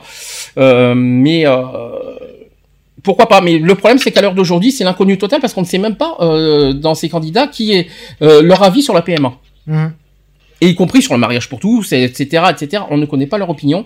Et donc, moi, à titre personnel, je mettrais un énorme point d'interrogation euh, parce que je ne sais pas, on ne sait pas. On ne sait pas. On Ouais, sait que... Moi non plus, je sais pas. Alors, euh, pour l'instant, je me prononce pas. Ah non, mais c'est le, le- on peut quand même. Est-ce qu'on y croit ou est-ce qu'on n'y croit pas à, cette, à ce Ah projet bah de on loi verra bien. hein, De toute façon. C'est pas on euh, verra bien, c'est oui ou non. Est-ce que c'est possible que- Est-ce que c'est possible que, on va pas avoir Hollande numéro 2 Hollande l'avait promis, il l'a pas fait. Est-ce que oui ou non, on va avoir ça une deuxième fois? Je sais, je pense pas. Bah, J'espère que non. Hein. C'est ça la question qu'on se pose aussi. Mhm. En tout cas, là, pour l'instant, euh, la semaine prochaine, quand on aura les résultats des, euh, des 577 sièges, quand on aura le- le- le- la globalité des sièges, on fera un débat la semaine prochaine pour savoir si on peut faire confiance ou pas à des inconnus pour voter les lois. Notamment dans la, dans la République en marche, parce que qu'on le veuille ou non, c'est quand même des inconnus. Mhm. On va, on en débattra. Il y a, enfin, il y a des inconnus, oui et non. Christophe Castaner, quand même maire de Fourcaquier depuis des années, mais il y en a beaucoup dans la République en marche qui sont des inconnus. On, on essaiera de décortiquer tout ça la semaine prochaine et on, on- on- et on, et on essaiera de, de voir si oui ou non euh, on peut avoir confiance. Est-ce que oui ou non on peut avoir confiance euh, envers les nouveaux députés? Ça, ça, va être, ça, ça- ça va être une autre question. Mhm. On n'y est pas. Ça, ça sera au débat du 21 juin. Il nous reste deux sujets. Je vais d'abord parler de la marge des fiertés de Paris Un parcours qui est inédit. Vous savez que vous savez quel est le, le- c'est un départ inédit. Là, pas le pas l'arrivée, l'arrivée ça s'est déjà produit à la République. Mais par contre le départ c'était un nouveau lieu, on l'a jamais fait. Ça va être à la place de la Concorde. Euh, c'est pas mal. Ouais, c'est pas mal. C'est un petit. En fait, on fait, on va un petit peu plus loin que la- que que l'année dernière parce que l'année dernière on était au Louvre. Mhm. Eh bien, on, va un petit peu plus loin. On va, on va carrément à Concorde. Moi, c'est un bon symbole, je trouve, pour les 40 ans de, de la marche des fiertés de Paris, parce que il faut pas l'oublier, c'est, il fête son 40e, euh, la marche fête son 40e anniversaire cette année. Mhm. 40 ans, hein, la marche des fiertés de Paris. Quand 40 même. ans. euh, la- La première marche de Paris date de 1977. Ah, quand même, ouais. Ça fait quand même, euh, ça fait, ça, ça nous rajeunit pas tout ça, je vous le dis. Hein. Mhm. Alors un, parcours inédit, marche des fiertés, donc 14 heures, euh, rendez-vous à 14 heures à Concorde pour arriver à la République vers 17 heures, à, à partir de 17 heures. On ne sait pas si ça va être à l'heure comme toujours. Voilà, j'ai le parcours devant moi. Donc on va passer par Concorde, on va parler, on va passer par les Tuileries, Mhm. par le Palais Royal, Louvre, ensuite euh, par Châtelet. Ensuite, on tourne, euh, on tourne, euh, on tourne, on tourne, et on va jusqu'à au point santé qui est à Strasbourg-Saint-Denis. Je vois pas où c'est. Euh, ensuite, on va euh, là, je sais pas ce que c'est. Il y a un point d'eau ici, et on va jusqu'à la place de la République. On fait un, espèce de grand, il y a un énorme tout droit pour commencer. Après, on tourne à gauche. Voilà. Après, on retourne à droite et on refait à gauche. C'est un parcours simple. Tout ce que j'espère, c'est qu'il fasse pas ce qu'il fait, c'est qu'il fasse pas trop chaud, parce que là, on Mhm. on tiendra pas. Là, on va crever sinon. Il y aura un podium qui se tiendra au point d'arrivée jusqu'à 22h. Ce qui n'est pas mal. Suivi d'un concert ou pas? Euh, bah, il y a un podium. Donc, il y aura un Ouais, concert. il y a un concert. Jusqu'à 22h. Euh, donc, le cortège, va- comme je vous ai dit, va partir place de la Concorde et face à l'Assemblée nationale, s'il vous plaît. Mhm. Ce qui est un bon symbole. Puis se rendra place de la République en passant par la rue de Rivoli et le boulevard Sébastopol, tout simplement. Voilà. Et donc, ça représente la 40e édition. On n'a pas le mot d'ordre définitif. Parce qu'ils sont en train de- d'en discuter, on va- on- ils attendent les résultats des, des législatives. On n'a pas encore le, ré- le résultat définitif, mais euh, le, le, le, le mot d'ordre définitif, mais euh, pour l'instant, c'est euh, le, mot d'ordre, c'est sur les 40 ans. Voilà, c'est rappelons que la marche des fiertés aura lieu le 24 juin, le samedi 24 juin, donc c'est dans moins de 15 jours.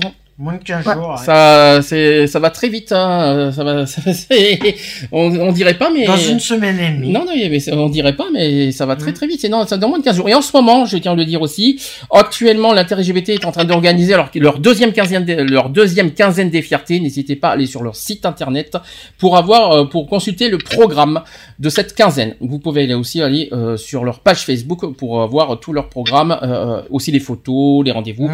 Voilà, n'hésitez pas à aller à la fois sur le site de et sur leur page, leur page Facebook pour consulter le programme de cette quinzaine des fiertés et également de la marche des fiertés de Paris euh, en intégralité. Voilà, sur leur site. Ça c'est dit, ça c'est fait. Il nous reste un dernier sujet et pas le moins de Miss Eve, prépare-toi. On va parler de l'homosexualité en Belgique. Voilà, je, je, c'est une promesse que je lui ai fait euh, la semaine dernière parce qu'on en avait parlé vite fait rapidement de- de- d'une actu que, que, que Eve nous a parlé. Alors je vais d'abord commencer euh, par quelques dates. Quelques dates. Sachez qu'en 1972, alors déjà on va voir si Eve s'en souvient. Qu'est-ce qui s'est passé en 1972 en Belgique, euh, Eve? Je suis née. Tu es né en 1972. Oui. Eh ben, figure-toi que la même année, l'homosexualité est officiellement dépénalisée en Belgique. Ouais. Tu le savais ça? Ouais.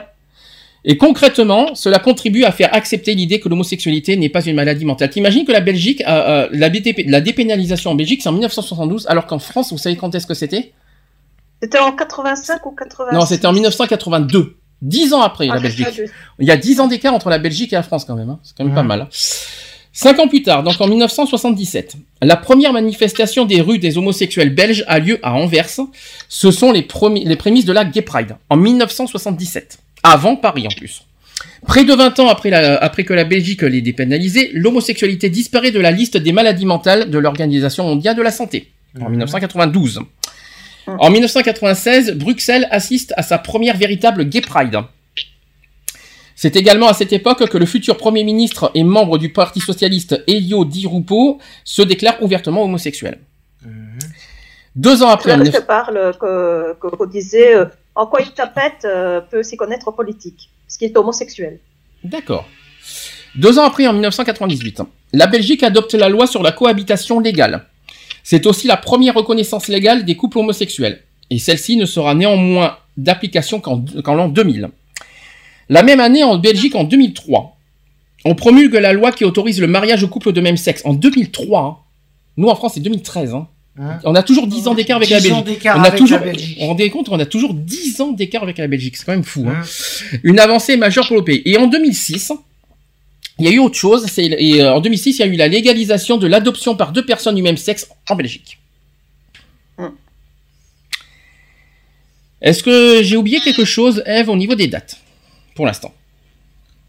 Hum, Comme ça, non, je vois Non. pas. Pour l'instant, on est d'accord sur euh, sur euh, comment comment comment ça aboutit en Belgique les, les droits LGBT. On est d'accord. Alors maintenant, je vais vous parler de la vision du mariage homosexuel en Belgique.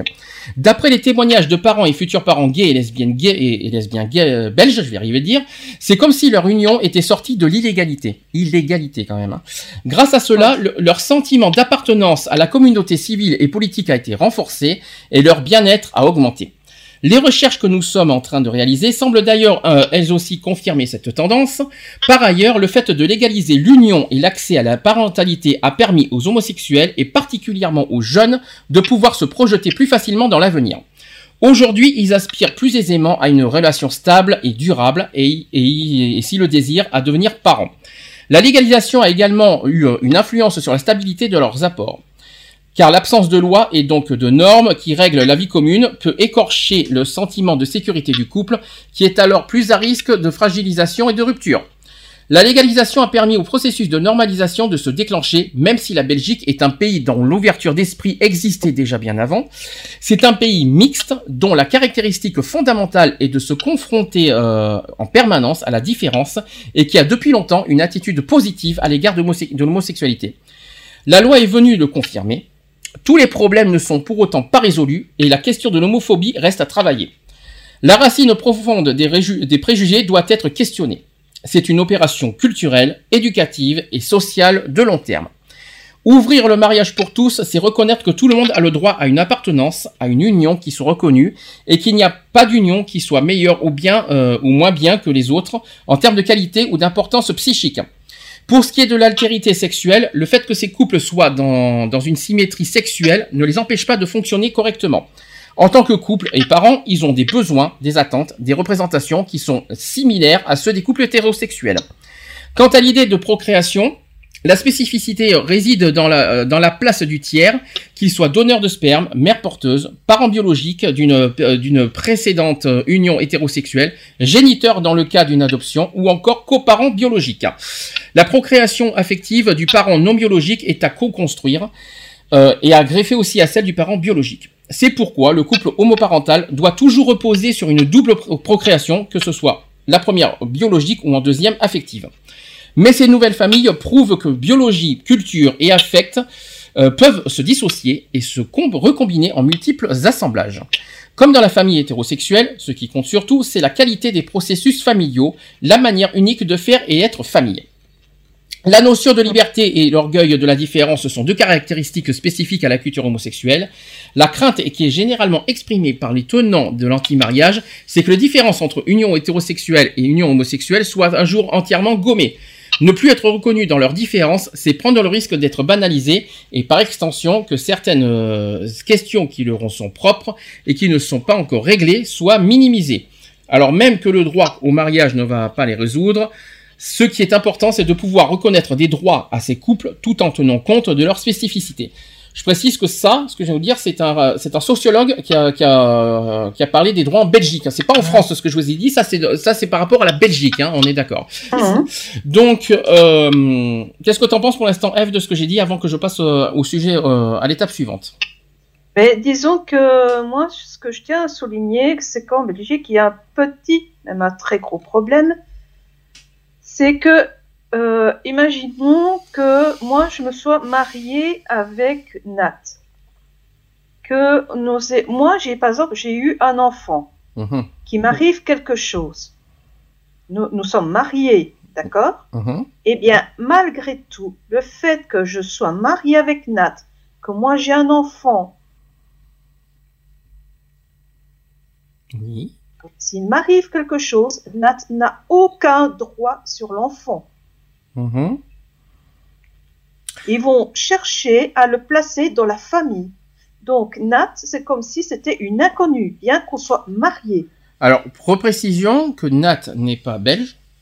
C'est ça que tu veux me dire, hein, c'est ça que tu veux expliquer. Non, ça n'a rien à voir avec la nationalité. Moi, je te parle en tant que couple. Ah, donc On en tant, que couple, en tant que couple, vous voulez pas garder l'enfant? Mais il y a, mais Non, euh, le- le- la, la- le- la- la personne, euh, maintenant, ça aurait été Nat, tu vois, qui aurait eu l'enfant et moi qui serais décédée, c'est elle sa mère biologique. bien sûr. Donc, ben, mais par exemple, si, par exemple, allez, ça aurait été l'inverse. Moi, je, donc, je suis mariée avec Nat. Oui, C'est Nat qui porte l'enfant. oui, C'est Nat qui a quelque chose. oui. Eh bien, je perds mes droits sur l'enfant. Ah oui, parce, oui, parce que tu n'as pas. Oui, mais pour. euh, euh, c- J'ai mais, aucun droit sur l'enfant. mais il y a pas- je son épouse. mais je suis en train, de, je suis en train d'y penser au, quand le- l'enfant naît, au niveau du, euh, comment te dire ça, du, euh, de l'acte de naissance. C'est- Qu'est-ce que vous, comment vous fonctionnez par rapport à l'acte de naissance par à ce moment-là? Il y a que, il y a que Nat qui sera reconnu? Hein? C'est ça que tu veux Mais dire? en fait, je serais notée comme conjointe, comme Mais- épouse. Mais pas mère. Non, je ne serai pas mère. Ah oui, effectivement. Et euh, ce sera, bien sûr, ce sera au nom de, de Nat. Ah oui, donc l'acte de naissance, il n'y a pas deux mamans ou deux papas, c'est ça que ça veut Non. dire D'accord, ok, ben, on, peut- on va faire plus simple comme ça. Donc ça veut dire qu'il n'y a pas deux... euh, dans les couples de même sexe, il n'y a pas, les, les- les- même en étant mariés, les deux euh, ne seront pas reconnus dans l'acte de naissance de l'enfant. Mhm. Et donc forcément, ça sera que la mère biologique, parce que euh, voilà, c'est celle qui porte l'enfant qui sera reconnue, mais à côté, la conjointe, ce sera que, en fait, euh, ça sera même pas, ça sera même pas une autre mère, ça sera une belle-mère en quelque sorte. Mhm. Donc euh, il y aura aucun droit, euh, il y aura aucune aucun droit, euh, on va dire au niveau de l'enfant. Ah oui là c'est dégueulasse. Et tu- ils sont- euh, ça ça n'a pas évolué depuis? Ça n'a ça n'a Non. pas. Il y a aucun et là-dessus. Je, je, je crois qu'en France c'est pareil. Hein. Ah, c'est pareil en France. Je crois qu'en France c'est exactement pareil si je me trompe Ah, pas. Nat, elle m'a dit que Nat, elle m'a dit que non. Elle m'a dit qu'en France, que quand on était mariés, que voilà, qu'on était en couple, si un, un- euh, euh, il arrivait à quelque chose à l'un des deux conjoints, l'autre euh, gardait l'enfant. Pour l'adoption. On essayait. Pour l'adoption, mais pas pour euh, pas euh, pas euh, en ta- non mais si jamais t'es pas reconnu en tant que mère euh, euh, en France euh, et je te rappelle que la PMA n'est pas reconnue en France. Hein? Moi, moi, je, je connais Enfin, la un PMA couple pour les couples de lesbiennes, hein. français. Hum. Moi, je connais un couple français, donc de femmes. Si tu, euh, donc, il me semble qu'elles sont mariées. Euh, la, la mère biologique est décédée, c'est sa conjointe qui élève l'enfant. Alors, précision. Alors là, c'est autre chose. Mais là, je on est obligé de passer par l'adoption pour ça. Hein L'adoption simple. Euh, S'il n'y a pas d'adoption simple, tu peux pas l'élever, tu peux pas élever l'enfant. hein. Mm.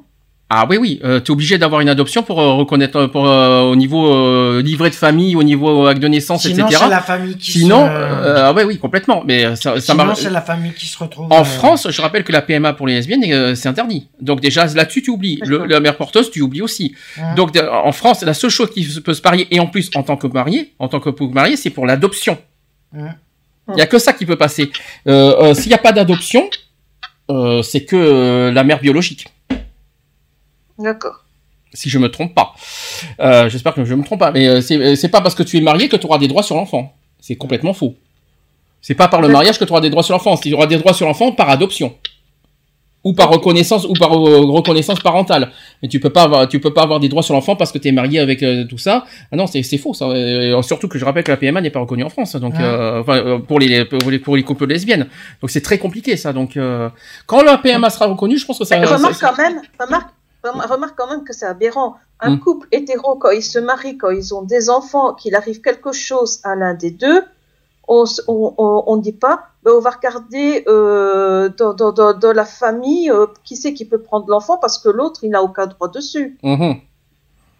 La seule chose qui peut se passer, c'est quand deux, un couple de lesbiennes mariées peut adopter un enfant. Ça, c'est différent.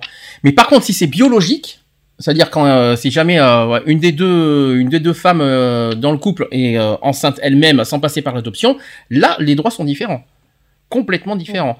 Euh, et en France, il me semble que, euh, qu'il y a que l'adoption qui peut euh, Ouais, qui, je qui- pense qui- aussi. qui peut euh, faire reconnaître. Et là, il faudrait que tu te renseignes en Belgique aussi si l'adoption ne peut pas, dans ce cas-là aussi, euh, euh, faire reconnaître le deuxième, par- le deuxième parent dans le couple lesbien de- pour, euh, pour l'enfant. Tu vois ce que je veux dire Il y a que l'adoption. Ah ouais. Je pense qu'il y a que l'adoption qui peut résoudre tout ça. Je Mhm. pense. Euh, mais s'il n'y a pas d'adoption, effectivement, il va y avoir un problème. En tout cas, ça passe comme ça. Après la PMA, on n'a pas encore, c'est pas encore légal en France, donc on ne peut pas encore affirmer euh, quoi que ce soit là-dessus. Si je peux me permettre. Mhm. Mhm. C'est compliqué, hein, je l'avoue. hein. Ouais. C'est- très très très compliqué, mais c'est une question qui méritait de poser, euh, Miss Eve. Après, j'espère que j'ai pas dit une bêtise parce que ça, ça peut arriver que je dis une bêtise, hein, mais il me semble qu'il y a que l'adoption. D'accord. Mais je, je, je vais regarder ça. Mm. Il y a que l'adoption qui peut faire reconnaître l'enfant aux deux parents. Mm. Enfin, la mère biologique plus le, le conjoint en tant que pour, pour l'adoption. Mm. Je on va y arriver. Après, il faut être marié pour ça. Ouais, voilà, ouais. Je, si je tiens après, si je, je tiens à le dire aussi. Euh, le 9 février 2017, est-ce que tu sais ce qui s'est passé en Belgique? Le 9 février, qu'est-ce qu'il y a encore? Euh, 2017, qu'est-ce qu'il y a encore eu? Il y a eu une nouvelle pro- il y a eu une nouvelle proposition de loi en Belgique. Ça me dit quelque chose, mais j'arrive plus à mettre la- le doigt dessus. Alors, je vais expliquer. Euh, L'adhésion presque unanime avec une nouvelle proposition de loi en faveur d'une adoption simplifiée pour les couples homosexuels. Voilà, c'est ce que tu voulais savoir, mais je te, le- je, te le, je te le dis. La Belgique se distingue à nouveau par son engagement législatif à reconnaître leurs droits. En effet, la Chambre belge a adopté le 9 février 2017 à l'unanimité, à l'exception de Vlaams Belang qui s'est abstenu, Vlaams Blanc. voilà. Vlaams Blanc, qui s'est abstenu. Une proposition de loi de Stéphane Van Ecke et Muriel Gerkens, j'espère que je viens de dire, hein, je- j'espère que je le dis Ouais, bien, oui. visant à contourner certains obstacles à l'adoption par les couples homosexuels. La proposition répond notamment à un, cours, à un arrêt de la Cour constitutionnelle, constitutionnelle qui tente de rétablir coûte que coûte l'égalité devant la loi des unions de même sexe. C'est euh, qu'aujourd'hui encore, les couples homosexuels inscrits dans un, dans un projet d'adoption continuent de rencontrer des difficultés, par exemple lorsque le parent légal ex-conjoint s'oppose à l'adoption. Mhm. Si celui-ci a le droit d'exprimer un refus, la proposition de loi écologiste entend donner au juge un pouvoir d'appréciation quant à déterminer si cette décision est considérée comme contraire à l'intérêt supérieur de l'enfant. Le texte vise explicitement les cas de refus de consentement du parent à une adoption n'ayant pas pour effet de rompre le lien de filiation entre celui-ci et l'enfant. Tu vois, ça résout cer- certaines questions, euh, Eve, pour chez toi. hein. Euh, la proposition crée également la possibilité pour une personne d'adopter l'enfant de son ancien conjoint ou cohabitant, sans pour autant que l'adoption ne rompe les liens de l'enfant avec sa famille d'origine. L'autorité parentale sera donc ainsi euh, toujours exercée conjointement par l'adoptant et son ancien conjoint ou, ou cohabitant. Cet ajustement s'illustre dans le cas où deux personnes homosexuelles ont élevé un enfant ensemble, mais finissent par se séparer. Celui, des, euh, des deux qui n'est pas le parent légal pourra désormais revendiquer ses droits même après une séparation. Somme toute logique dans, dans la suite des questions abordées par cette nouvelle proposition de loi, des règles d'attribution des noms de famille qui devraient également être précisées. Alors tu vois, ça répond finalement à tes questions, euh, Eve, de- Ouais, ouais. Sans, sans que tu le veuilles. Euh, Renseigne-toi sur cette nouvelle proposition de loi du 9 février 2017. Tout simplement.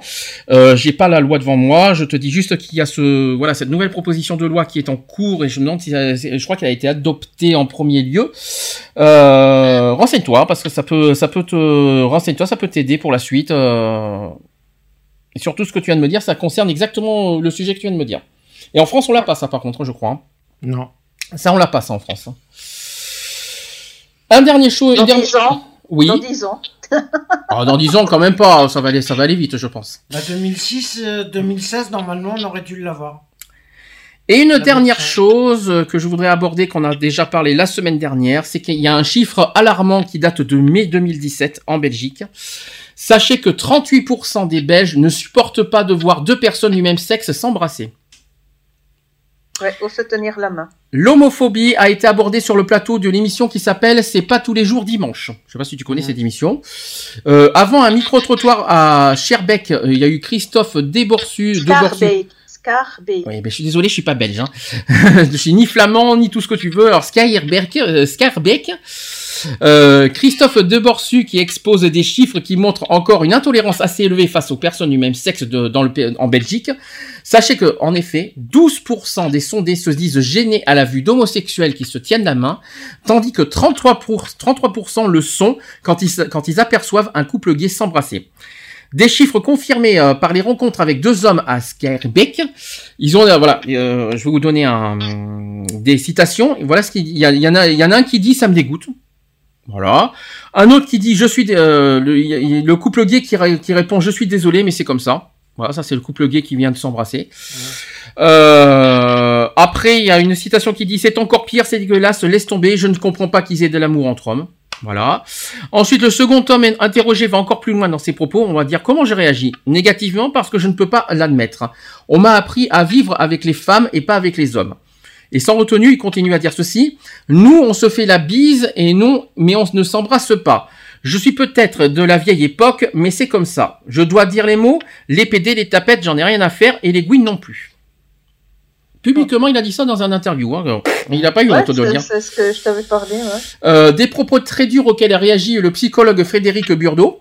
Il explique que pour certaines personnes qui sont homophobes, donc c'est clair qu'il y a toujours une sorte d'ambivalence face à l'inconnu. On se demande comment on voit, comment on doit considérer quelque chose que l'on ne connaît pas, qui nous touche d'une façon inconsciente et vis-à-vis de laquelle on ne sait pas euh, se positionner. Je crois que ces personnes sont allées au-delà. Elles se sont construites dans un système qui, de cet inconnu, les a amenées à être de plus en plus homophobes et à manifester de plus en plus d'agressivité face à un système qu'elles ne reconnaissent pas. Et là, la dernière phrase, c'est encore mieux. Et là, ça- là, là, vous allez voir, c'est encore beaucoup mieux. Vous allez me dire si vous êtes d'accord. Les sociétés s'organisent selon un, un système patriarcal qui fait qu'il y a une sorte de transmission de père en fils et les femmes sont mises de côté. Il y a sans cesse une haine vis-à-vis de la femme, une sorte de misogynie acceptée. Et finalement, ce que l'on n'aime pas dans l'homme, ce n'est pas tellement l'homosexualité, mais c'est la féminité qui est à l'intérieur de l'homme. Mhm. Voilà, voilà la pensée de la Belgique. Et moi, je trouve que c'est pas mal. Ouais. T'es d'accord avec ça, Eve? Ouais, ouais, c'est pas mal. C'est bien dit, ça. Oui, oui, tout à fait, oui. On pense que, on, on dirait, on, on- on croit pas que c'est- on dirait pas que c'est l'homosexualité qui dérange, c'est le fait, euh, voilà, le côté euh, maniéré, féminin, euh, même sexuellement parlant, parce que euh, le, le- le côté pénétration entre hommes, ça dérange, donc il y en a un qui fait la femme, donc etc., etc., quoi. Euh, c'est ça qui dérange le plus, c'est pas forcément l'amour entre deux hommes.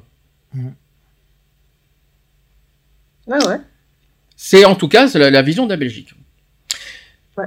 Alors voilà, ce que j'ai pris, ce que j'ai trouvé en tout cas de mon côté comme sujet. Eve, est-ce que de ton côté, est-ce que tu as des, euh, informations à nous transmettre euh, qui se passent en Belgique? Est-ce que tu as de- des choses à rajouter en plus?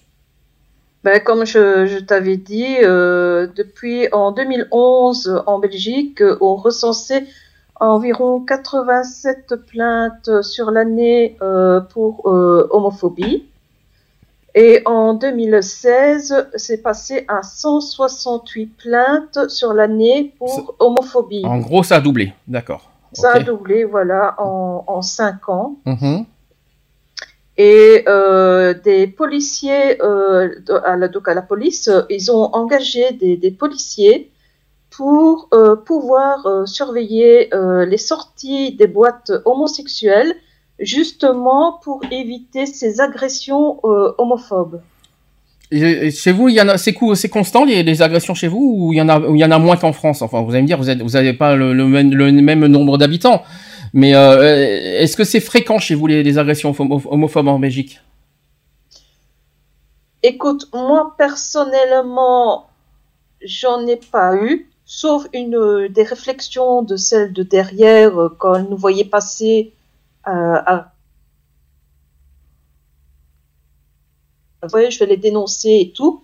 Et euh, Nat, elle disait, ben, laisse courir, de toute façon, tu, tu m'as déclaré, euh, je suis ici légalement, euh, donc je l'avais déclaré à, à la mairie, je l'avais déclaré à mon organisme de paiement, ainsi que, euh, comment vous dites encore, euh, Pôle emploi. euh, Ça, c'est l'histoire de ta voisine, c'est ça que tu nous avais déjà raconté, on est d'accord Voilà, voilà, voilà. Euh, donc, mais c'est, je veux dire, le seul cas où je me souviens, je veux dire, euh, d'une pseudo-crise d'homophobie, mais j'ai jamais eu de réflexion euh, négative. Je suis même allée une fois à Mons avec euh, une- amie, on va dire, boire un verre. Il avait euh, donc deux, trois Arabes qui étaient là sur la- le, le- le devant, en train de, sur la terrasse, hein, en train de boire leur verre. Et il nous, euh, le, le type, il nous fait Ah, mais moi, il n'y a pas de souci, euh, je suis pas choqué, euh, euh, vous êtes libre de faire ce que vous voulez, euh, c'est pas moi qui, qui vais vous dire quoi que ce soit. Mais il y a une chose qui me, qui me frappe en Belgique, c'est que je, et je- après tu me dis ce que tu en penses. J'ai l'impression qu'il n'y a pas beaucoup d'associations euh, LGBT en Belgique. Euh, il y en a pas beaucoup. hein, Il y en a pas. Il y en a pas. Je sais qu'il y en a un à Bruxelles, si je me trompe pas. Euh, il y en a pas. Il y en a- si, si, il y a à Mons, il y en a deux ou trois. Ouais. Pour une ville, c'est pas énorme. Hein. Parce qu'il y a des villes en France, euh, il y en a quand même plus d'une dizaine. Hein. Oui, mais n'oublie pas, comme tu dis, euh, la Belgique, c'est pas la France. Oui, mais. Mais euh, moi, sinon, je vais dire, je vais dire les, les plus grosses associations en Belgique, c'est euh, Arc-en-Ciel, tel Oui. quel. Tel quel que je connais, bien sûr. Et tel Euh, quel voilà. Hainaut, euh, tel quel, je crois, si je me trompe pas. Tel quel, c'est, euh, je m'en souviens plus, c'est pas Hainaut, un truc comme ça Pardon? Euh, tel quel, ils sont où déjà? Ils sont où tel quel à... ils, sont, ils sont dans quelle ville? Euh, C'est pas Hainaut, un truc comme ça? Euh, il y a.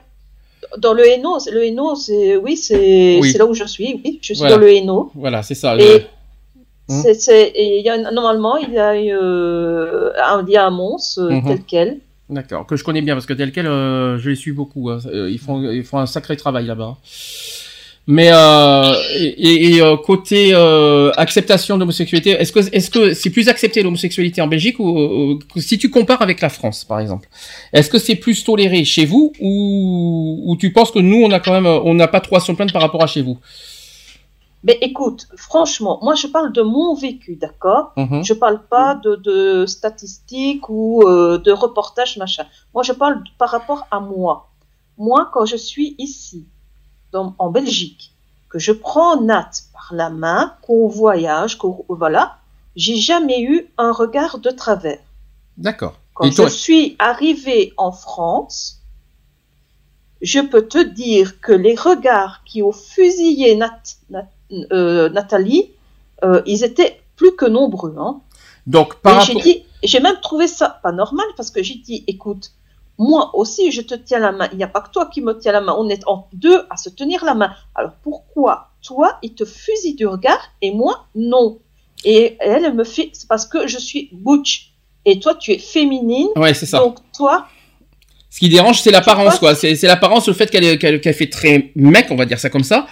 Euh, fait très mec, c'est ce qui dérange le plus. En fait, c'est cette différence-là. D'ailleurs, euh, rappelle-toi ce qui s'est passé sur euh, sur YouTube. Rappelle-toi qu'est-ce qui dérangeait. Rappelle-toi sur le reportage des filles à Marseille, euh, sur le reportage tout ça. Ce qui dérangeait le plus, c'est qu'il y en a un qui faisait l'homme.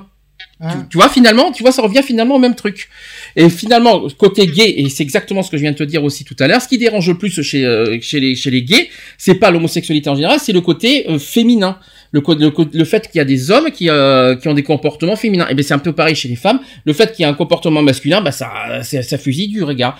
Voilà le, voilà le. Alors en fait, ce qui, si je comprends bien de ce que tu es en train de me dire en, en, en tant que les, dans ton parcours, ça pas, c'est pas le fait que vous êtes tenu la main. Ce qui dérange le plus, c'est l'apparence de Nat. C'est comme ça oui, qu'il faut voir. C'est ça qu'il faut, c'est comme ça qu'il faut voir le plus. Donc, et imaginons que vous, vous seriez embrassés toutes les deux alors, en public. Mais on se donnait des, des, des bisous, hein. Et la différence entre la Belgique et, la- et en France, il y a eu, t'en- t'en t'en voyais aussi? Ben, c'est le regard noir, quoi, Ouais. qu'on lance, hein. Euh, j'ai pas eu euh, vraiment de, de, de, de réflexion. Enfin, quoi qu'une fois ou deux, si j'ai entendu quand même un truc. Mais euh, voilà. Mais euh, oui, franchement, c'est en France où j'ai vraiment senti ce, ce mal-être, je veux dire, euh, par rapport euh, à l'homosexualité. Donc, Plus qu'en Belgique, ça c'est sûr. Pour conclure, si je comprends bien, c'est plus toléré et plus accepté en Belgique qu'en France, à tes yeux? Pour moi, oui, par, par rapport à mon vécu. Même si 38%, malgré ce chiffre alarmant que je viens de citer, qu'il y a quand même 38% en Belgique et qui ont du mal avec l'homosexualité, c'est quand même, Bah quand même contradictoire. hein. Je, je te, je te l'avais dit euh, par rapport.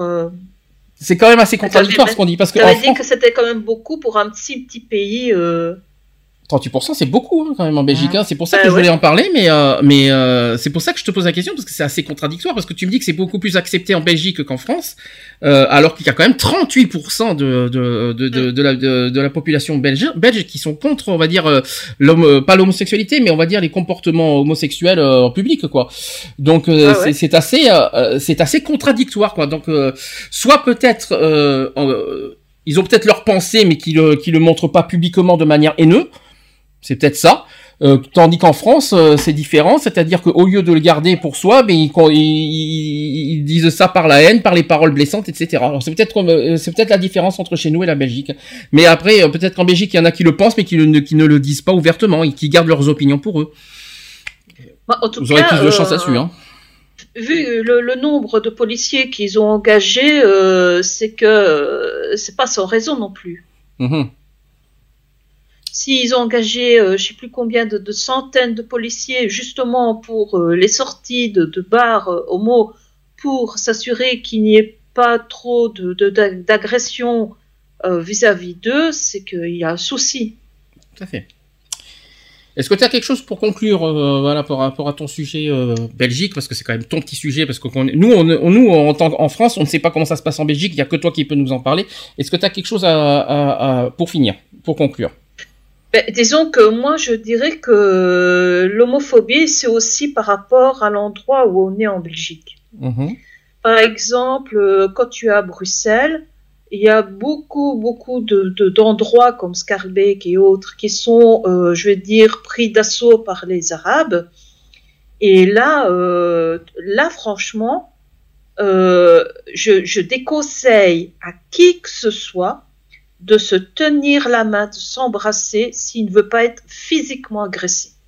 En Belgique, hein, on, on est d'accord. hein. Ah, en Belgique, parle il y a... de Scarbeck à Bruxelles. donc si je comprends bien, il y a quand même des gros risques euh, en Belgique de se faire quand même euh, agresser euh, si on montre, si on se montre en couple homosexuel. Il y a quand même des gros risques. moi, personnellement, je ne prendrai pas la main et je n'embrasserai pas Nathalie dans cet endroit-là. Ah, uniquement dans cet endroit. Et Pourquoi il y a, y a des endroits euh, plus, plus tolérés que, que certains en Belgique?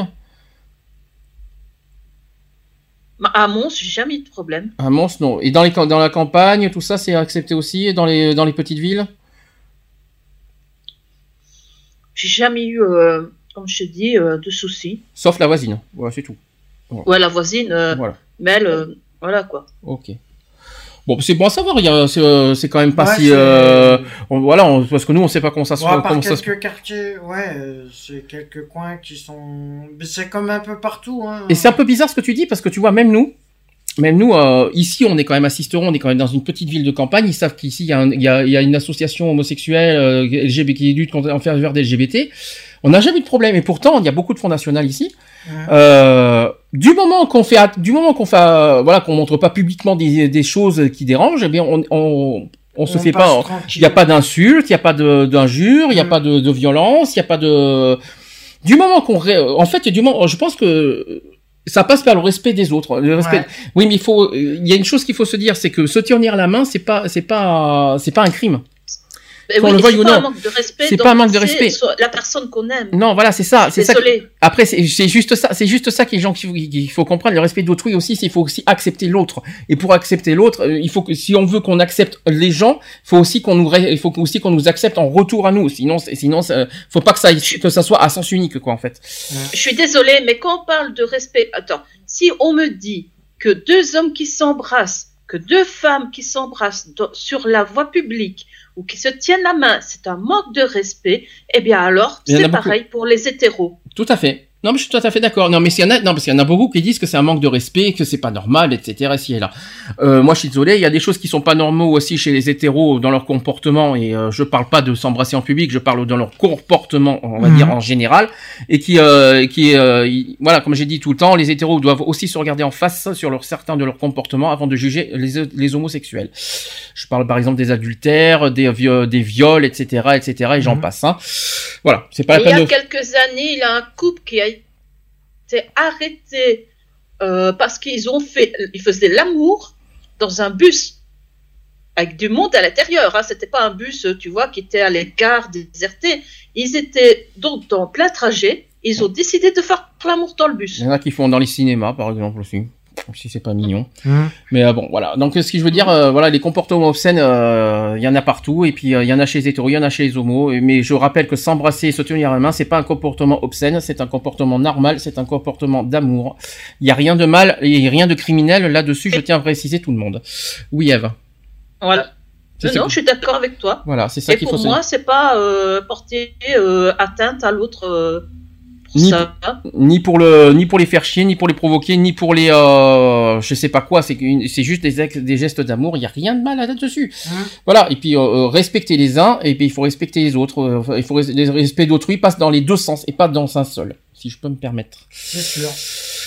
on a fini notre émission du jour. Il nous reste donc deux émissions. Il nous reste un débat à thème la semaine prochaine. Le 21 juin, jour de la fête de la musique au passage. Le mer- ça, on- ça sera le mercredi 21 juin. On parlera des grandes vacances. Youpi. On va, il y aura quelques petites notions de secourisme, un petit peu, des petites, ne- des petits conseils de sécurité, notamment pour ceux qui partent en vacances. Euh, On Tout nu et tout bronzé. Il y aura quelques petits débats sur la plage, le camping. Il y aura plein plein de petites choses la semaine prochaine qu'on évoquera pour- comme dernier sujet à thème. Voilà, ça sera notre dernier sujet à thème de la saison. Mais Mhm. ça sera pas fini parce qu'il y aura encore une autre, une dernière émission à faire en début juillet qui sera le bilan Le de la saison. ouais.